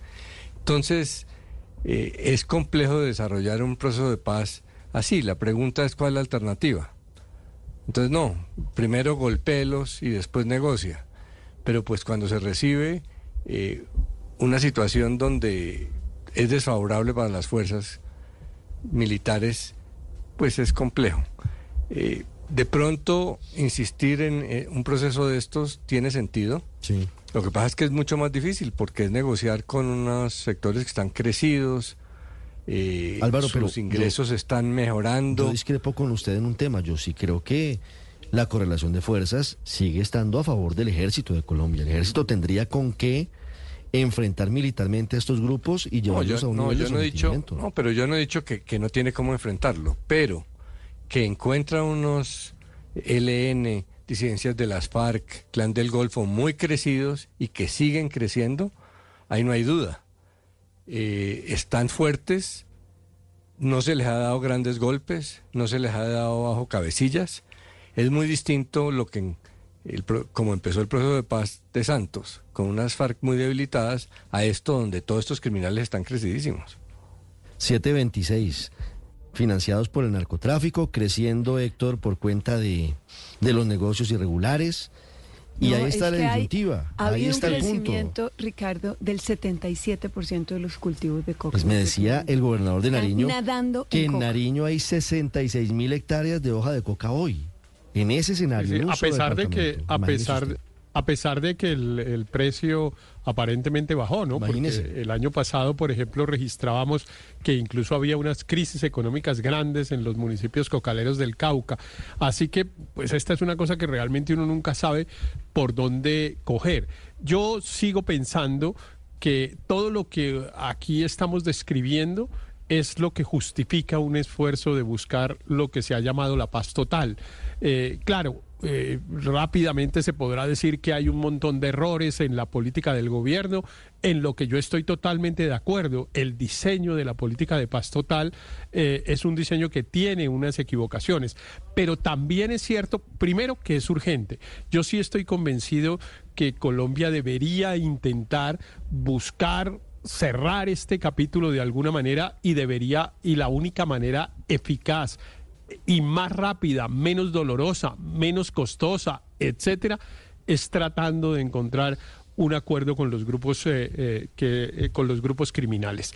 Eh, la idea de que el ejército derrote a los a, estos grupos es una idea que los colombianos llevamos pues pensando y dándole vueltas hace 70 Pero años sí se pueden y no lo debilitar, hemos Héctor. y no lo hemos logrado. Sí, pero sí Entonces, pueden claro, claro, también siempre va a haber la respuesta de que se pueden debilitar y darnos los ejemplos de lo que ocurrió con las FARC, etcétera.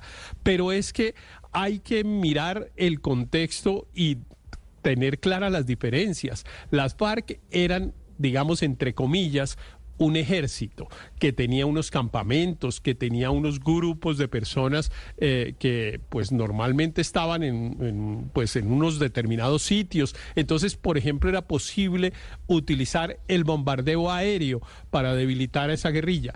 Estas guerrillas que lo que están es mimetizadas con los campesinos de unas determinadas zonas y, ex- y además ni siquiera están atacando al ejército, ni pretenden tumbar al gobierno, ni llegar a ser presidentes, sino enriquecerse a través del narcotráfico, pues evidentemente ahí usted no puede utilizar esos instrumentos que serían las ventajas del ejército regular, como por ejemplo el del bombardeo, el del bombardeo aéreo. Lo acabamos de ver en Caloto.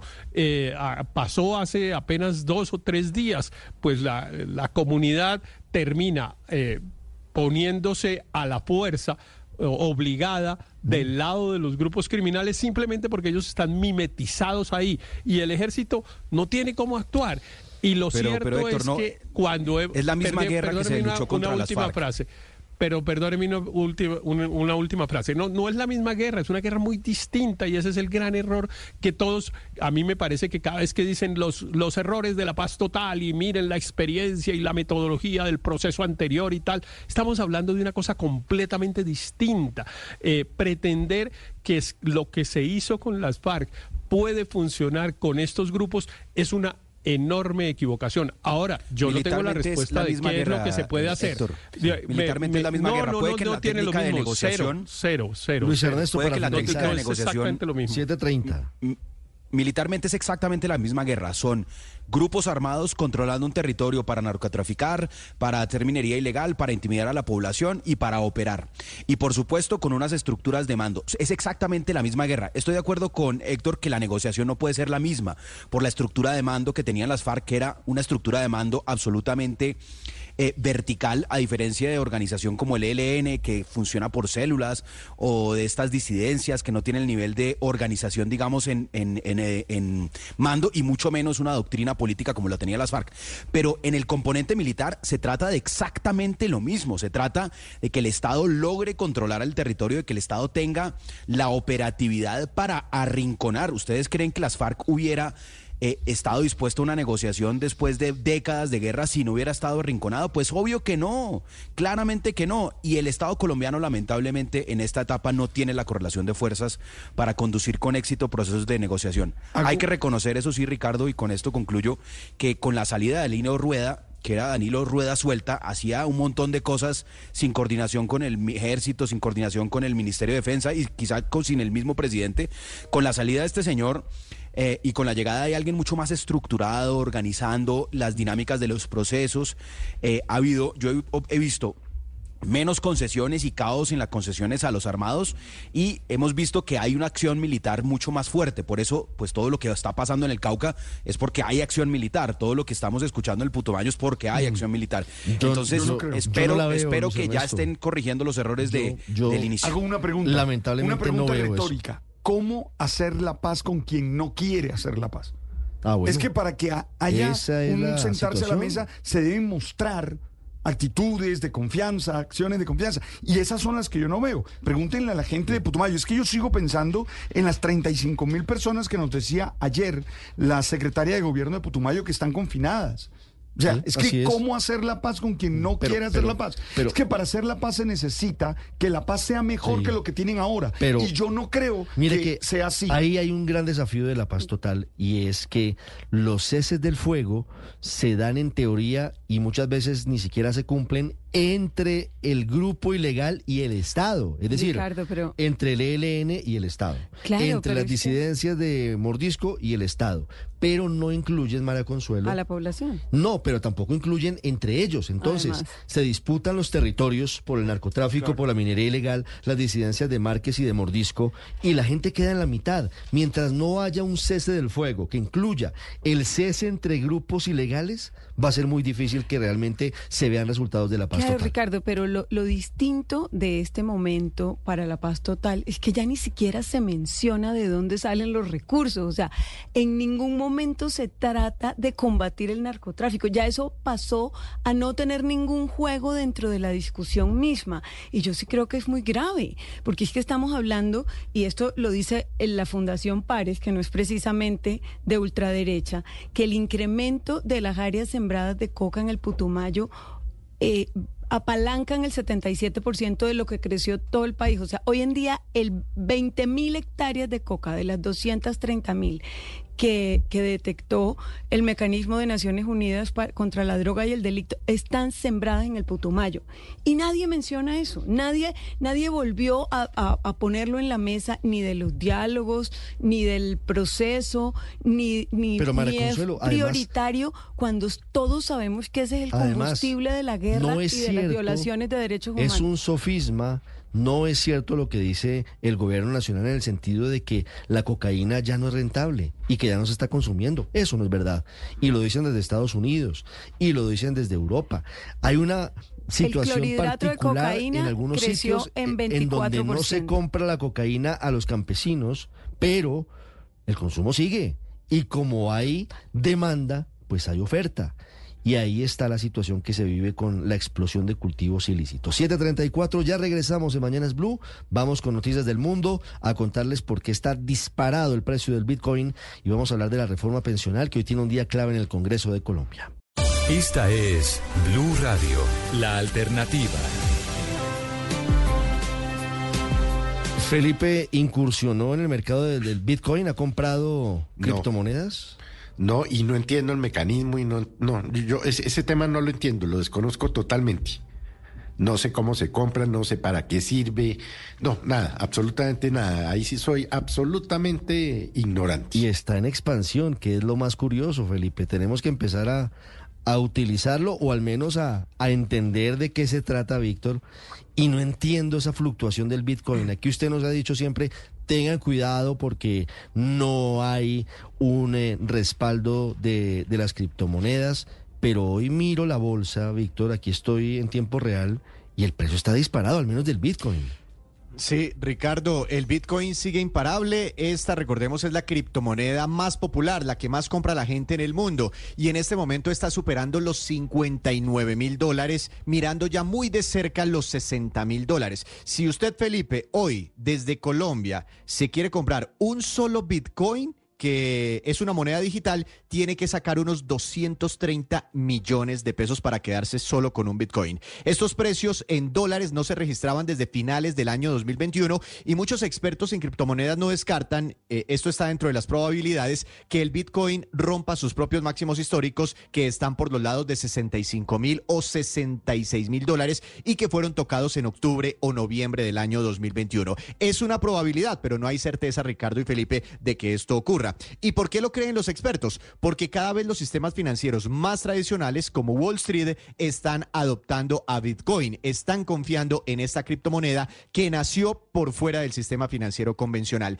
Y también hay un tema técnico, eh, pero es muy importante, y es que en abril se viene para Bitcoin una cosa que se llama el halving, y es que por protocolos matemáticos se reduce la compensación económica para quienes minan o producen los Bitcoins, y a partir de ese momento se podría Ricardo, reducir la nueva oferta de estas monedas digitales y ante una reducción en la oferta, su precio reacciona. Aquí estamos registrando, y esto es muy importante, esta noticia, pero para quienes quieran invertir en bitcoins, siempre decirles lo que nos explican los expertos, que tengan de todas formas muchísimo, muchísimo cuidado, porque es un activo digital muy volátil, porque así como sube muy rápido, cuando le da por caer, también lo hace muy rápido. Por ejemplo, después de alcanzar máximos históricos en el 2021 de 66 mil dólares, se vino para el piso y cayó hasta los 16 mil dólares, es decir, una fuerte caída muy rápida del 75% y ahí muchísima gente perdió mucha plata. Pero desde los 16 mil en noviembre del 2022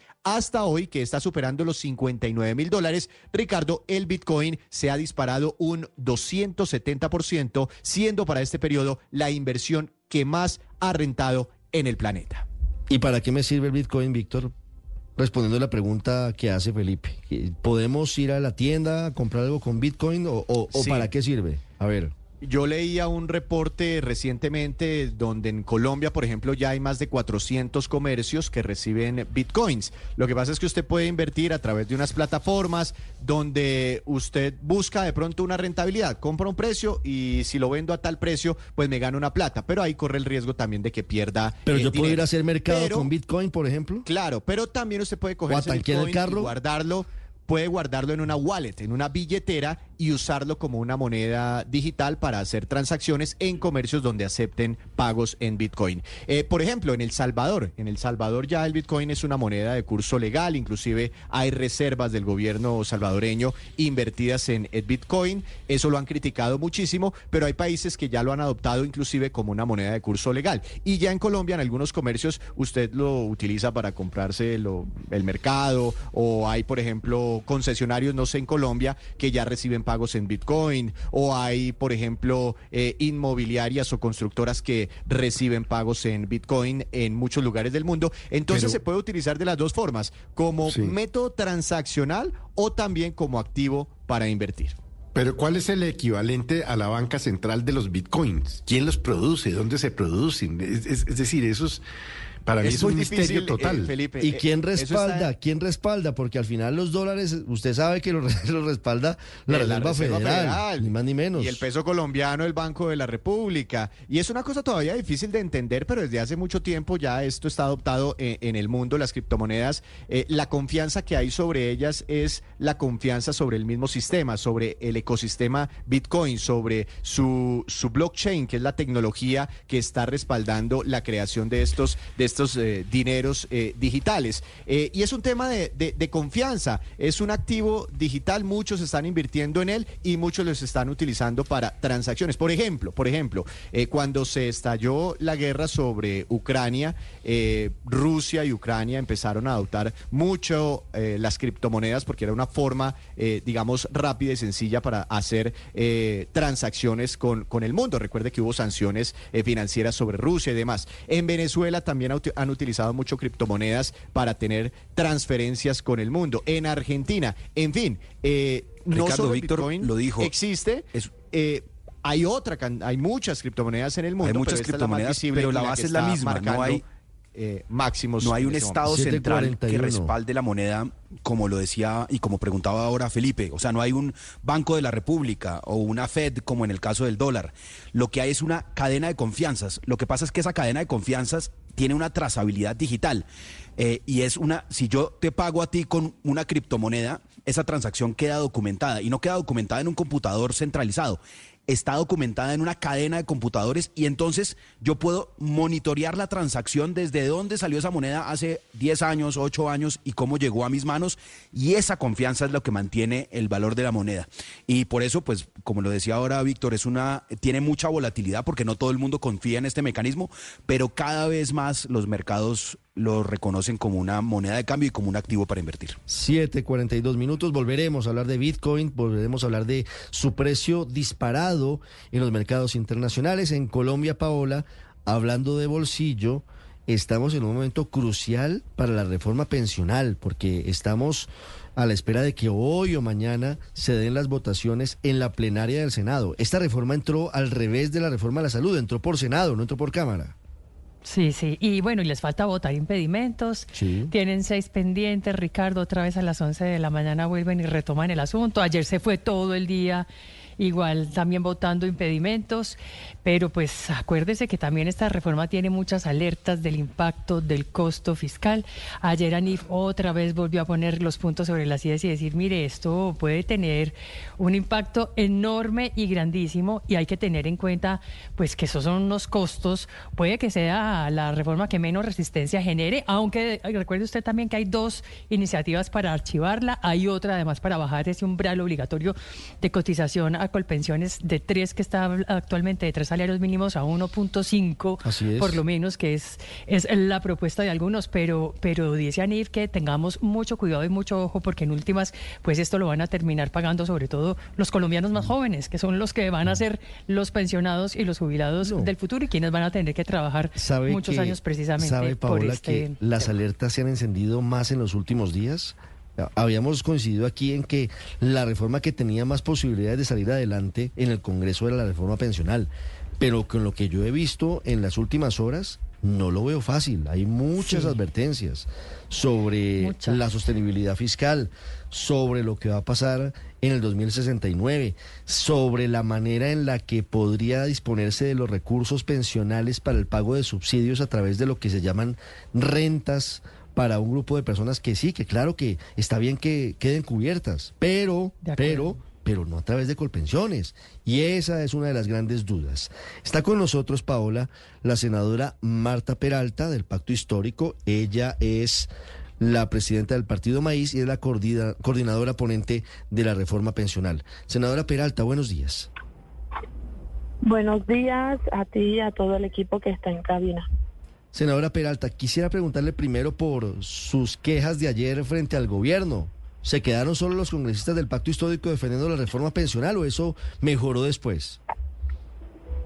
Bueno, eh, nosotros hemos tenido la claridad de que esto va a funcionar eh, trabajando en bloque, haciendo toda la estrategia de, de persuadir, pero también de motivar, de convencer, de argumentar, tanto por parte de los senadores que apoyamos esta propuesta, pero también como parte del gobierno, eh, los que están a cargo de esa interlocución.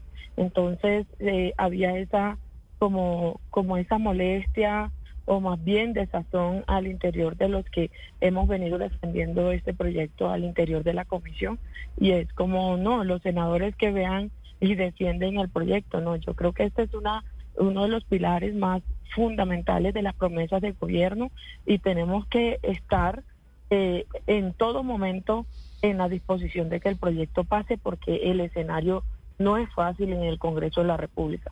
Más allá de lo técnico, hay un tema político que hay que empezar a abordar, que hay que empezar a trabajar en bloque. Mm. ¿Y eso no se ha trabajado desde el gobierno, en su opinión, senadora Peralta?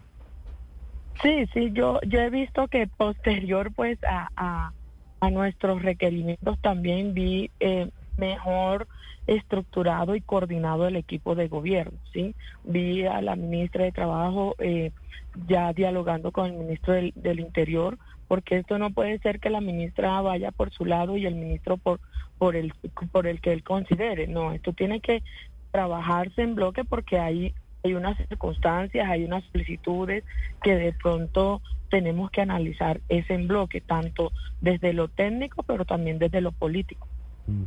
Senadora, vamos a lo técnico. Desde los sectores de oposición, independientes o incluso desde ANIF, dicen que la reforma pensional del gobierno aumenta el hueco fiscal del sistema pensional a 73,57% del PIB, un aumento de casi 132 billones de pesos, y que desde el año 2069 no habría recursos disponibles. ¿Ustedes consideran que están, No. es- es- eso, ah, bueno, entre otras cosas, ese, esa cifra de 132 billones la dio el Ministerio de Hacienda? Eh, ¿Por qué si no es sostenible en el tiempo siguen defendiendo esta reforma? Bueno, lo cierto es que en el concepto financiero que nos da el Ministerio de Hacienda es que eh, primero la, la reforma pensional no viola la regla fiscal. Eh, segundo, se hace una proyección al 2070. Ya después del 2070 sí se ve que empieza como tal a no aumentar eh, el nivel de cotización, pero estamos haciendo esta proyección a a 50 años, claramente, para que hoy el hueco fiscal que tenemos pueda entrar a ser solventado. Es que no es, no es posible que hoy, al tener nosotros dos regímenes que son competitivos, que son excluyentes entre sí, no esté logrando el objetivo principal, que es pensionar a la gente.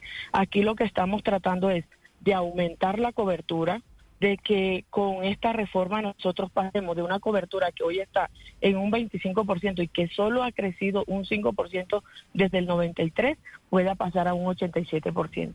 El tema acá no es que creamos una ley que sea indefinida en el tiempo, porque las leyes también son dinámicas conforme a las realidades que viva, sigamos viviendo pues en la humanidad se van a ir renovando. Esta ley que nosotros buscamos reformar tiene 30 años y más adelante hoy los jóvenes que de pronto no tenemos eh, la posibilidad de pensionarnos con esta reforma tendremos que o tendrá que el Congreso en su momento también eh, motivar una reforma para actualizar y, y acoger las, eh, la- los contextos, las realidades que en ese momento se están viviendo de cara al proyecto. Pero no podemos decir que de aquí a, a, a 50 años, pues esta, esta no sea una reforma que no vaya a servir o que no vaya a generar la estabilidad. Además, si seguimos en este crecimiento económico que vamos, pues lo más probable es que haya mayor estabilidad laboral, haya mayores oportunidades para que muchos jóvenes, adultos,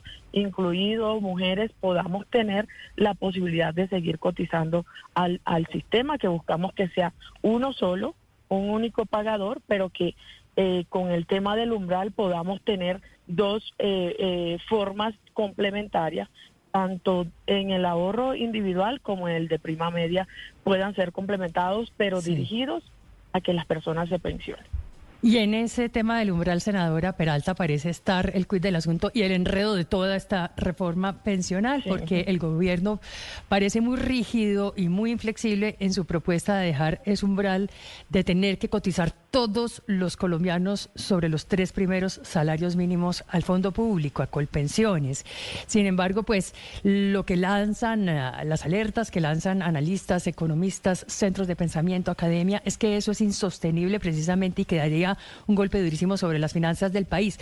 ¿Por qué el gobierno no se baja un poco de ese umbral? ¿Cuál sería el problema de bajarse de ahí a un salario y medio, como lo propone, por ejemplo, el partido de la U, a un salario incluso como son las recomendaciones de los técnicos y expertos? Expertos, incluido incluso el propio Comité de Regla Fiscal, que también viene lanzando alertas sobre ese tema y la inconveniencia de dejar ese umbral en tres salarios mínimos. Senadora Peralta.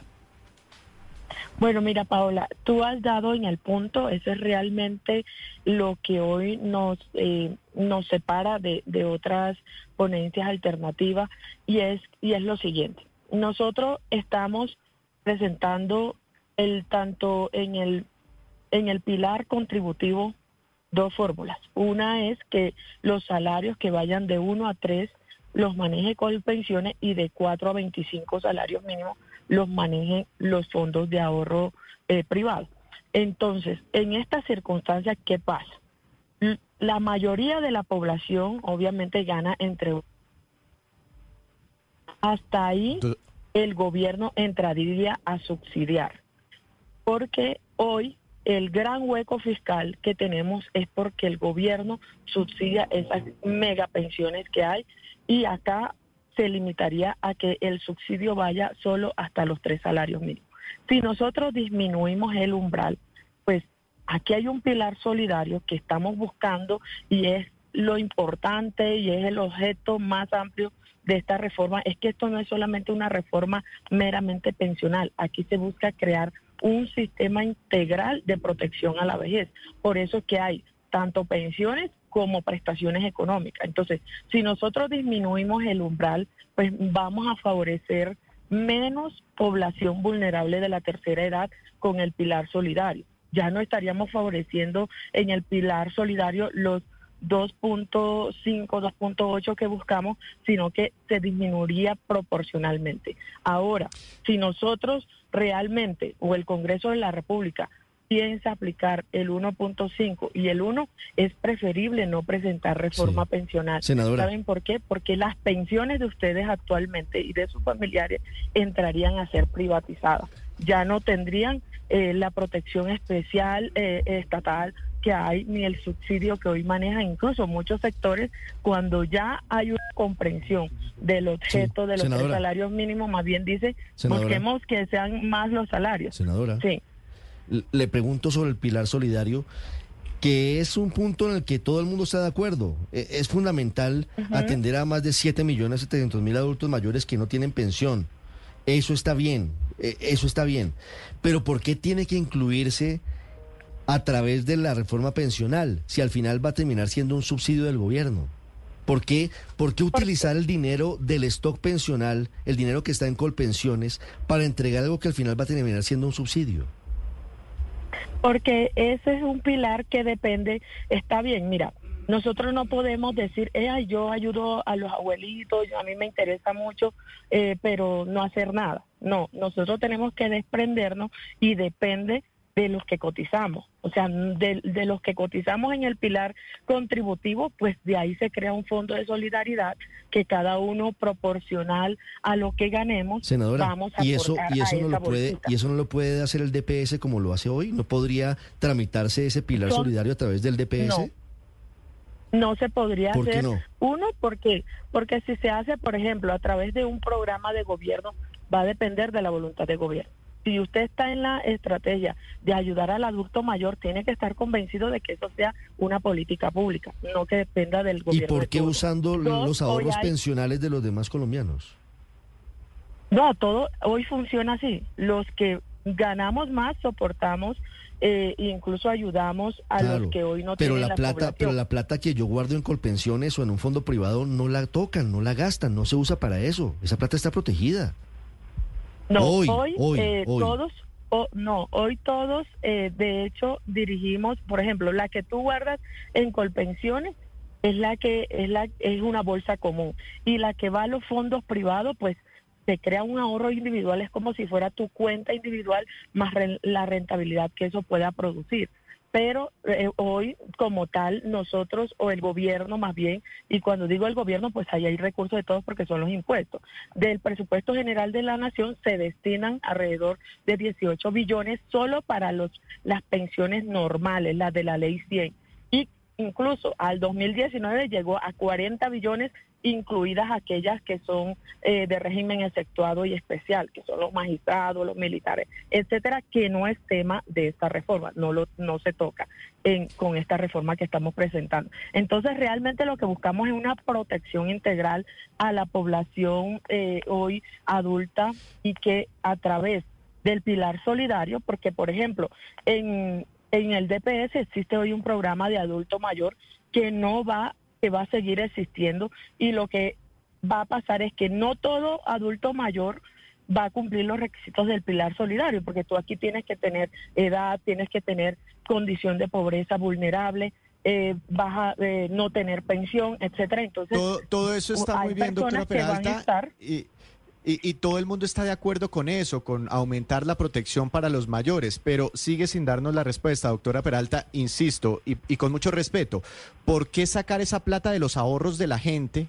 ¿Por qué la gente que está ahorrando para su propia pensión, los que están en los fondos privados, por qué a ellos se les tiene que sacar una plata para ayudarles a, a los mayores? Y después en un futuro, ¿quién les va a responder por esa plata? E- esa es la respuesta que estamos buscando. ¿Por qué de esa forma? No, es que, por ejemplo, o sea, tú no estás de acuerdo con que los que tengamos más ayudemos a los que tienen menos. No, pues Es que claro que estamos de acuerdo. que tener- Es que, es que un planteado, tema- planteado, planteado así, senadora, pues es que- obviamente, que que obviamente nadie va a estar en desacuerdo. Lo que pasa es La- que lo que queremos senadora, disminuir es la brecha y estamos de pobreza acuerdo extrema todos, tan pero la pregunta es muy que tú no concreta. puedes decir estoy de acuerdo pero no me quiten Senadora, a mí nada. senadora, No, mire, o sea, es los que no cálculos, podemos quedarnos sí. ahí frente a una Pero- pero circunstancia que permítame- estamos. permítame Ahora, hacerle la otra cosa es que yo no te dé la respuesta que tú no quieras que tú quieres escuchar, pero yo te estoy respondiendo con base en el sentir social, con base en los argumentos técnicos, con base en el propósito Sí. que se está buscando a través de esta reforma Senadora. social. Ahora, ahora es que, ahora, si tú no estás de acuerdo, ese es otro tema. Pero ese es el objetivo, proteger Mm. Senadora. a la población vulnerable hoy, que es alrededor de 7 millones de adultos mayores que ¿Quién hoy están desprotegidos. está garantizada mi pensión. Yo cuando me pensiono, si me pensiono en 20 años, entonces yo me pensionaré en el 2044. ¿Quién garantiza los recursos de mi pensión si hoy los invierte el Estado en subsidios a través de la renta que, que se está planteando para los adultos mayores? ¿Quién garantiza que el Estado va a tener los recursos para garantizar mi pensión? No, porque quienes, por ejemplo, solo los que vamos a aportar a ese pilar solidario o a ese fondo de solidaridad son los que ganemos de cuatro salarios en adelante, no es toda la población. Y sus recursos sus cotizaciones bajo la administración única de Colpensiones como pagador único, perdón, van a estar garantizados. Ahora, que los jóvenes vamos a seguir sosteniendo eh, las pensiones, sí, eso funciona así y va a seguir funcionando de esa forma. ¿Qué toca buscar? Implementar, buscar las estrategias de que se generen oportunidades laborales, eh, condiciones dignas, buenos salarios para que podamos seguir cotizando. Pero hoy los jóvenes y los que no se pensionan son los que hacemos como la rotación y la dinámica del círculo de que eh, para que puedan hoy eh, seguirse pensionando, que hoy no no superan el 1.8 millones de, de pensionados que tiene el país, donde 1.6 los ha pensionado es Colpensiones. Eso en lo polémico que tiene hoy la reforma, en lo técnico y en lo que está radicado del proyecto. Volvamos a lo político. Usted lidera esta reforma pensional, pero enfrenta además ponencias de archivo, ponencias negativas y ha dicho en las últimas horas que el gobierno parece dejarla sola con esta pelea. ¿Cuál es el ambiente político de la reforma que usted lidera?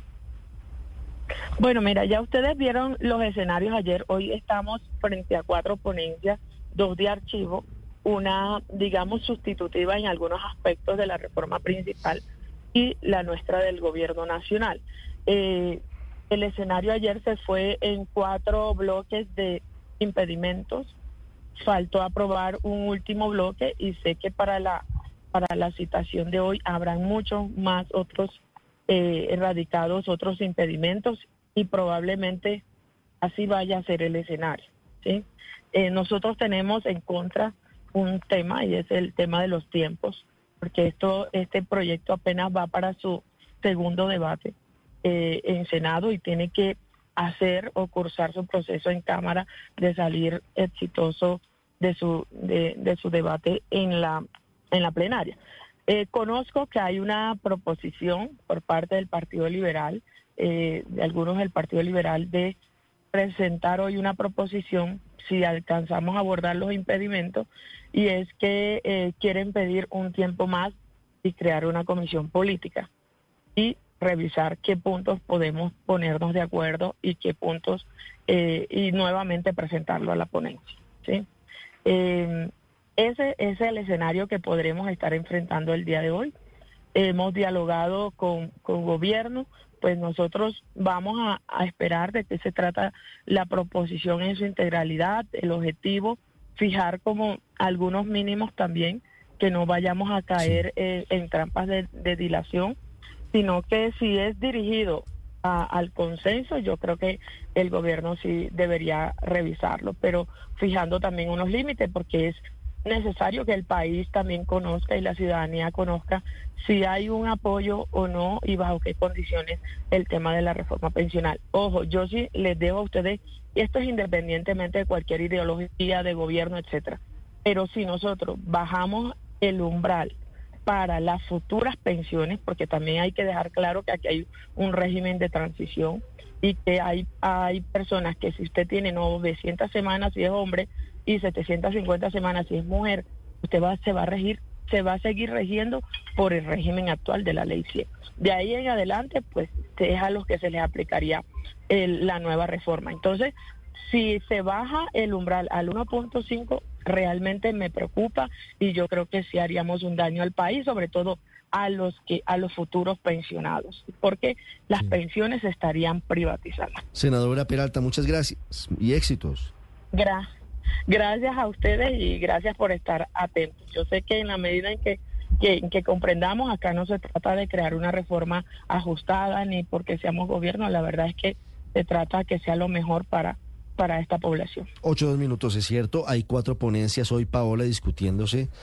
Muy controvertida la reforma que propone el gobierno, por supuesto, por lo que acabamos de escuchar, por lo que dice la senadora de los jóvenes, porque al final lo que estaría ocurriendo por debajo de la mesa es que la plata de los ahorros de los colombianos en Colpensiones se utilizaría para dar subsidios a los adultos Correcto. mayores, ¿no es verdad? Sí, y es que eso me hace acordar de, de, un refrán que ayer o hace unos días acaba Aurelio a relucir, es árbol que nace torcido.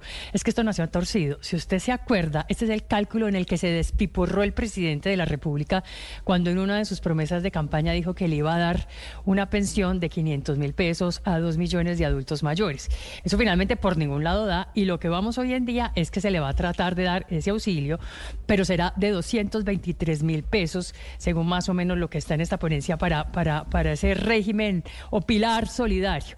Claro, y lo que está en juego es, momentico, pero entonces el resto de los colombianos que cotizan formalmente, que no son parte del 50% de los informales o más, pues ¿qué va a pasar con esa plata a futuro cuando efectivamente se traslade o se vaya en, en, ese, en ese ayuda o en ese subsidio que finalmente, pues decía la senadora Peralta, ¿cómo así es que ustedes no quieren ayudar a los más pobres? Sí, pero es que para eso es que también pagamos impuestos, ¿no? Porque es a través de los impuestos donde se paga. Y es que aquí está el problema de todo, y es que se quiere hacer una reforma pensional para dar unos subsidios, pero además de todo una reforma pensional que no toca lo que se debe tocar en cualquier reforma pensional en la Conchinchina y en el resto del mundo, y es edad de pensión y regímenes especiales, como por ejemplo el del ejército, como por ejemplo también el que tiene la policía e incluso la propia presidencia de la República.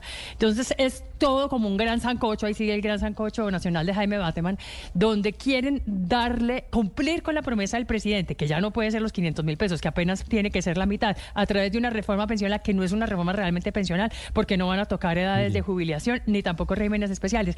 Y, y yo también la veo muy complicada porque además tiene este efecto fiscal, que es que el propio comité de regla fiscal, Ricardo, usted sabe pues que es el que mejor sí. dicho dice, un momentico, aquí pues no podemos incumplir y eso se va a despelotar las finanzas del Estado, viene diciéndoles, eso no se puede hacer así. Que eso no está muy alto por ese.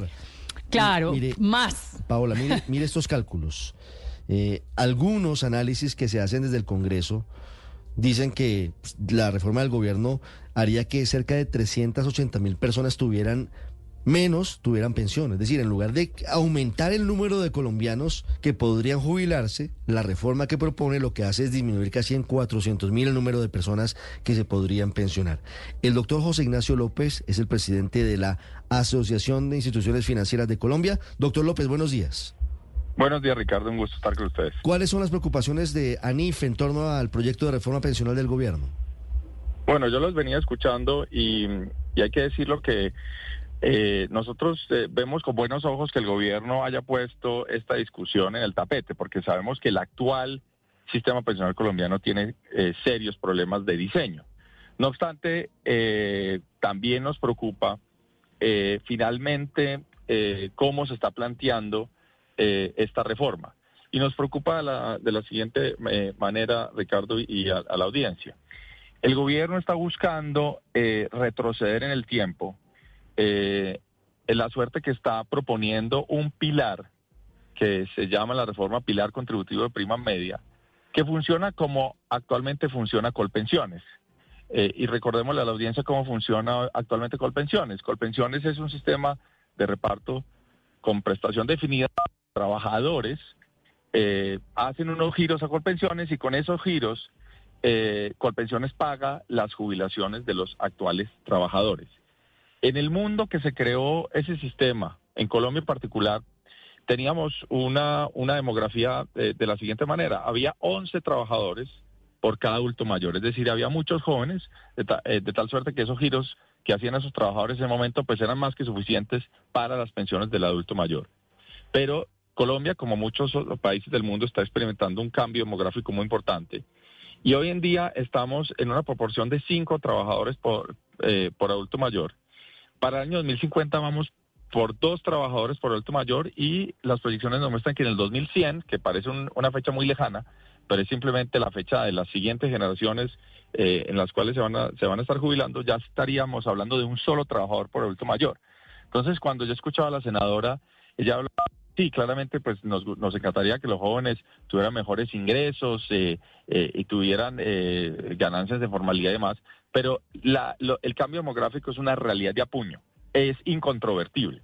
Y en ese sentido, hacer de un pilar... Pero, doctor López, doctor López, permítame lo interrumpo. Si se aprueba esta reforma, según los cálculos que tienen ustedes, pues los países años después se tienen que ajustar, ¿no? Lo, estamos viendo con Argentina en este momento. ¿Cuál podría ser el ajuste en términos, no sé, tributarios para la generación que viene, para los niños que tienen hoy 5, 7, 10 años y, a los que les va a quedar un hueco fiscal eh, muy grande, según los cálculos inclusive del propio Ministerio de, Hacienda. ¿Cómo podría ser ese ajuste para esas nuevas generaciones, para un sobrino que tenemos hoy al lado, para nuestros hijos? Víctor, eh, gracias por la pregunta. Yo estaba tratando de, explicar un segundo a la audiencia por qué se generaría ese hueco, pero eh, en el entendido que eh, eh, esta reforma con el umbral tal como está planteado generaría un hueco muy grande. si la hacemos así, pues estaríamos empañando el futuro de las siguientes generaciones. Si usted me pregunta cómo se ajusta, la verdad hay que decirlo, esos, esos ajustes son muy dolorosos, porque entre otras, cuando esos problemas de insostenibilidad fiscal tan grandes como en Argentina, lo que termina es que las pensiones se terminan licuando eh, a, punta de inflación o hiperinflación, por ejemplo. Eh, usted ha visto que las, las, pensiones en Argentina eh, en dólares vienen cayendo de una manera dramática y, y, por ejemplo, en países como en Venezuela, hoy las pensiones pues realmente son nominales porque ya realmente no, no, no, alcanzan ni a cubrir la pobreza. Entonces, lo, que, lo, que, lo que tenemos que ahora es evitar pensar esos escenarios eh, digamos, eh, complejos y es eh, con una discusión muy seria pensar qué herencia, qué país le vamos a heredar a nuestros hijos, qué país le vamos a heredar a la siguiente generación. Y ahí llamamos con, con atención desde, desde, desde, nuestros cálculos que pues para hacer el sistema más sostenible, para hacerlo incluso más equitativo, pues ese umbral de los tres salarios mínimos realmente es muy complicado.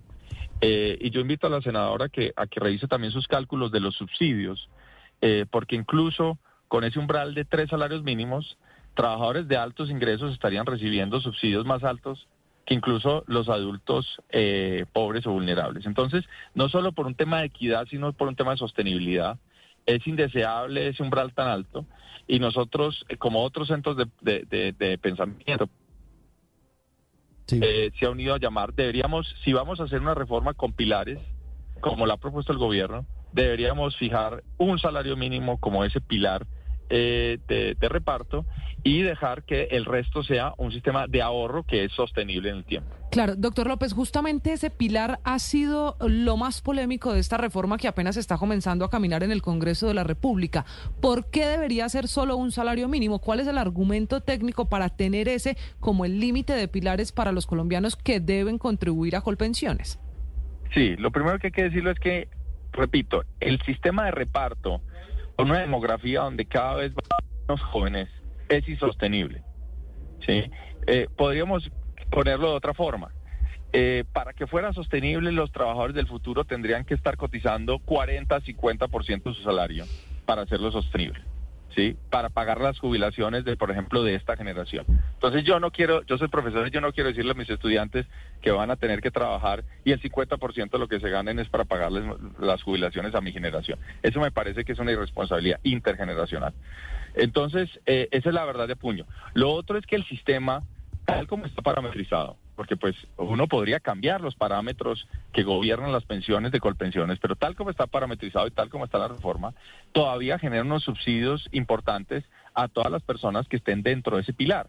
Personas que se ganan un salario mínimo, dos salarios mínimos, tres salarios mínimos y, cualquier cantidad de, salarios mínimos, todas esas personas van a recibir subsidios con esta propuesta del gobierno. Entonces, en la medida que el pilar sea más alto, pues más subsidios hay eh, por la forma como se eh, parametriza las, las pensiones en, en, en, lo que sería ese nuevo sistema, eh, digamos, de administrado por, por Colpensiones. Entonces, por dos argumentos, por un tema de sostenibilidad del sistema y por un argumento de equidad, debería haber un, un, un umbral menor. Y también hay un argumento que cuantitativamente no es tan, tan potente, pero también debería hacernos reflexionar, y es que en la medida que, por ejemplo, haya más ahorro, eh, como en, la, propuesta alternativa, eh, donde se habla de un uno y medio salarios mínimos, también los trabajadores, porque tienen más ahorro, van a tener una capacidad incluso el día mañana de poder completar algunas de esas semanas que les faltan y de, de, tal suerte que incluso podríamos aumentar algo la cobertura del sistema, quizás hasta aproximadamente un punto porcentual más de cobertura. Eso depende de, luego cómo, cómo hagamos el, diseño, pero pues ese sería otro argumento adicional por lo cual reducir el umbral eh, no solo es responsable fiscalmente, responsable con la generación, eh, con la generación futura, sino también es, es más equitativo. El problema es que usted ya escuchó a la senadora Peralta, donde dijo textualmente, para dejar el umbral en un salario mínimo, entonces mejor no hacer ninguna reforma. Así las cosas, ¿usted qué cree entonces que deban hacer, por ejemplo, los congresistas en honor a la equidad, a promover la formalidad y pensando en el futuro de las próximas generaciones? Porque es que aquí ya no va a haber punto y medio, el gobierno no se va a transar, como nos lo acaba de decir la senadora Peralta, por nada que esté alrededor de un, umbral, de un salario mínimo de umbral, ni un y medio, ni dos. Eh, ¿Cuál sería su recomendación o cómo se puede enmendar este entuerto dado la rigidez que hay desde el pacto histórico y desde el propio gobierno? Bueno, Pablo, es una pregunta bien interesante porque pues es más política que técnica y yo no me atrevería a, necesariamente darle recomendaciones políticas al, legislativo. Nuestra función es simplemente darles como argumentos. Yo sí eh, invitaría a la senadora eh, a que se siente y mire las cifras con detalle mire la implicación que tiene para las próximas generaciones, se reúna con los jóvenes, se reúna con los técnicos, tenga unas charlas, eh, porque yo creo que de aquí podríamos tener un avance en el sistema pensional. Estos temas pensionales son complejos, hay que decirlo, la mayoría de, los ciudadanos eh, eh, les cuesta entender las intríngulis y las complejidades del sistema. yo creo que es una oportunidad para avanzar, ir corrigiendo, no lo corrige todo esta reforma no es la reforma eh, ideal, eh, pero podría ser un avance. Entonces yo creo que aquí puede haber algún tipo de, de, acuerdo. El, mismo presidente ha hablado eh, en varias ocasiones de acuerdos nacionales y bueno encontrar algunos puntos de consenso y hacer una reforma que, que, que, corrija varios de los errores, que mitigue ese problema de, pobreza en la, en la población de adultos mayores y que al mismo tiempo pues nos permita ir corrigiendo ese tema de los subsidios regresivos, que pues eh, realmente deshace buena parte de lo que queremos con, con, la política pública. es José Ignacio López de Anif hablando del proyecto de reforma pensional del gobierno del presidente Petro que está en discusión en el Congreso de Colombia. Ahora, hay otras ponencias, ponencias de archivo, ponencias alternativas. Hemos intentado hablar con la senadora Norma Hurtado de la U y por ahora se ha excusado, dice que considera que es prudente guardar silencio, silencio político. 8.15, doctor López, gracias. Muchas gracias. Feliz día. 8.15 minutos. Luis Ernesto. Ricardo, apoya, apoya, ¿usted está de acuerdo con este proyecto del gobierno? Ricardo, este es quizá el proyecto más importante que presentó el gobierno y hasta el mismo doctor López reconoce que lo que tenemos es un desastre. Es que lo que le tenemos, le voy a dar solo dos cifras, eh, Ricardo, para que entendamos lo que tenemos. En Colombia hay alrededor de 6,7 millones de adultos mayores y solo 1,6 tienen pensión o algún esquema de protección a la, o tienen pensión. Entonces tenemos 5 millones de adultos mayores o en indigencia o sin un esquema de protección a la vejez. Y tenemos a la misma vez pensionados, que por ejemplo un pensionado que hoy en Colpensiones gane, reciba 16 millones de pesos de pensión, eh, estaría siendo subsidiado por el Estado mensualmente 9 millones de pesos por alrededor de 20, 25 años. Es decir, a una sola persona le está subsidiando el Estado los, los, el bolsillo de todos los colombianos 2.700 millones de pesos a una sola persona y a cambio de eso tenemos millones de adultos en eso, mayores en eso no hay discusión, Luis Ernesto. La y eso lo discusión corrige la surge- reforma pensional. La discusión surge Eso lo- en torno a dos cosas que a mí me preocupan. Uno, que según los cálculos, en lugar de aumentar la gente que se pensiona, este proyecto disminuye casi en 400 mil pesos. Pero es que no es cierto. personas- de- de disminuye, disminuye, y es que ahí está el. Entonces, aumenta el número de adultos mayores protegidos. Es que, lo dijo la senadora Peralta, esto no se trata únicamente del componente pensional, sino del componente de protección a la vejez. Y por eso ese régimen subsidiario Pero en lo eso que no es una consiste- pensión, Luis Ernesto. Eso es un no, es que no es una pensión. Yo no estoy diciendo que sea Es una una pensión, es una protección a la vejez. Es un subsidio, Como lo es, y es una protección a la vejez. se llama Como renta. Colombia Mayor. Es un subsidio. No, Es pero va- mucho Eso más no allá que. Colombia Mayor. Va mucho más allá No, que Colombia porque- Mayor, que hoy cobija alrededor de un millón ochocientos Es mil un subsidio. No, es más extendido lo de Colombia pero es que, Mayor, pero Ricardo, es un- todo el sistema pensional de prima pensional. media es un subsidio. Te estoy diciendo que estamos subsidiando a una persona que gana 16 millones de pesos, lo subsidiamos en 2.700. ¿Cuál es el problema con que subsidiemos a un viejito que gane por debajo del salario mínimo, que reciba un ingreso para No, es que, no tenga que pasar hambre? Planteado y, así, y ustedes planteado preguntaban, así, pues Ricardo, nadie- nadie- na- nadie va a Ricardo, ser- ustedes nadie va a ser tan preguntabas tú. desalmado de decirle, Pero, no, Víctor, pues, pero- todos estamos de acuerdo en que hay que Ernesto, subsidiarlos. ¿por qué de la pero plata, con la por plata del la ahorro plata de los de las del ahorro pensiones. de- yo les de respondo, los jóvenes de hoy? porque si no, ¿de dónde? Es que es sencillo, Ricardo. Ustedes preguntaban lo mismo. Sí, maravilloso que protejamos a los adultos mayores. Y entonces, ¿por qué no de otra plata? Porque es que no hay de otra plata. Porque es que el Estado No, hoy pero entonces se gasta saquemos, saquemos la 17 plata que millones está de hoy en, pesos. en todos los fondos para hacer todas las cosas. No, ese ahorro no se hay de otra proteger, plata. Luis Si no hacemos el esquema, es que liberemos miren, el stock y demos subsidios. No, no, no. Estamos dando 200 subsidios, de Ricardo, con lo que tú pagas. Y luego si veremos qué hacemos con la pensiones, pensión cuando llegue la hora de Ricardo, pensionar a la gente y no esté la plata ahí guardada. Ricardo, la plata de ninguno de los afiliados de Colpensiones está ahí esperando a que se jubile. Estamos hablando de que eso ya existe desde la ley 100, esto no es nada nuevo. Si tú hoy eres cotizante a Colpensiones, tu plata no está ahí guardando, esperando a que tú seas viejito. Pero si Esa mañana plata ya pero- la cogió el Estado Ernesto, y pagó el si subsidio de una si mega mañana- pensión. Si mañana me pensiono, yo tengo la certeza de que me responden por la plata. Y en La 20 años también, la porque diferencia es que Colpensiones y el esto- Estado va a seguir cumpliendo. El, el hueco es de ¿Por qué- 130 por qué presumimos que el el Estado no va a hueco- seguir cumpliendo? El hueco es de 132 billones de pesos. Y el sistema no ¿saben qué es lo sería sostenible pasando, a partir de 2069. Lo que hay de fondo garantizado, torno- Luis Ernesto. Eso no es cierto. lo no que hay de garantizado. fondo lo que hay de fondo en torno a todo este terrorismo que están haciendo organizaciones financieras y los fondos de pensión es que si ellos están de acuerdo con la reforma, ellos lo dijo aquí el doctor López, lo que no les gusta es que arranquen tres salarios mínimos el pilar, el pilar digamos público eh, y a partir de tres salarios mínimos llegue el negocio de ellos. Ellos quieren bajarlo a un salario mínimo. ¿Por qué? Porque si se quedan tres salarios mínimos, de facto se acaba el negocio, ellos se convierten en fondos de pensiones privados boutique, porque recibe, porque sería un mundo muy pequeño, un universo muy Pe- pequeño Pero de Luis personas. Ernesto, ¿a usted le parece terrorismo financiero pensar en que yo tengo un ahorro individual en mi, en mi administradora de fondos de pensiones y se me vayan a llevar la plata para, para entregar Sí, Víctor, subsidios? hacer unos ¿Eso le escenarios de terrorismo 2080 financiero? del año, No, no es cierto. hacer No, de la cierto, década Víctor. del ¿Le parece 2070, eso terrorismo hacer escenarios del financiero? Preocuparme 2070 por mi ahorro es de hoy. crear terrorismo financiero y es crear terrorismo porque en el 2070, mire, como decía eh, Keynes, en el largo plazo todos estamos muertos. Lo que tenemos que hacer es una reforma pensional para que los viejitos de hoy no se estén muriendo de hambre en las calles. Tenemos que hacer una reforma pensional para que los megapensionados dejen de ser subsidiados sin necesitarlo. Tenemos que hacer una reforma pensional para que entre todos pongamos un poquito para que los que más necesitan lo Ricardo. tengan una, una, una salida digna. Y el punto de partida, y con esto termino, el punto de partida va a ser pues que de pronto no sean los tres salarios mínimos que quiera el gobierno Sí. ni el un salario Aurelio, mínimo que piden los fondos de 8.20. privados para preservar su negocio, Aurelio. sino que queden en dos. Pero que avancen. Lo peor que podría pasar es que sigamos con lo que tenemos hoy. Aurelio. Ricardo, este es un tema bien complejo, como dijo el doctor López y como decimos todos, con mil aristas y por lo tanto hay que hacer dos cosas.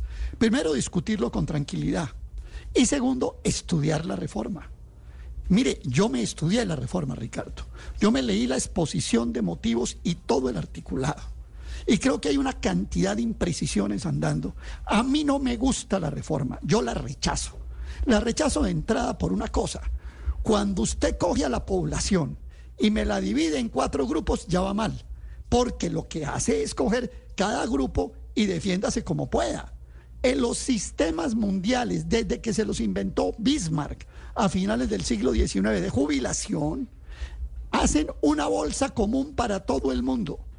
Y no es cierto lo que dice el doctor López de que los sistemas de reparto en el mundo se estén quebrando. Lo que pasa es que cada vez requieren más recursos del Estado. Dato, dato para que todo el mundo apunte, incluido todos nosotros. Los países de la OCDE gastan en promedio 8% del PIB al año en pensiones, porque tienen este sistema donde la bolsa común ayuda y además el Estado mete plata. No es cierto lo que dice el Comité de Regla Fiscal. Yo invito a que miren la reforma. La plata se acaba en el 2070, pero el Comité de Regla Fiscal dice... 2069. El Comité de Regla Fiscal dice para el 2100. Mire, Ricardo, hay un ahorro de recursos del Estado. El ahorro de recursos del Estado, ¿en qué consiste? Que hoy el gobierno colombiano, el Estado colombiano, la Hacienda Nacional, le pasa a Colpensiones de 15 a 17 billones de pesos al año para subsidiar las pensiones de los que estamos hoy pensionados en Colpensiones. ¿Qué es lo que va a hacer la reforma? La reforma lo que va a hacer es limitar hasta tres salarios mínimos. Bueno, y quieren que de a dos o de a uno a quienes cotizan en Colpensiones. Y esa plata que el Estado colombiano mandaba a Colpensiones ya no va a ir a Colpensiones. Y tampoco es cierto, como dice Víctor, y usted sabe todo el aprecio que le tengo, Víctor, pero hay que leer la reforma en una parte. Cuando lo trasladan del fondo privado a Colpensiones, la plata del, del bono pensional, del ahorro que tiene ese trasladado, no se va para Colpensiones. Los fondos privados Aurelio. se quedan con esa. Ric- eh, Y- y, Ricardo, las nuevas cotizaciones, Víctor, Aurelio. Víctor, Las Víctor, nuevas cotizaciones. Víctor, Es que- perdón. Es que, perdón, la pensión perdón, del futuro Víctor. es la cotización de hoy. Esa disculpe, plata sí se va para el fondo público. Disculpe, Víctor, déjeme terminar. No, pero la plata hoy, los 300 y pico de billones que tienen los fondos privados de pensiones, no se van para Colpensiones, se quedan con ellos. Y solamente cuando Víctor Grosso se jubile o Ricardo Espina, dentro de 20 años, como dijo Ricardo, ahí trasladan. Los fondos de pensiones van a trabajar con esa plata En 19 por años. mucho tiempo. por- en 19, Ricardo, en mucho tiempo. Tanto es así, yo no pongo, yo le pongo la frase del doctor Luis Carlos Sarmiento Gutiérrez en una entrevista en El Tiempo. La reforma tiene cosas buenas y otras no tan buenas. ¿Cuál es la pelea del umbral? La pelea del umbral es que quieren que los que tengan tres salarios mínimos no sean todos los trasladados para colpensiones, sino que sean los de dos o de a uno. Y- y- 8.24. y la verdad es que eso no garantiza. Y una última cosa con respecto a Paola. La reforma sí sube la edad, sí la sube. ¿Por qué? Porque esos viejitos de los que, esos viejitos de los que habla tanto, perdón Camila, ya voy a terminar. Esos viejitos de los que habla tanto eh, Luis Ernesto, a esos viejitos les van a subir la edad. Ya no se van a recibir su apoyo a los 57 o a los 62, sino a los 65 años. Para usted recibir la renta Tengo vitalicia noticias, don del semicontributivo y para recibir el apoyo solidario, esa línea de extrema de pobreza, necesita tener 65 años. Sube la línea de pobreza y ni hablemos de los indígenas, que ninguno va a haber, va a haber pensión porque los indígenas viven menos de 65 años. 8.24 Es bueno minutos. recordarle eso a la doctora Peralta. María Consuelo. A mí, a mí me preocupan varias cosas. Obviamente ya hemos ahondado sobre el tema de, de- de sostenibilidad fiscal y vernos en el espejo de países como Argentina creo que nos convendría a todos para ver si sí queremos ver licuadas o diluidas las pensiones a punta de inflación. Dos, el tema de que no estamos cogiendo el toro por los cachos con respecto a los subsidios regresivos. O sea, se mencionan, pero finalmente avanzar después de una discusión tan grande y no solucionarlo me parece que es pañitos de agua tibia. Lo otro es que termina siendo el pilar semicontributivo, termina siendo un incentivo perverso para que la gente no cotice, porque termina recibiendo más subsidio el semicontributivo que el que cotiza en el, y- en el contributivo. O sea, me parece que, que ese tema... ¿Sabe de- cuánto reciben? 223 mil pesos según la reforma en el semicontributivo. Sí. mientras, mientras que el pilar contributivo recibe, el pilar eh, eh, solidario recibiría 250 mil pesos mensuales. Exacto. Entonces ¿Sale mejor no cotizar? Sale mejor no cotizar. Se vuelve un incentivo perverso. Bueno, pues entonces no trabaje, no trabaje, porque es que es obligación de cotizar, ¿no? Usted no escoge si cotiza o no escoge eh, o, o no cotiza.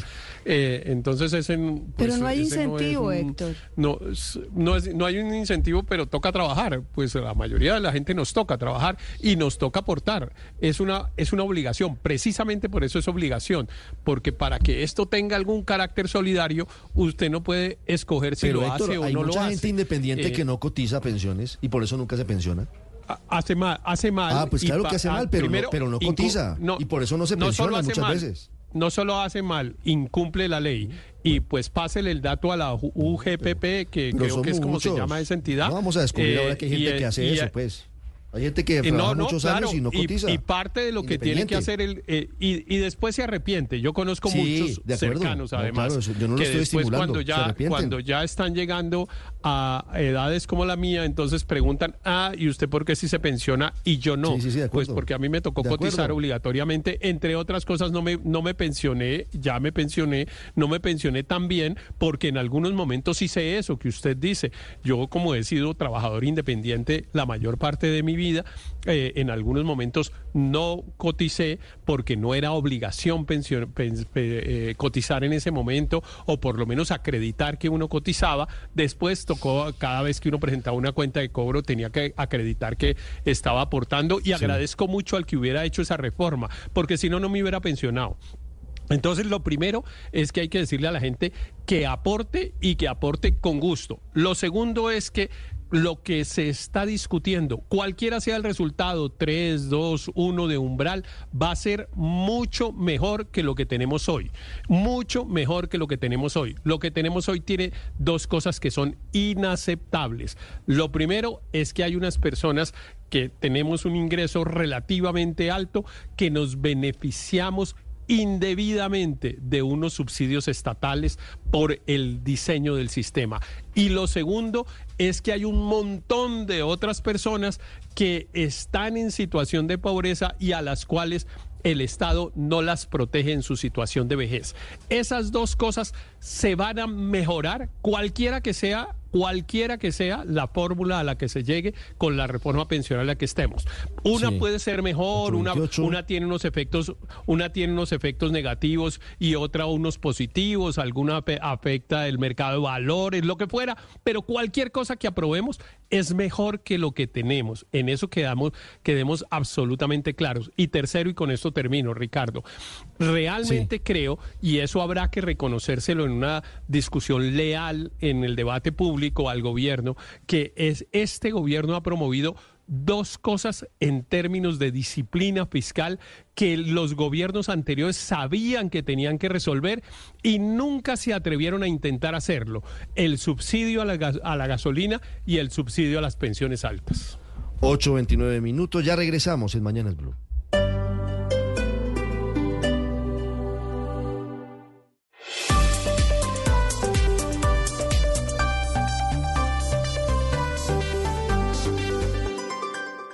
Multinacional francesa finalizó en Colombia la construcción de dos nuevos proyectos de energía solar. Unos están muy enredados, pero hay otros que se están desarrollando y se están culminando. La multinacional francesa Green Yellow, que arribó a Colombia en el año 2020, en el año 2012, recuerdo, anunció la culminación de dos nuevos proyectos de energía solar en el departamento del Meta. Se trata de la planta solar La Mena, ubicada en San Carlos de Guaroa, que cuentan con 21 mil paneles solares en una extensión de 19 hectáreas y que se estima generará anualmente 22 mil megavatios hora, suficiente para abastecer más o menos a 14 mil familias. El otro proyecto corresponde a Dinamarca. Este parque solar desarrollado en San Juan de Arama cuenta con 22 mil módulos y una capacidad anual de generación de 24 mil megavatios que podría contribuir al suministro eléctrico equivalente al consumo de 21 mil familias. Dice eh, Green Yellow que su apuesta es seguir creciendo en capacidad instalada de generación de energía limpia en Colombia, tanto en proyectos de autogeneración distribuida a pequeña escala como en proyectos centralizados a mediana y gran escala. El crecimiento de Green Yellow en solo dos años pasó de menos de 10 megavatios instalados a más de 100 megavatios, 120 megavatios que lograría al cierre de este 2024 gracias a la inyección de capitales. Por ejemplo, el año pasado cerró con inversiones por más de 270 mil millones de pesos. Estás escuchando Blue Radio. 21 billones de pesos, los ingresos consolidados del Grupo Éxito el año pasado, casi 9% más que el año inmediatamente anterior, sin tener en cuenta los efectos de tasa de cambio y de los cuales tres cuartas partes vienen de sus operaciones en Colombia. Crema y nata del negocio del Grupo Éxito representando el 75% de las ventas de las compañías, mientras que sus operaciones en Uruguay y en Argentina dan cuenta del otro 25% de sus ingresos. En cualquier caso, muy buenos resultados impulsados por el crecimiento de nuevos formatos, principalmente Éxito Wow, Carulla Fresh Market y Surti Mayorista, así como también por la evolución del negocio inmobiliario.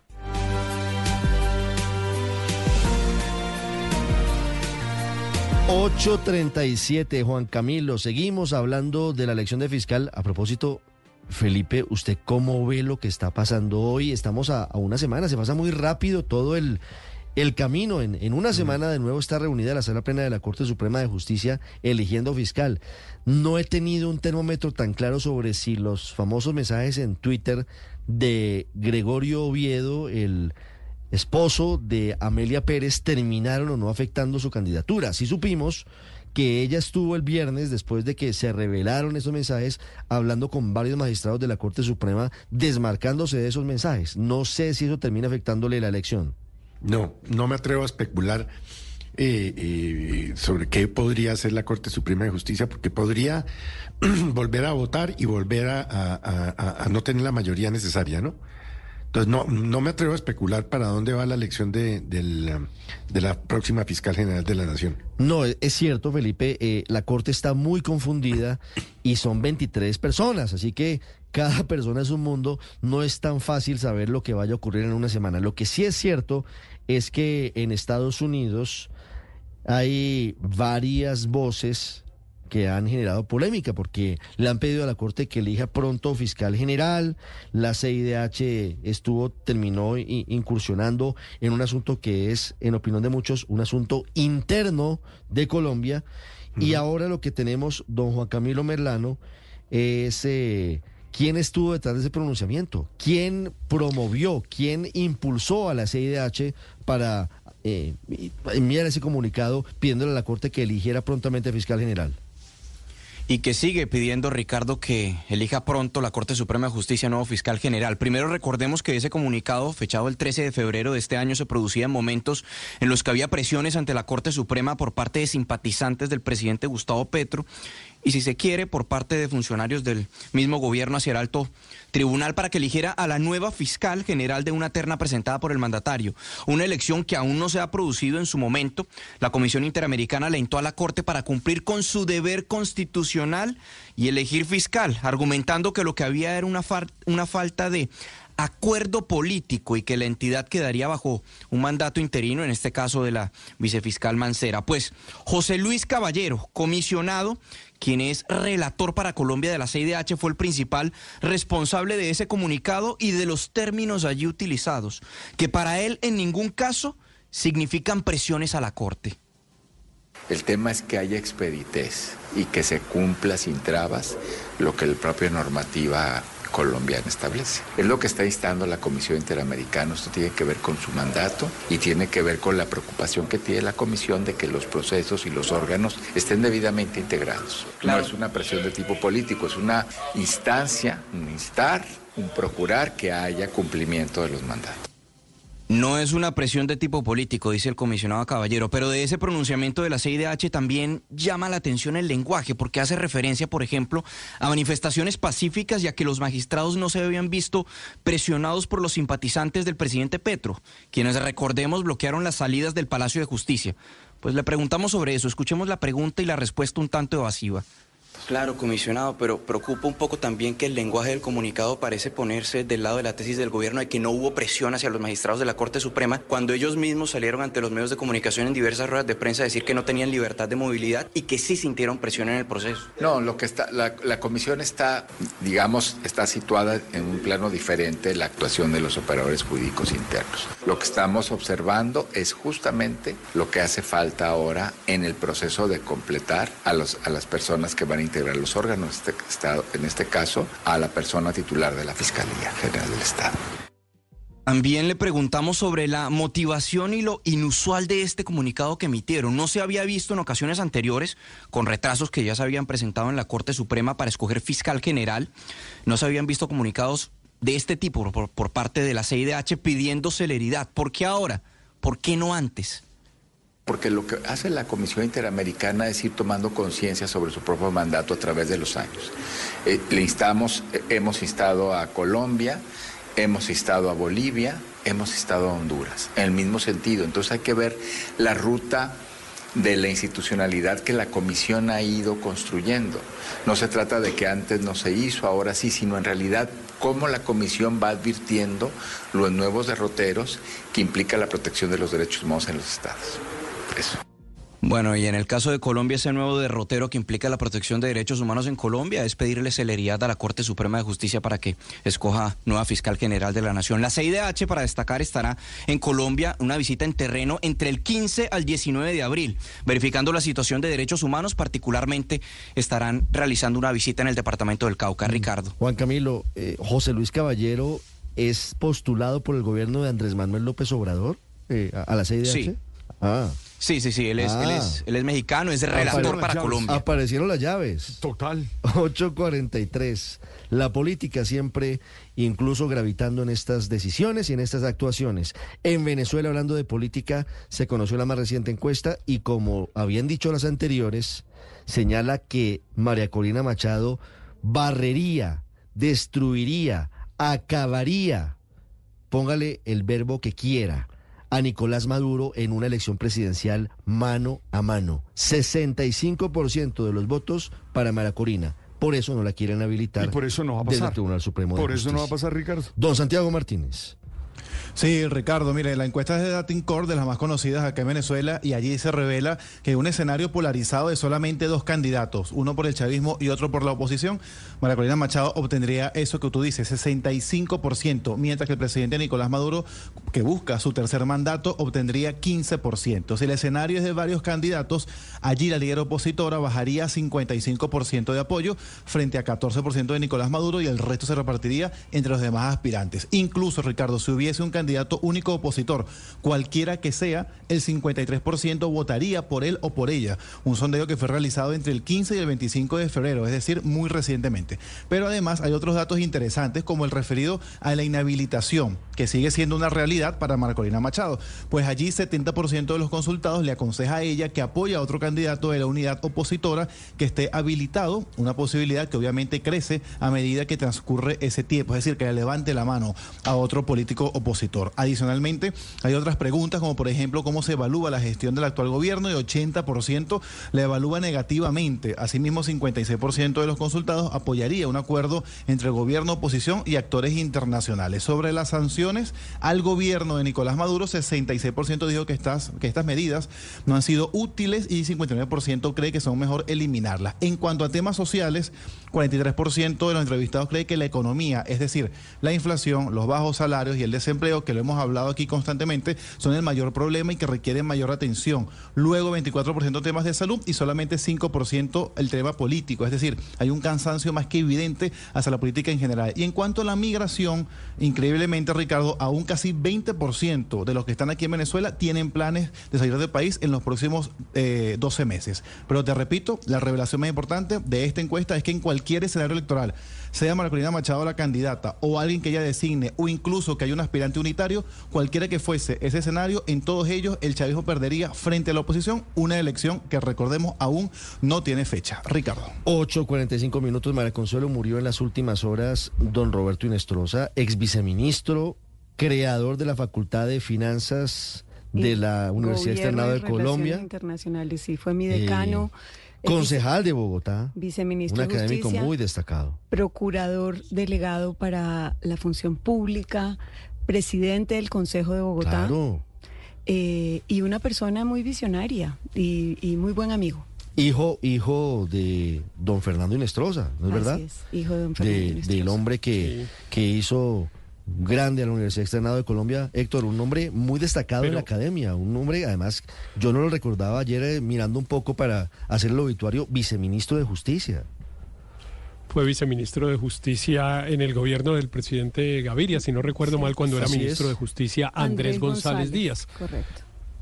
Pero, pero realmente el gran aporte de- del doctor eh, Roberto Inestrosa, y hay que subrayarlo mucho porque fue un gran aporte, fue la creación de la fundación, de la facultad, perdón, de eh, eh, Gobierno, Finanzas Y y. Asuntos Públicos, no sé bien, y Relaciones Internacionales, Internacionales. como no recuerdo bien cómo se llama, el FIGRI le, le decimos en el externado. Finanzas, Eh, y esa es- gobierno y relaciones y internacionales. relación, finanzas, gobierno y relaciones internacionales. Y ese realmente, déjeme decirlo con todas las líneas, de, eh, Ricardo, el experimento académico más exitoso de las últimas décadas en Colombia. No ha habido ninguno otro, siquiera parecido. Eh, aquí tenemos dos eh, resultados muy concretos eh, del tipo de profesionales que produce esa facultad. Pues María Consuelo, por supuesto, que es una de las profesionales más destacadas de esa facultad, y Juan Camilo, Juan Camilo Merrano. Eh, realmente hace unos profesionales integrales en estos asuntos eh, de gobierno, finanzas y relaciones internacionales, que fue una mezcla que para entonces no existía. Eh, para entonces es hace 37 años, creo que se fundó esa facultad. Eh, eh, hace 37 años en ninguna parte del, del país ni de América Latina se había eh, creado una facultad con un currículum como ese. Eh, la, realmente ese fue el gran aporte de, de Roberto en su vida en su vida académica y tenemos que agradecérselo mucho porque en Colombia ha habido muy muy destacados profesionales. Yo podría hacerle una larguísima lista de profesionales muy destacados que son egresados de esa facultad. Y es una facultad joven porque mire usted que pues para una universidad 37 años no es tanto. La facultad de derecho de esa misma universidad pues es una facultad que tiene 140 Centenaria, años claro, prácticamente. claro. en- entonces, entonces 37 años para lo que ha logrado Pues, esa facultad Aquí tenemos y a el una de sus número de profesionales destacados. Aquí, aquí está de Claro, nosotros, claro. Consuelo. Pero Claro, Claudia claro, López y- también, por ejemplo. Claudia López, María Cla- Claudia claro, Lacuti. Claudia López. Claudia López Oscar empieza estudiando en la. Universidad Distrital, si no recuerdo mal, Héctor, y la convence para que, biología en la termine, para que universidad. termine estudiando Claro. finanzas, gobierno y relaciones Claro, internacionales claro, en el finanzas, externado, en la claro, época pero de la constituyente, en la, en la Hay, efervescencia hay- política. hay decenas, hay decenas realmente de personas que han pasado por esa, por esa facultad. Barrios. Eh, sí, eh, pues en Emil, Margarita Sí. Henao, que Ricardo, es la mire. presidenta de David Plata, por ejemplo. Eh, así que yo creo que ese, en el caso de Roberto, sí es realmente un resultado 8.49. concreto. O sea, uno La- puede la primera quedarse escuela alabando de una personalidad y tal, después- pero esa después escuela otras- es extraordinaria. Saludo a la familia otras Inestrosa. universidades en ese momento. entienden, digamos, que no se trata de ciencia política, sino de escuelas mucho más integrales de gobierno que incorporen los temas de finanzas, obviamente relaciones internacionales. eh, y ahí, como lo dice mm, Héctor, pues Roberto fue pionero y de verdad se nos fue un gran señor. Él venía ya en los últimos eh, tiempos con varios quebrantos de salud. Eh, esta última temporada estaba Vivía en Cartagena, viviendo en. Cartagena. Sí, sí, Sí, sí. ayer Eh, en tenía Cartagena. una galería de arte eh, en una de las plazas emblemáticas del centro de la ciudad eh, con su con su compañera de vida y de luchas Úrsula y realmente pues muy poco lo vimos en este último tiempo justamente por esa situación de salud pero un hombre que creo que sembró en muchas personas ayer se le veía a varias personalidades del país desde todos los extremos políticos eh, haciéndole un reconocimiento desde Vargas Lleras la exalcaldesa Claudia López en fin varios Fue concejal de Cambio Radical distintos en Bogotá. Reconociendo su, su valor no solo en la academia sino también eh, en la vida pública de este país. Sí, a sus Claro, hijos pero es que hay Sofía otro- y Roberto, todas nuestras El abrazo y el saludo, Héctor. Hay, otro, otro aporte, digamos, que hizo a esto que estábamos hablando de su experimento académico, que es las alianzas con eh, eh, universidades del más alto nivel del mundo, que también en eso fue bastante pionera eh, esa facultad y todo por iniciativa de Roberto. La especialización, maestría, no sé bien cuál es el título que se da, pero María Consuelo, que además obtuvo ese título, lo debe saber, que se hizo con eh, la Universidad de Columbia hace, desde hace 35 años. El, externado en su facultad de gobierno eh, tiene una alianza con la Universidad de Columbia y expide títulos conjuntos. Eh, y eso pues hoy lo hacen muchas otras universidades, pues porque además los medios tecnológicos facilitan ese tipo de alianzas, pero lo que ocurría hace 35 años, pues era realmente, realmente innovador y de muy alta calidad académica. Inclusive los profesores de, de la escuela de, de gobierno de Colombia venían a, a dictar clases Imagínese, aquí. Juan Camilo. eh, Sí. Y, y fue, Sí. y fue realmente visionario, Roberto, en el planteamiento de, de la facultad, de, con esa mirada integral e, e interdisciplinaria, pero además eh, cuidó mucho a los exalumnos de la facultad durante, de- acompañándolos Merlano, académicamente. Merlano es exalumno Sí. de, de, de, Sí, de Sigri. sí, claro, a mí, a mí, sí, a mí, a mí el, el, el exdecano Roberto Inestrosa, en paz descanse y solidaridad con su familia, me dictó algunas clases porque él daba cátedras de vez en cuando, por ejemplo, en contratación pública. Nos enseñaba entonces sobre la ley 80 de contratación pública. Quiero hacer una anotación, bueno, reconocerle a Héctor, gracias por los comentarios, eh, respeto mutuo y también gracias por hacerle ese reconocimiento a FIGRE, a la Facultad de Finanzas, Gobierno y Relaciones Internacionales, que como dice María Consuelo, fue un visionario el doctor Roberto Inestrosa y también algo muy valioso era, o son más bien los profesores que dictan en esta facultad. A mí me dieron clase desde Camilo Chandía, quien es uno de los conocedores más grandes del conflicto armado en Colombia, hasta Hassan Nazar. Entonces uno puede, uno puede ahí como trazar una línea de que en el externado fiel a esos principios de, de- de abrir las opiniones y de permitirle al estudiante tener distintas perspectivas es muy valioso y para mí es una gran escuela, es una gran escuela. 8.52. ¿Aurelio le dictó clase a Roberto Inestrosa? No, fui profesor en la facultad de Figri, fui Ah. profesor de desarrollo rural. No me asuste. Le di clase. Me- Merlano sí fue por allá unas dos o tres, pero creo que vio al profesor muy cuchilla y se retiró. Ah, sí, no me diga. Sí, sí, pero no, no. No, mentira. cuchilla no, cuchilla no, no. no. Merlano fue de asistente y se retiró, tenía- retiró la materia o Sal- qué? Salió asustado. No, es que esa, esa se me cruzaba, esa creo que se me cruzaba con Medio Oriente de Marcos Pekel y por eso no la cambié. Pero bueno, pero, pero, pero Ricardo, sí, yo fui profesor por deferencia de Roberto Inestrosa varios años en la facultad de Figri, del externado, profesor de desarrollo rural. Hicimos buenas cosas, hicimos buenos programas. Posteriormente creo que esa materia salió un poco del pensum electivo y entonces hasta ahí llegó. Pero creo que vale la pena reconocer el esfuerzo Un académico homenaje, claro que hizo. Roberto en esa iniciativa. 8.53, Álvaro. Ricardo, pues ya, ya han hecho la, eh, la versión completa de, de Roberto Inestrosa, sobre todo la parte académica, que es, tan, es tal vez la más interesante de él. Yo me limito a hacer la, el, testimonio del amigo, eh, porque le tenía mucha estimación, un hombre cálido, de muy buen humor, buen conversador, elegante, un gran tipo. Un gran tipo, 8.54 minutos. Saludo a la familia Inestrosa luego de la muerte de, de Roberto, a quien recordamos en Mañanas Blue. Ya regresamos. Esta es Blue Radio, la alternativa. Después de siete años, hoy inicia el proceso de demolición del edificio Acuarela en Cartagena, un esperpento arquitectónico que estuvo a punto de causar eh, algunas consecuencias complicadas como el hecho de que le quitaran a Cartagena el, la categoría de patrimonio de la humanidad. En ese nivel estaba la situación por cuenta de Acuarela, por cuenta de la falta de rigor en muchos aspectos. Y finalmente hoy el Ministerio de Cultura y la Alcaldía de la Heroica empiezan este proceso. Nos atiende hasta ahora el alcalde de Dumec Turbá. Señor alcalde, buenos días. Bueno, muy buenos días a ustedes, a todos los colombianos y como, como si lo planteas, eh, vamos a proceder en ese proceso de demolición, vamos a cuidar esa declaratoria de patrimonio histórico que es invaluable para los intereses de la ciudad. Y no, no esperamos que nadie nos, nos entregara los recursos o nos animara para ello.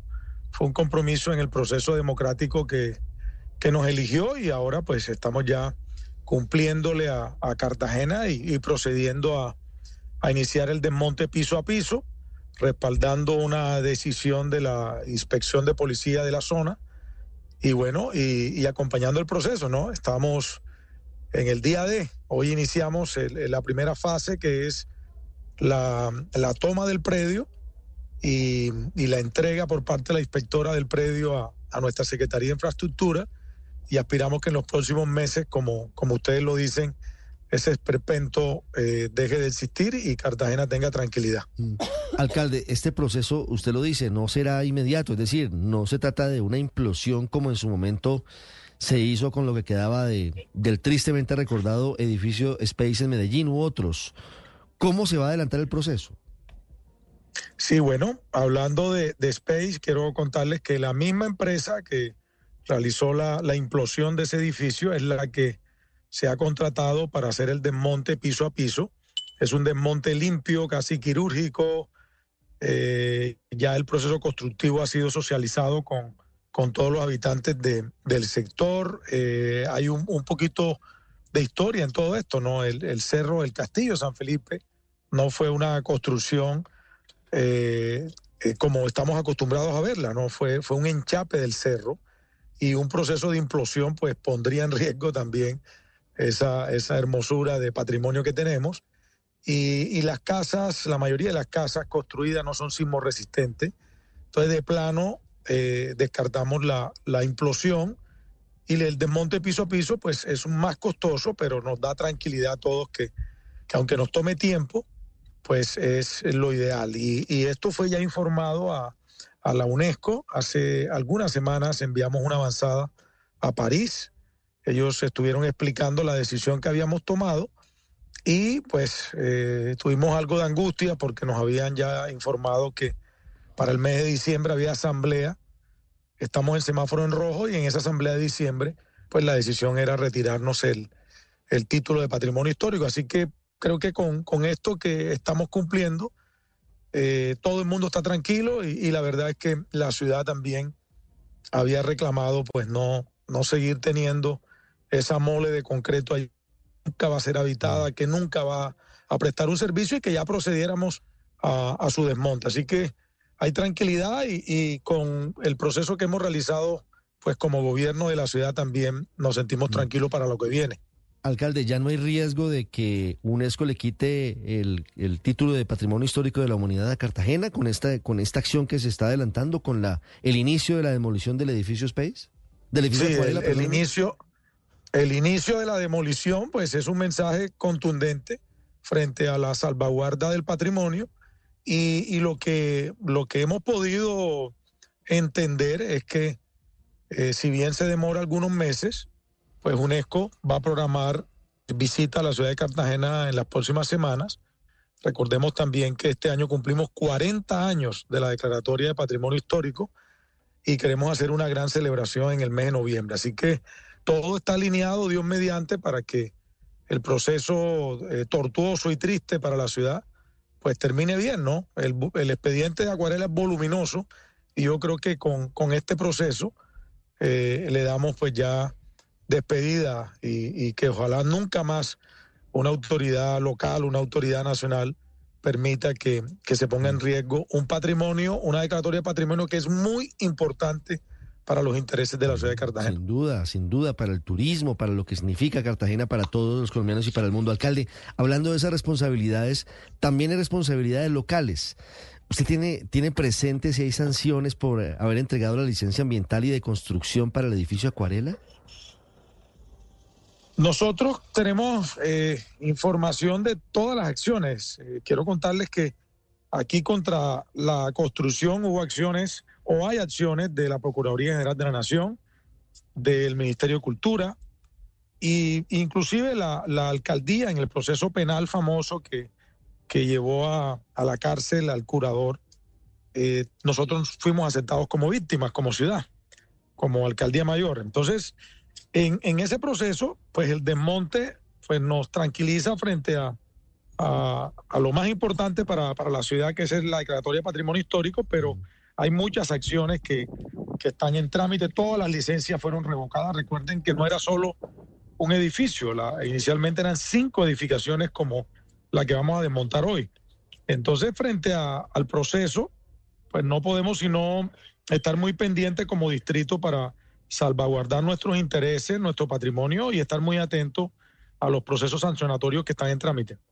903 empieza el fin del tristemente recordado edificio de Acuarela en Cartagena.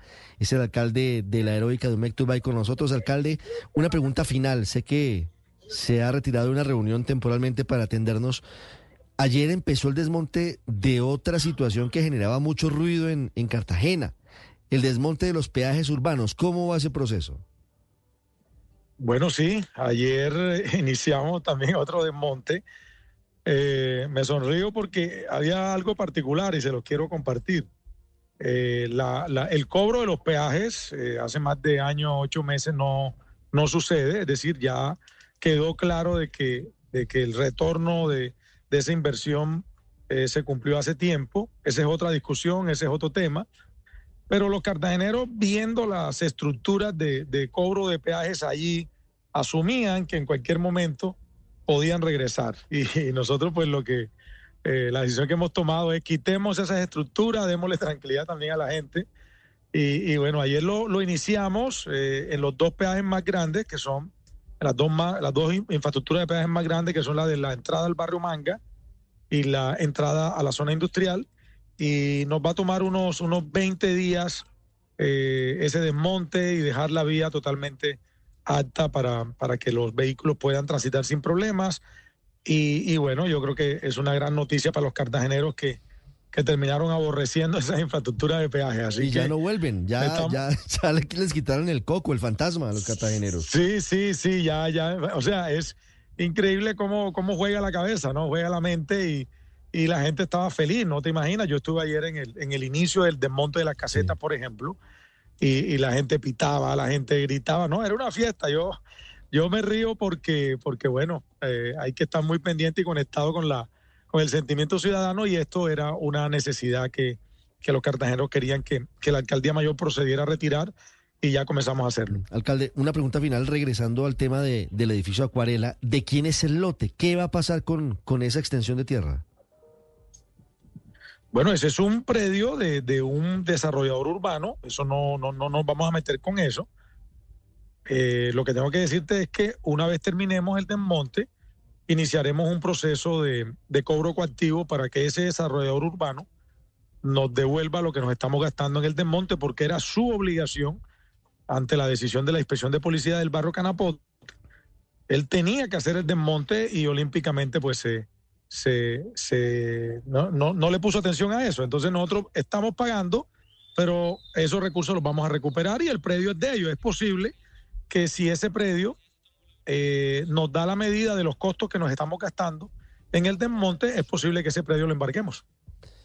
Es que, es que esa, uy, esa es la posibilidad. ¿Cuánto cuesta el desmonte de, del edificio, alcalde? Oh, el desmonte cuesta 11.600 millones de pesos. Imagínese usted, y eso es lo que debería pagar el constructor que debería sí, entonces, haber hecho ese, entonces, ese proceso. Exactamente, entonces vamos paso a paso. El primer paso es desmontarlo y después le, le cobraremos a ellos. Ellos tenían que hacerlo.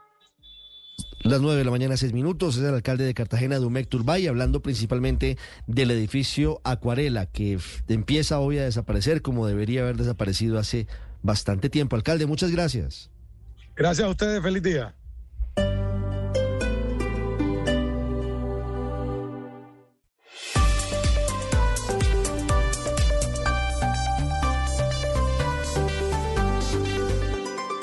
Estás escuchando Blue Radio y bluradio.com. Felipe, ¿se acuerda del concejal Fuchi? Obvio, obvio, aquí lo tuvimos, No, aquí lo pues, entrevistamos. pues, el de usted no sabe quién soy yo. que desmintió lo que sí hizo al final, ¿no? Al final sí termina diciendo lo que dijo y montó la campaña sobre ese asunto en redes sociales. Muy hábil, muy hábil el concejal Fuchi. Le tengo noticia, le tengo realmente varias noticias, pero vamos a hablar de fondo sobre pasaportes, porque esa novela no Uy. termina. Novela barata, además. No, no es, una, no es una buena realmente, Realmente es un sainete. Yo, yo ese tema, yo es que ya no lo entiendo. Porque fíjese que ayer el, el canciller Murillo dijo que desde el 22 de agosto le habían pedido la renuncia al secretario general. De febrero, de febrero. De, de febrero, perdón. Y, y- pero ese mismo 22 le delegó todo lo, lo, lo atinente a ese contrato. Sí, eh, ya, ya, ya vamos a intentar armar las últimas piezas del rompecabezas. Pero, por un lado, entonces, sobre Fuchi, la Procuraduría le abrió investigación preliminar al concejal Julián López. Julián López, ¿verdad? Sí, Julián López. Fuchi, el motero, Julián Forero, perdóneme, Julián Forero López. A Fuchi le abre investigación la Procuraduría por eh, presunto irrespeto a la autoridad porque habría cometido una falta disciplinaria en el video que vimos, en lo que escuchamos, donde le decía perro, póngame las esposas, y que él dice que es que él habla así y era que le decía perro por cariño al señor agente de la policía, pues la Procuraduría no le cree mucho a Fuchi y dice, bueno, vamos a abrir la indagación preliminar. Por un lado eso, Felipe. Por otro lado, la Fiscalía, escúchese esta noticia, adelanta una inspección judicial en el Consejo Nacional Electoral. ¿Mm? ¿Motivo? Campaña del pacto histórico al Congreso de la República. Imagínese usted en lo que vamos. Yo me imagino que eso tiene relación con el narcoavión, ¿no? El tema Pues, penal, que ese, ese es el hilo conductor de varias cosas interesantes de la campaña de don Andrés Carmona.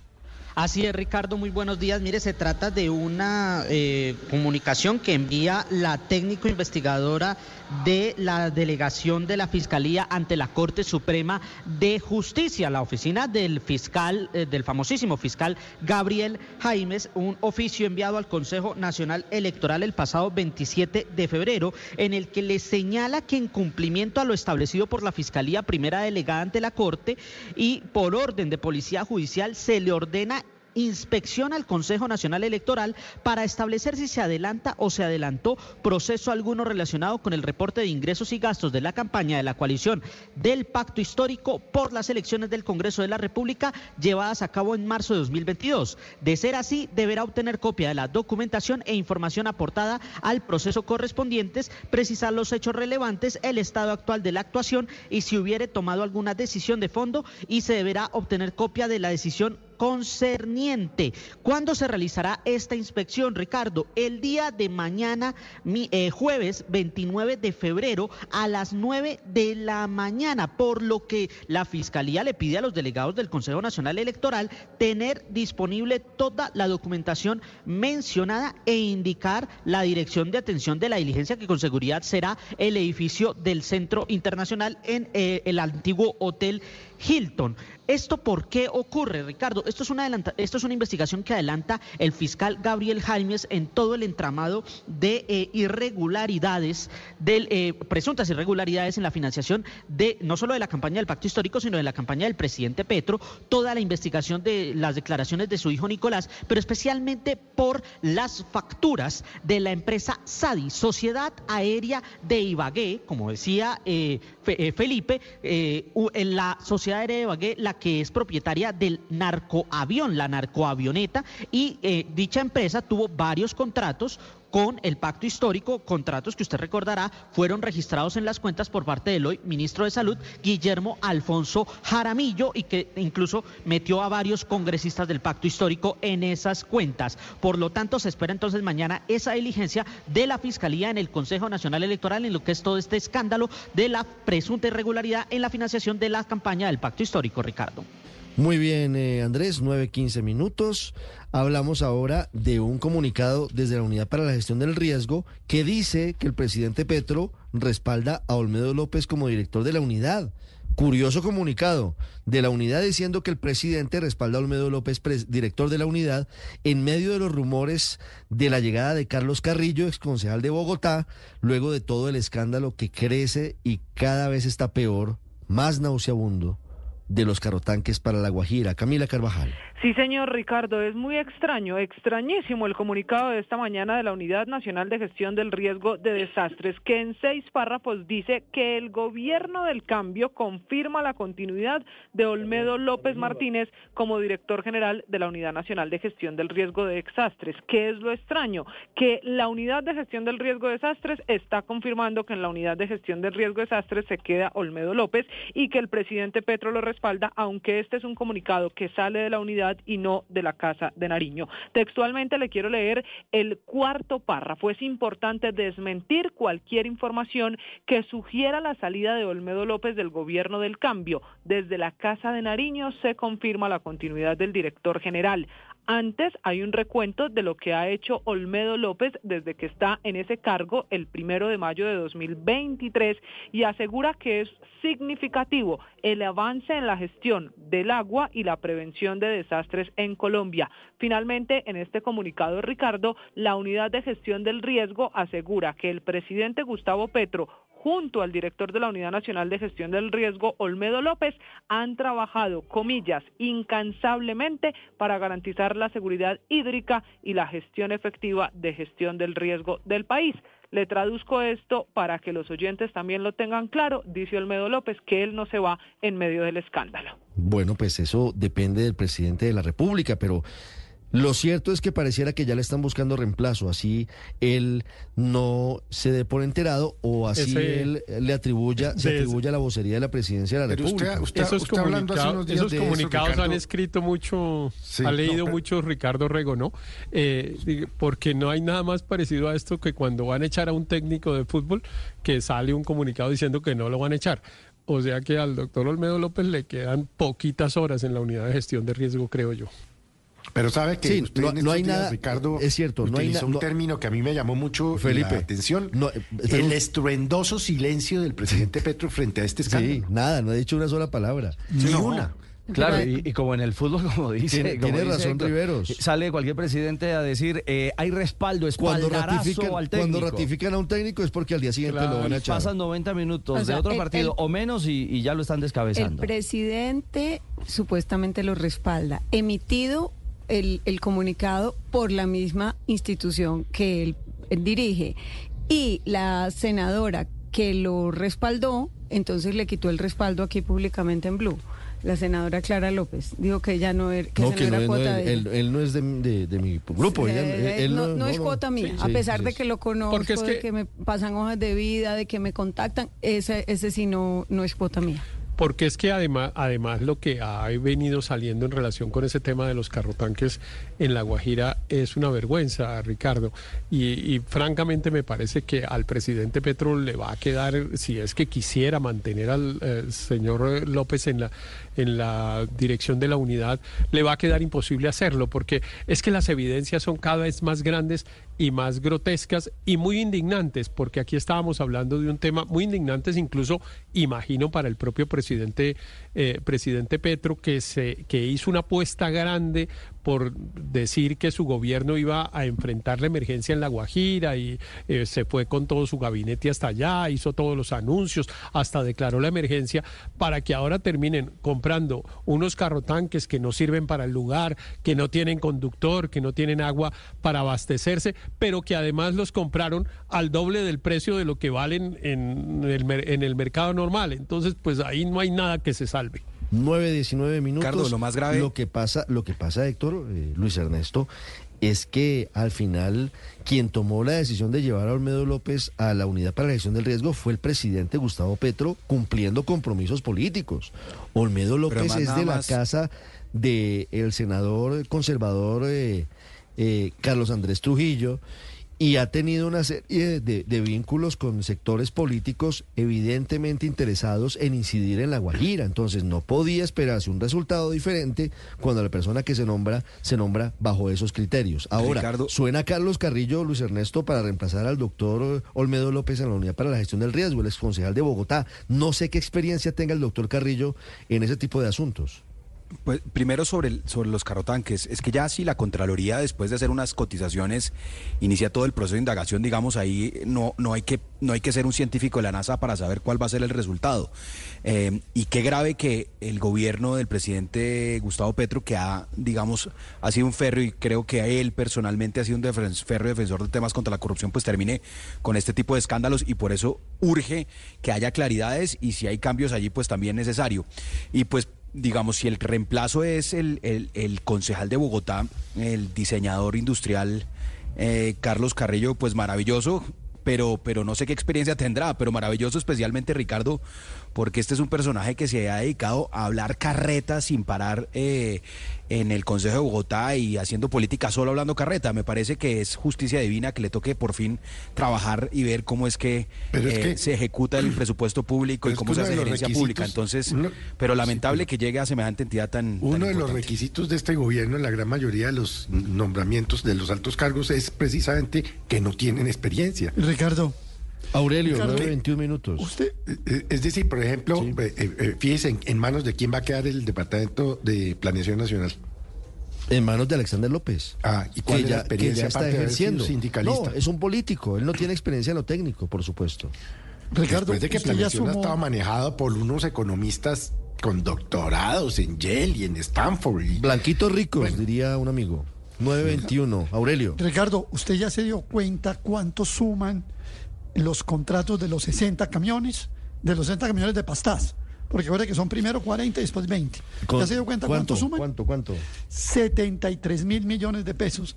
¿Le, le- ¿Ha oído esa cifra alguna vez en su vida? No, pues eh, el baloto. No, no, no, no, no. No, no, no tiene tan. No, no se Centros tiene tan poblados, alto. centros poblados. poblados. Entonces aquí yo voy a hacer una pregunta. Si en centros poblados nos abudinearon en los carretanques de la Guajira, ¿qué verbo vamos a poner? ¿Nos olmediaron? Pues hombre, usted sabe mi posición frente a ese asunto, Aurelio.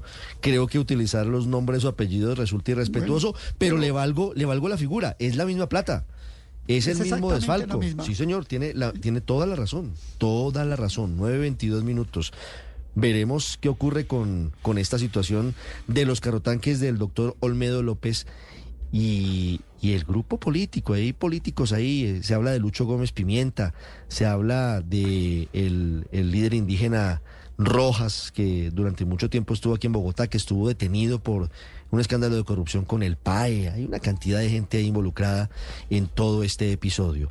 Otro escándalo, y la opereta, tiene que ver con los pasaportes. Don Damián Landines habló el saliente secretario general de la Cancillería y también hay decisiones desde el Tribunal de Cundinamarca sobre una demanda de Thomas Gregan Sons. ¿En qué va la novela, Damián? Sí, señor eh, Ricardo, pues eh, le cuento que en estos momentos hay varias decisiones, una que tiene que ver con el Tribunal Administrativo de Cundinamarca, que inadmitió la demanda de nulidad que interpuso Tomás Greg Anson eh, contra la revocatoria de la licitación de los pasaportes en el 2023. Esta decisión eh, contra la Cancillería y el Ministerio de Relaciones Exteriores. El, el Tribunal Administrativo de Cundinamarca ha decidido pues inadmitir esta demanda porque la Cancillería ya revocó como tal la resolución que declaró desierta dicha licitación. Recordemos que en esa demanda Tomás Greganzón le pedía al gobierno más de 117 mil millones de pesos luego de que se cl- declarara desierta la licitación de los pasaportes. Pero hay otra noticia en materia de la polémica de los pasaportes y tiene que ver con una demanda que interpuso el eh, senador del Partido Verde, Jonathan Pulido Hernández, más conocido como JP Hernández, que en un documento de siete páginas pues le acabó de presentar al Consejo de Estado una demanda contra los 25 decretos que firmó el canciller Álvaro Leiva. La demanda argumenta que eh, el canciller había firmado esos 25 documentos cuando ya se le había aplicado la suspensión de tres meses que le interpuso la Procuraduría por esta licitación de los pasaportes. Recordemos que aquí en Blue Radio les hemos contado a nuestros oyentes eh, que durante esas fechas, a, finales de enero y a principios de febrero, pues el, eh, canciller Álvaro Leiva firmó varios decretos, entre ellos algunos nombramientos, como el de José Daniel de Jong, quien eh, va a ejercer las funciones de vicecónsul en el Consulado General de Colombia en Lima, Perú, y también el nombramiento o declarar la cesación de fusiones de la señora Tatiana Kopseva como cónsul honoraria de Colombia en la ciudad de Astana, República de Kazajistán. Esos documentos hacen parte de los 25 que hoy demandó el senador JP Hernández ante el Consejo de Estado para que declare ahí está, Ahí está el nombramiento de Benedetti, sí, claro. Sí, señor, ahí está. Claro, como embajador ante el FAO. Sí, señor. Bueno, pues veremos qué pasa. 9.25 minutos, Felipe. Es un enredo tal que hasta el ministro de Hacienda, Ricardo Bonilla, acaba de desmentir al canciller encargado Luis Gilberto Murillo. Acaba de decir que, que sí, que la apropiación presupuestal está para la adjudicación de la licitación. Entonces, ayer dice una cosa el doctor Murillo, hoy dice otra cosa el ministro de Hacienda. Si no firman el contrato, si no firman el contrato, pasan dos cosas. Uno, sigue, no retira la demanda. sigue la demanda de Tomás Gregan Sons contra el Estado colombiano María Consuelo, tiene usted razón. Y dos, y esto políticamente también es interesante, la Procuraduría no va a cesar el juicio disciplinario contra el suspendido canciller Álvaro Leiva. El requisito, Felipe, y esta es la noticia, para que la Procuraduría llegara a considerar de superado el juicio disciplinario contra Leiva por el tema de los pasaportes, sería que se firmara el contrato con Thomas Gregan Sons. Si no se firma ese contrato, Felipe, seguimos en el juicio verbal eh, abreviado contra el doctor Leiva, juicio disciplinario, quiero decir, en la Procuraduría. Yo, yo a veces pienso que este doctor Salazar se inmoló, ¿sabe? No, pues evidentemente. Para salvar a Leiva. No, pues imagínese. Mm. es lo que yo pienso. Pero, pero, de su poder. Pero, no se salva. también de su poder, ¿no? Bueno, pero, eh, pero ¿para qué le delegaron las funciones creo que la conducta el día que le habían pedido la, renuncia? Es que todo es como doctor de... Salazar no se puede aplaudir. Yo creo que eh, independientemente de cuál sea el resultado... No, pues eh, obviamente porque, pues, habrá investigaciones, pero todo es como de los tres chiflados. Claro, pero, pero a mí me parece que, bueno, aquí nos quedamos, trabajo para abogados es lo que hay, ¿no? Y en Colombia siempre, además, porque aquí va van a venir una serie de pleitos, pero pues que no van a terminar nunca. Mire usted que la decisión del Tribunal Administrativo de Cundinamarca de hoy lo que hace es decir que los actos administrativos expedidos por el doctor Salazar son válidos, producen todos sus efectos, etcétera, etcétera. Es decir, que eh, ya no hay, ya no está suspendida la licitación, que la adjudicación ya no está declarada desierta y al contrario está adjudicada en favor de Thomas Gregan Sons.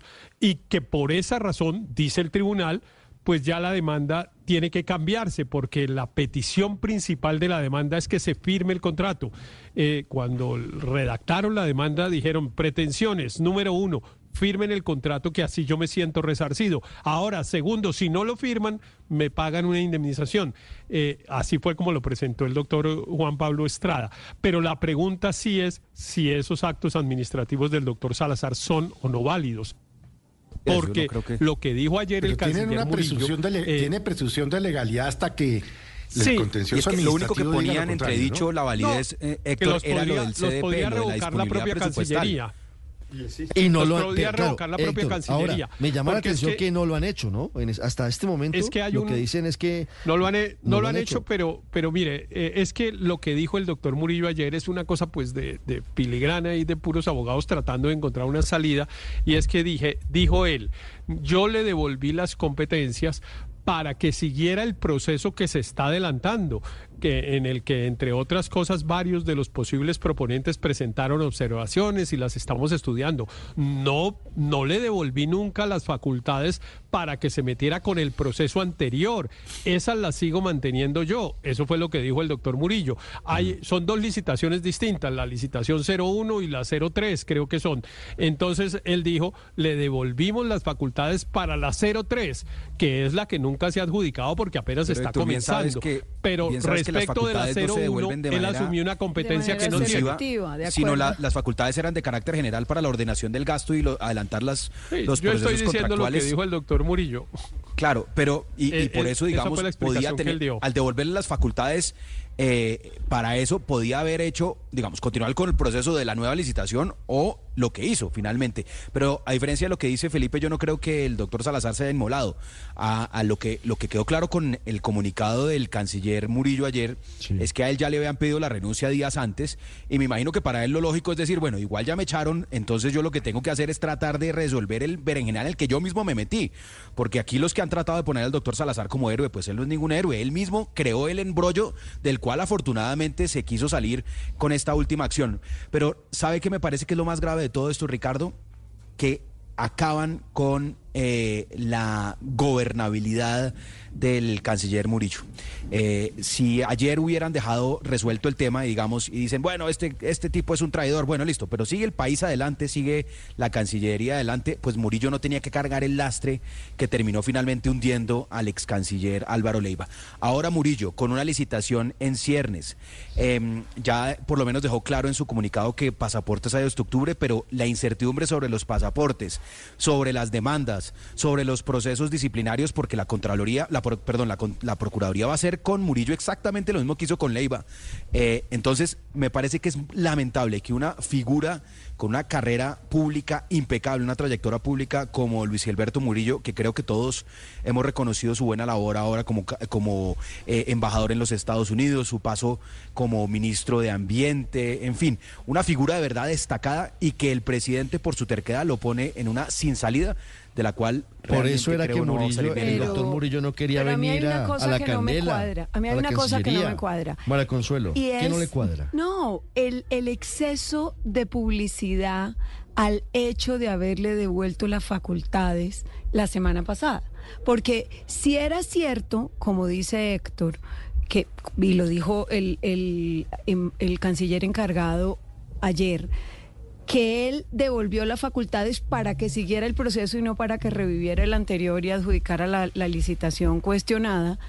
¿Para qué hizo tanto bombo de que le había devuelto la facultad? Es que normalmente uno, cuando delega algo en un ministerio, no anda publi- publicitándolo eh, eh, eh, en un medio de comunicación. A mí eso me pareció bastante sospechoso. Yo creo que de alguna manera él lo que le dijo fue, ahí están las facultades, haga lo que quiera y yo Mire, viajo a Ginebra. Paola, la resolución 1344 que firmó Luis Gilberto Murillo el 22 de febrero eh, dice claramente en su artículo 1 derogar la resolución número 7076 del 5 de septiembre de 2023 a través de la cual el ministro de Relaciones Exteriores reasumió la función de dirigir el proceso contractual de licitación pública número LP 001-2023 cuyo objeto es suministrar, formalizar y prestar el servicio de personalización, custodia y distribución de las libretas de pasaportes. Luego deroga otra No. resolución, luego deroga otra resolución. ¿Y sabe qué hace al final? No. ¿Y sabe qué hace al final? Dice el Mm. artículo cuarto de la resolución que firma Luis Gilberto Murillo Urrutia. Delegar en el secretario general del Ministerio de Relaciones Exteriores la dirección de los procesos de contratación de todos cuyo objeto es, Mara Consuelo, pero además específicamente Pero Suministrar, formalizar y prestar el servicio de personalización, custodia y distribución de las libretas de pasaportes, así como el servicio de impresión, almacenamiento y entrega de etiquetas de visa colombiana con zona de lectura mecánica a precios fijos unitarios sin fórmula de reajuste para el fondo rotatorio del Ministerio de Relaciones Exteriores, así como los trámites administrativos, presupuestales, jurídicos y en general O todos sea, sí, todos pero los ahora actos no. relacionados con los mencionados pro- con los mencionados procesos contractuales. Qué lo- cosa, lo- pero qué no lo bandazo. limita, Y, no e lo hizo- limita y le hizo rueda de prensa a eso. No lo limita ninguno. Le hizo rueda de prensa a eso. Es que, es que normalmente uno cuando emite un acto administrativo interno como que, que no tiene misterio, uno no le anda haciendo rueda de prensa a eso. O sea, eso Con es lo que a mí me parece muy raro. Me Cierto. muero, me Sí, muero de sí la pena, es. pero la resolución es clarita en un sentido contrario a lo que dijo el canciller. Como digo una cosa, digo otra, por eso le digo yo. Como Chespirito, pero me, me siento como viendo esas películas que son, o como de personas que les da Alzheimer o que tienen pérdida de memoria que a usted le empiezan a mostrar como cortos por partecitas y dice, pero se acaba de pasar otra cosa hace un momento y ahorita estamos en lo otro y dice, antes tenía puesto el sombrero y ya no y se acabó de coger la leche, pero va a volver a desayunar. Exactamente así, no tiene nada hace sentido, es como viendo una puesta en escena pero por partecitas donde todavía falta terminar de correr bien en telón o por lo menos el final de la película para entender qué fue lo que pasó y qué es lo que está pasando. De momento, pues yo ya como eh, espectador no tengo ni idea en qué vamos. No, pues imagínese el enredo. No, no tengo ni idea, ya no tengo ni idea. ¿Quién, es que ni siquiera quiere quién es el que está a cargo de esto, quién es el verdadero canciller, cuál es el que se tiene que ir y cuánto vamos a terminar pagando pues por, todo este enredo y si Tomás Grega Gansón se quedó no se queda con ese contrato, si vuelve a abrirse otro proceso y si vamos a tener pasaporte finalmente. Hasta octubre está garantizado. Que hacer una vuelta. El contrato, mm. el doctor Murillo dijo que había plata y el contrato hasta octubre. De ahí, de ahí en adelante no sabemos. Ahora, esto acaba de decir el ministro de Hacienda, en un sentido contrario a lo que dijo el doctor Murillo, Marcela. Hola Ricardo, buenos días. Esta novela va así. El exsecretario general de la Cancillería, José Antonio Salazar, esta semana se pasó por encima de las instrucciones del presidente Gustavo Petro y del hoy canciller encargado Luis Gilberto Murillo para entregarle la licitación de pasaportes a Tomás Grecan Sons. Murillo dijo que esa fue una acción ilegal y este fue uno de los argumentos. No es cierto como se afirmó en la resolución que pretendió la adjudicación, que exista el certificado de disponibilidad presupuestal número 74923 para el proceso contractual antes referido. El certificado de disponibilidad presupuestal se refiere al documento que muestra que la plata sí está en el presupuesto a la hora de pagar. Sin embargo, ese argumento se le está cayendo a Murillo. Esto es lo que acaba de decir el ministro de Hacienda, Ricardo Bonilla. La plata de ese contrato estaba prevista. O sea, sí hay. Usted no puede sacar una licitación sin que tenga un certificado de disponibilidad presupuestal. Es lo, es lo primero que le van a pedir. Ahora, lo que aclaran desde el Ministerio de Hacienda es que esto no elimina los otros argumentos del canciller Murillo. Por ejemplo, que Salazar no tenía la competencia para revocar una decisión de su superior jerárquico y que se pasó por encima los deseos del presidente. Estás escuchando Blue Radio. Las victorias y derrotas, la pasión y la afición en juego y los datos de lo último en deportes se lo presenta Mañanas Blue. 9.38 a esta hora la información deportiva en Mañanas Blue. La liga en Colombia con Millos tocando la puerta de la crisis y con un goleador Dairo Moreno a punto de entrar a la historia. Y todo porque en el Campín el azul bogotano no mejoró. Tercera derrota en línea 2 por 0 a manos del Once Caldas. La derrota generó ira y malos tratos, ojo, en especial para el técnico Alberto Gamero. Para mí no es fácil que yo hoy, hoy, hoy salga aquí del estadio del Campín y me griten tantas cosas. Para mí no es fácil eso. Hoy es un momento duro, duro. Porque si algo he tenido yo en este millonario es que he querido que mi equipo respete a la afición. Pero lo digo, hoy salí dolido. Pero yo sé que esto lo vamos a revertir. La otra cara la vivió el 11. Ganó después de más de tres años a Millos en Bogotá y con el gol 223 de Dairo Moreno. Ahora está a uno de empatar la marca de Sergio Galván y a dos de ser el máximo goleador en la historia del fútbol profesional colombiano. ¿O no son así las cuentas, Dairo? Uno no, tengo que hacer dos para, para ya pasar, para quedar en la, en la historia. Creo que con la, con la ayuda de los compañeros del cuerpo técnico lo, lo voy a conseguir. Sabemos la calidad de, de, jugadores que tenemos. Esto es con calma, queda mucho, mucho camino por recorrer. Entonces, lo importante es que estamos ahí cerca y seguir trabajando y seguir luchando. El Blanco Blanco es un décimo en la liga con 12 puntos, mientras que Millonarios está en el puesto 13 con 11 unidades. Por la fecha 9, Envigado ganó 1-0 ante Boyacá Patriotas y hoy Fortaleza se mide a Alianza Valledupar. Goes al frente del esférico. Va Goes, Valle y Leru.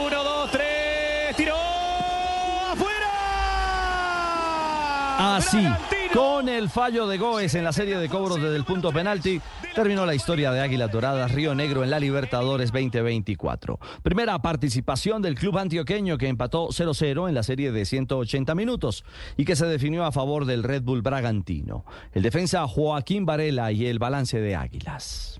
En líneas generales siento que hicimos un buen trabajo, dos arcos en cero, para nosotros los defensas nos llena de orgullo, obviamente es triste porque no, no lo conseguimos en los penales, pero bueno, toca mirar para adelante y afrontar lo que viene. A propósito por Copa, hoy duro examen para Atlético Nacional que en Medellín se mide al Nacional de Paraguay. La serie la gana los guaraníes 1 por 0. El club Paisa está obligado a remontar en el Atanasio Girardot para avanzar a la fase 3 de la Libertadores. Ah, y no hay voces porque Atlético Nacional decidió silenciarse. Acumula cuatro derrotas en línea, tres por liga y el juego de ida en la Copa. Atención que va linda, va Caicedo, va linda, linda y este gol, gol, gol,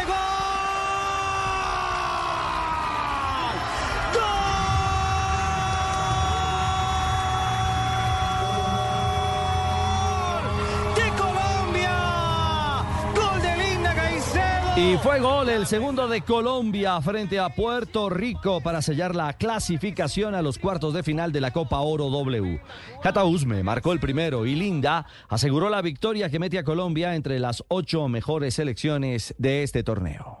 Muy feliz obviamente en individual por, por dar lo mejor hacia mi equipo, creo yo que hicimos un buen partido táctico en la actitudinal, así que merecido. Empieza un nuevo torneo, yo creo que nos vamos con una buena confianza, a la final ganamos, pasamos de la mejor manera. Hoy en la Copa, Canadá, Costa Rica y Paraguay ante El Salvador, juegos de los que podría salir el próximo rival de Colombia en los Estados Unidos.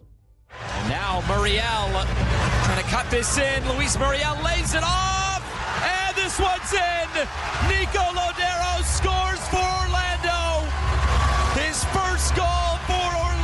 Se estrenó Luis Fernando Muriel con el Orlando City y como lo dice el narrador, lo hizo con asistencia para el gol del uruguayo Nicolás Lodeiro. Muriel fue titular y abrió el camino con su pase para consolidar el triunfo de Orlando tres goles por uno ante el Cavalry de Canadá en la CONCACAF Champions Cup, serie que finalizó 6-1 en favor del club estadounidense.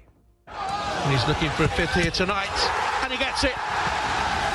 Luton Town 2, Manchester City 5, and Haaland has scored them all. Se llama Erling Haaland, es la máquina del gol en Europa. El noruego se convirtió en el primer futbolista de la historia del Manchester City en marcar cinco goles en dos partidos diferentes en toda la historia del club en todas las competiciones. Cinco goles al Leipzig, alemán por Champions, y ahora cinco goles al Luton Town por la FA Cup.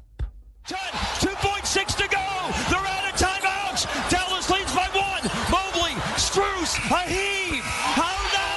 Oh no! Oh no! Y esta locura, bueno, tiene una razón fundamental. La cesta de Max Struz de los Cavaliers para ganar milagrosamente en la NBA. Un lanzamiento desde su propio campo a más de 15 metros del aro rival y con un segundo por jugarse. Impresionante. El triunfo de los Caps 121-119 ante los Mavericks de Dallas que no daban crédito tras la noche mágica de su estrella Luka Doncic, el esloveno que anotó 45 puntos. Eso no bastó y si la mágica de Struz, la segunda más larga, a mayor distancia de la historia y sin duda la sexta del año de la temporada en la NBA. Y noticias al cierre, Egan Bernal no correrá la Estrada Bianchi. Ineos anuncia que cambia los planes de preparación del ex campeón eh, colombiano del Tour de Francia y el Giro de Italia. Ah, y ya hay fecha de regreso para Rafa Nadal. La leyenda española del tenis mundial jugará este 7 de marzo en el Masters 1000 de Indian Wells en los Estados Unidos. 9.44 los deportes a esta hora en Mañanas Blue.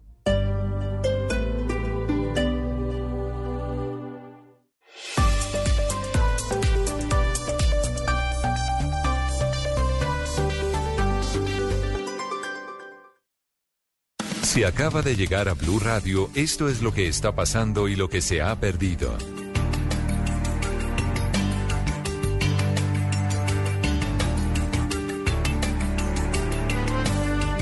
...9.49 hay comunicado del Clan del Golfo... ...que dice que no le ha dado ninguna autorización a Salvatore Mancuso... ...para que hable en su nombre... ...para eventuales negociaciones con el gobierno... En la carta que ayer en la tarde Salvatore Mancuso le envía al presidente Gustavo Petro, dice que él está listo para colaborar en los procesos del Clan del Golfo y de las autodefensas de la Sierra Nevada de Santa Marta. Mateo Piñeros. Ricardo, buenos días. Salvatore Mancuso en un documento que publicó una vez llegó a Colombia aseguró que estaba dispuesto a acompañar los diálogos con las autodefensas de la Sierra Nevada y con el clan del Golfo debido a esa designación que le hizo el gobierno nacional como gestor de paz. Hoy desde el clan del Golfo están aclarando que Mancuso no está autorizado para ser vocero, gestor o facilitador de este grupo sucesor del paramilitarismo, alias Jerónimo. Recordemos que el señor Mancuso fue nombrado gestor de paz por el gobierno de turno y ninguna designación tiene de nuestra parte, ninguna relación con él ni con las distintas AUC, lo que tampoco quiere decir que no agradezcamos su disposición para con nosotros y el compromiso con la paz. Recordemos que en agosto Mancuso fue designado gestor de paz por parte del gobierno, sin embargo esta gestoría es para una mesa técnica entre los ex jefes de las autodefensas y el gobierno, mesa que hasta el momento no se ha instalado y busca revisar las negociaciones de ralito que se hicieron con los paramilitares durante el gobierno Uribe. 9.50 minutos quienes se autorizan y piden la mediación de Mancuso son los antiguos paramilitares de la Sierra Nevada, los herederos del el criminal Hernán Giraldo Serna. William Agudelo.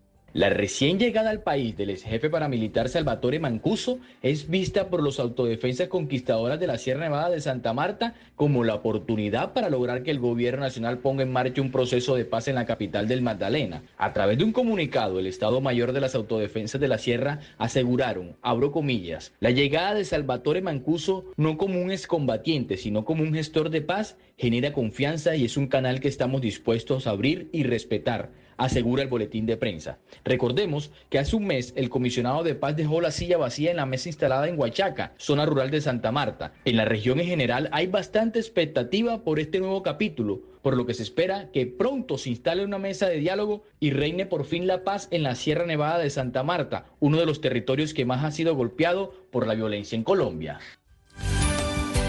952, el Ministerio de Trabajo investiga, abrió investigación contra Alpina, la muy reconocida empresa de lácteos, porque considera el Ministerio de Trabajo que está atentando contra el derecho a la asociación sindical por haber promovido un pacto colectivo que, según el gobierno, es irregular. Miguel Garzón.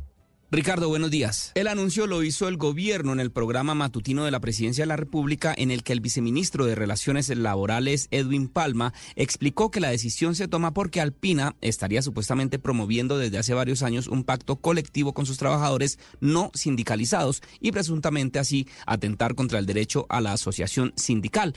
Son tres cargos en total los que se le formularon relacionados con violación a normas internacionales que hacen parte del bloque de constitucionalidad, también normas de orden legal del Código Sustantivo del Trabajo y también por atentar contra el derecho a la asociación sindical. El viceministro explica que también con esta decisión quieren sentar un ejemplo en el país. Esta decisión es importante porque se vuelve un ejemplo y es lo que hemos, lo queremos decirle a todos nuestros inspectores y a todos nuestros directores y directoras territoriales del Ministerio del Trabajo, a los sindicatos que se quejen por existencia de pactos colectivos con fines antisindicales, que los investiguen que formulen estos mismos cuatro cargos que aquí se han formulado. Los pactos colectivos en Colombia hoy son legales, pero el gobierno estaría buscando acabar con ellos en la reforma laboral que avanza actualmente en el Congreso. Y ahora los detalles de la investigación contra el concejal Fuchi por agredir a los policías, por insultar a los policías en un control en las calles de Bogotá, Damián. Sí, señor Ricardo, pues por esa polémica discusión que protagonizó el concejal de Bogotá, Julián Forero, conocido como Fuchi, con varios uniformados que realizaban un control ubicado en la avenida 68 con calle 3, esto que en el suroccidente de la ciudad, pues la Procuraduría le abre una indagación disciplinaria para esclarecer los hechos y las razones por las que se le interpuso además un comparendo de un millón de pesos al cabildante.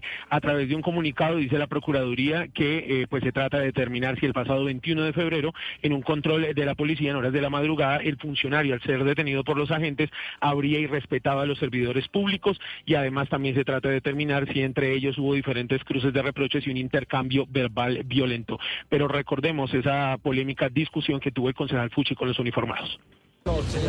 ¿Cuál es el patrullero? Ah, bueno, señor concejal, señor concejal. Patrullero, señor concejal, ¿listo? Y nos tratamos con respeto. Ah, bueno, ah, bueno, señor. Como usted no sabe a quién paró, como usted no sabe a quién paró y con quién pega mi ¿sí no? Ah, bueno, patrullero, señor concejal, ¿listo? Patrullero, señor concejal. Y usted también tiene que respetar. Pero es que viene a buscarme, amigo, viene a buscarme con la apertura de esta indagación disciplinaria por esos hechos que acabamos de escuchar, pues el ente de control también ordenó la recolección de pruebas eh, para esclarecer la situación que se presentó con el cabildante y estos son informados de la policía en Bogotá. Esta es Blue Radio, la alternativa.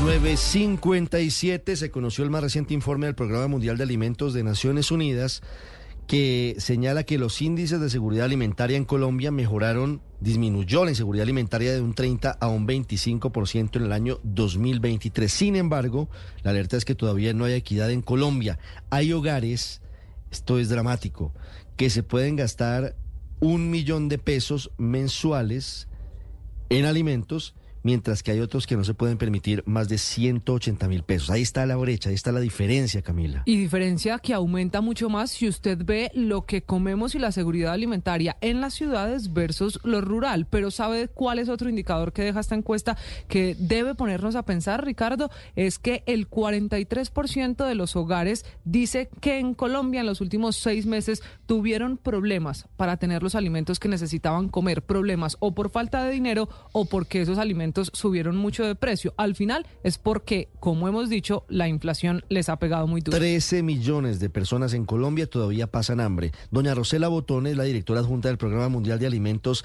de la ONU en Colombia. Señora Botone, buenos días. Buenos días, Ricardo. Estas cifras se pueden mirar en dos perspectivas, con el vaso medio lleno, como decimos los colombianos, o con el vaso medio vacío. ¿Usted cómo lee lo que ha ocurrido? Porque hay un relativo avance frente al 2022 y en el 2023, pero todavía hay mucho por hacer.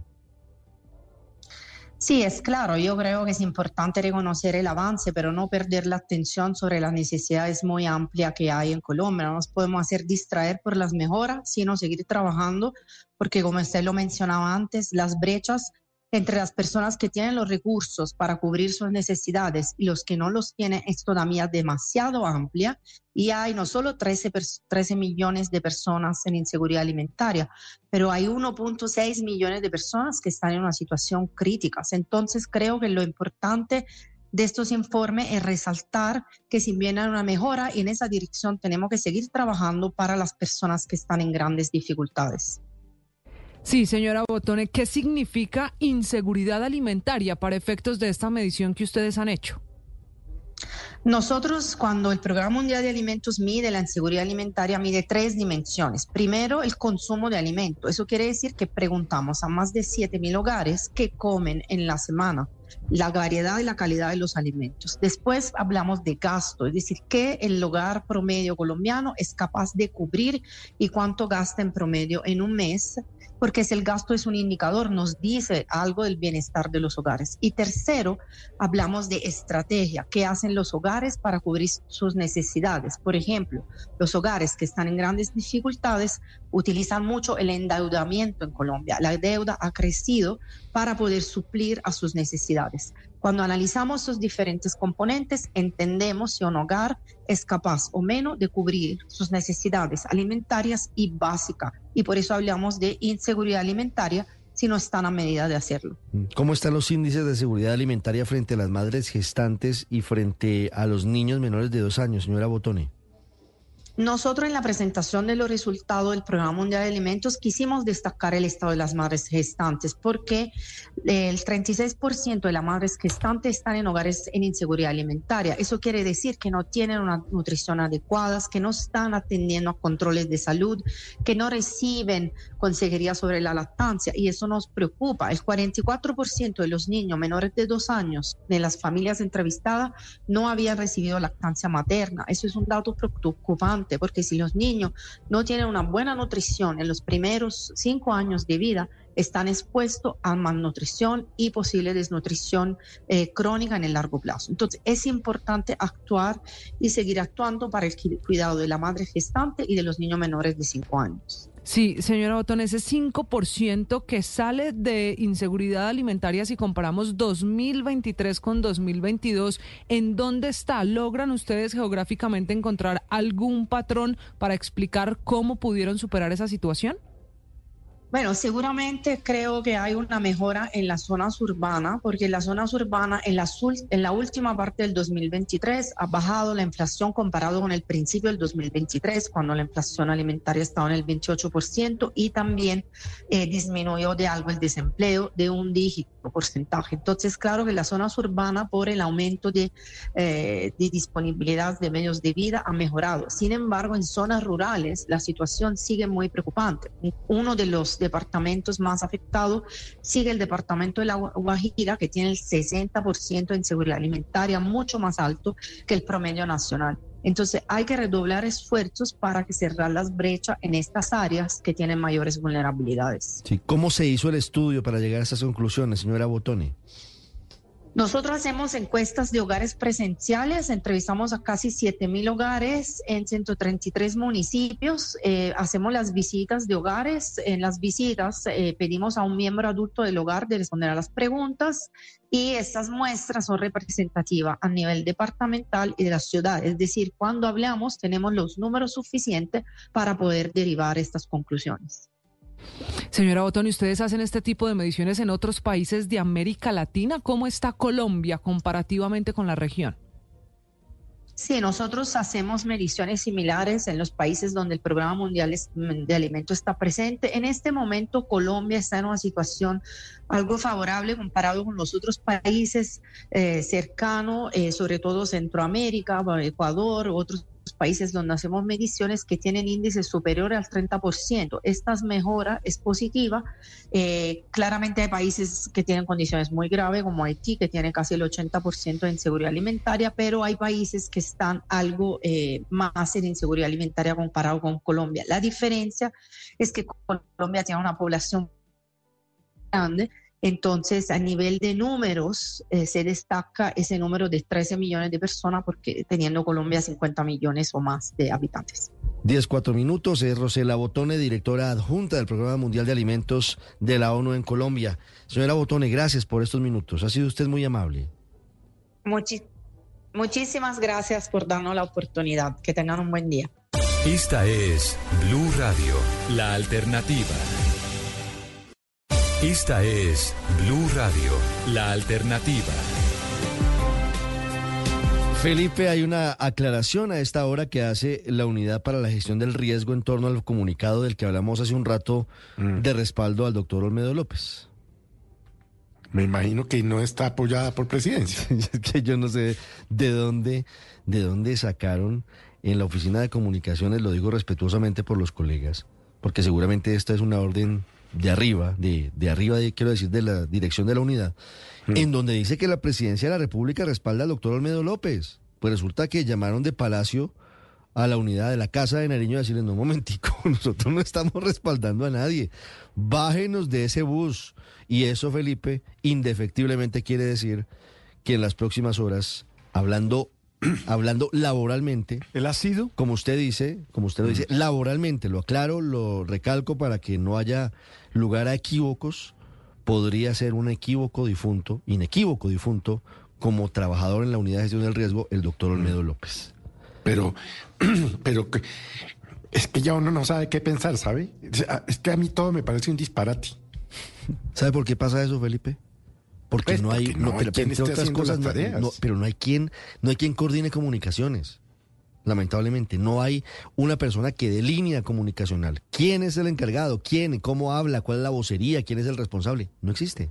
Cada uno hace lo que cree que debe hacer y vienen estos episodios. Camila, 10, 14 minutos. Sí, señor Ricardo, episodio difícil de explicar, pero se lo voy a intentar describir con lo que pasó. La Unidad Nacional de Gestión del Riesgo está cambiando el comunicado. Borraron el que le conté a usted y a los oyentes hace apenas unos minutos y ahora emitieron uno nuevo. En este comunicado, aunque se mantiene la idea central que Olmedo López se queda al frente de la Unidad Nacional de Gestión del Riesgo, hay diferencias. Cambia el titular, pasamos de gobierno del cambio, confirma la continuidad de Olmedo López Martínez a Unidad Nacional de Gestión del Riesgo, confirma la eh, continuidad de Olmedo López como director general. También cambiaron en el primer párrafo lo que aseguraron en el primer comunicado. Ya no dice que esa confirmación la hace la Casa de Nariño. Y si usted revisa la primera versión, decía que el presidente Gustavo Petro y el director general de la Unidad Nacional de Gestión del Riesgo se reunieron en la sede del Ejecutivo colombiano, es decir, en la Casa de Nariño, para construir una ruta sólida de trabajo de 90 días. Esa idea se mantiene, pero ahora en este párrafo dice, de hecho, el presidente y el director de la unidad se reunieron en la sede del Ejecutivo para construir una ruta de trabajo. Finalmente, en el último párrafo, también eliminaron el gobierno del cambio ya no es el gobierno de cambio el que reafirma el compromiso con la seguridad y la gestión del riesgo de los colombianos, ya es la Unidad Nacional de Gestión del Riesgo la que reafirma esos compromisos. Bueno, ahí está, 10, 15 minutos. Entonces se desmontó Palacio Felipe del respaldo al doctor Olmedo López, que eso no. Yo creo que va a tener razón Héctor. Sí, no, pues es que eso, eso es lo de los técnicos. Eso es el técnico cuando está perdiendo y le dice el dueño del equipo, ¿te respaldamos? Mm, probablemente al día siguiente Yo creo que, le dicen gracias, tenemos nuevo técnico del equipo. Ah, después de corregir el comunicado del doctor Olmedo debería eh, redactar la renuncia. Eh, pues porque si no le va a llegar el, lo que llaman en la burocracia el de cuyo. Eh, el de cuyo es cuando expiden un decreto o una resolución de cuyo nombramiento se declara insubsistente. entonces, o, o, renuncia o lo echan. No, pues claro, yo creo que ahora que están en, están en departamento de redacción de comunicados, podrían de una vez redactar cartas para la presidencia. Ya regresamos en Mañanas Blue.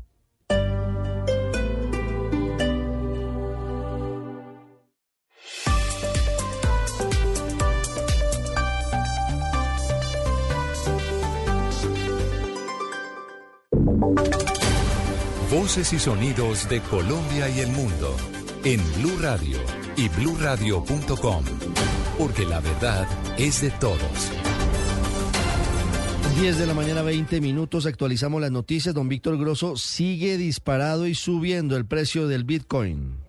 Sí, eh, Ricardo, hay una euforia total en los mercados alrededor del Bitcoin. Hace un par de horas, cuando hablábamos primero de este tema, estaba en 59 mil dólares por cada Bitcoin. Luego superó los 60 mil dólares y en este momento está superando los 61 mil dólares. Es decir, ha subido más de 2 mil dólares en pocos minutos. Ha ganado en este tiempo más de 7, 8 millones de pesos colombianos. Euforia total, se acerca el Bitcoin a sus máximos históricos que se ubican un poquitico más arriba, sobre los 65 mil dólares. Estaremos muy pendientes de su movimiento. 1021, Víctor, gracias. La Fiscalía creó un grupo para investigar los delitos contra personas por su orientación sexual e identidad de género. Damián Landines. Sí, señor Ricardo, pues es un grupo nacional de trabajo para la investigación de violencias fundadas en la orientación sexual e identidad de género de las víctimas.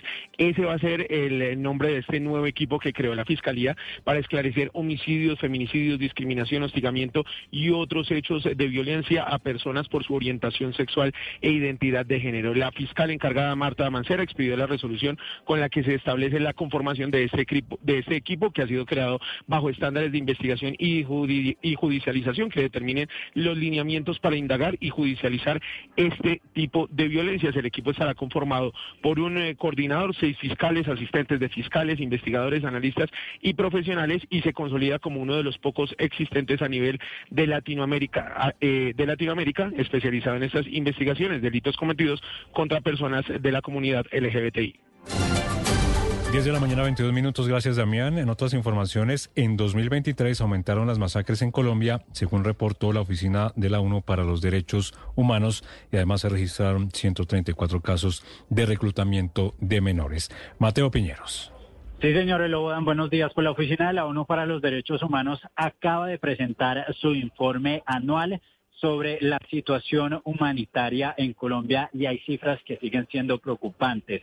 En el 2023 la ONU verificó 98 masacres en total en todo el país. Hablamos de un incremento del 6.5% respecto a las masacres verificadas el año inmediatamente anterior.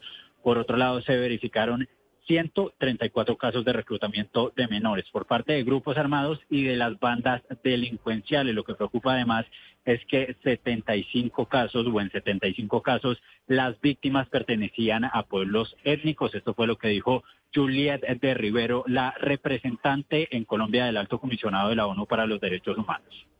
Llamamos a los actores armados no estatales a respetar los derechos humanos de la población y el derecho internacional humanitario. Nos preocupa que los grupos armados sigan ejerciendo violencia y no demuestren mayor respeto a la población a pesar de la interlocución ofrecida.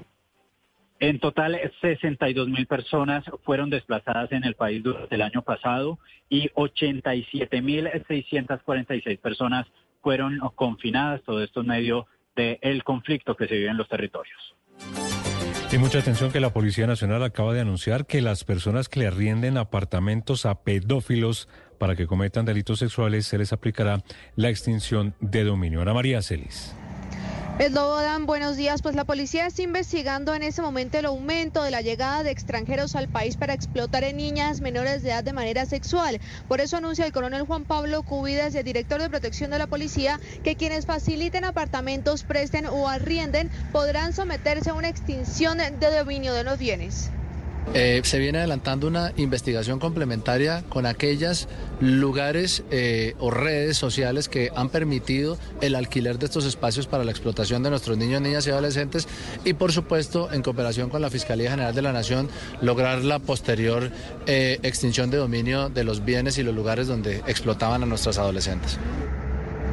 La policía mediante la operación Arcángel ha capturado a más de 11 personas por estos mismos delitos y se centran en los esfuerzos en ciudades como Bogotá, Medellín y Cali. Y el Ministerio de Hacienda le pedirá al Banco de la República que reduzca las tasas a 12.75% las tasas de interés para no ahogar la economía. Marcela Peña. La teoría del ministro de Hacienda Ricardo Bonilla es que hay unanimidad para bajar las tasas de interés en Colombia y la pregunta relevante es cuánto hay que hacerlo, cuál va a ser el tamaño del recorte. Pide que sea uno agresivo. Yo, uno ya debería empezar a bajar 100 puntos porque estamos con 440 puntos de tasa real. Según el ministro, a medida que la inflación sigue bajando, la tasa de interés se hace cada vez más pesada para la economía y hay que acelerar el ritmo de los recortes para no terminar ahogando el crecimiento económico.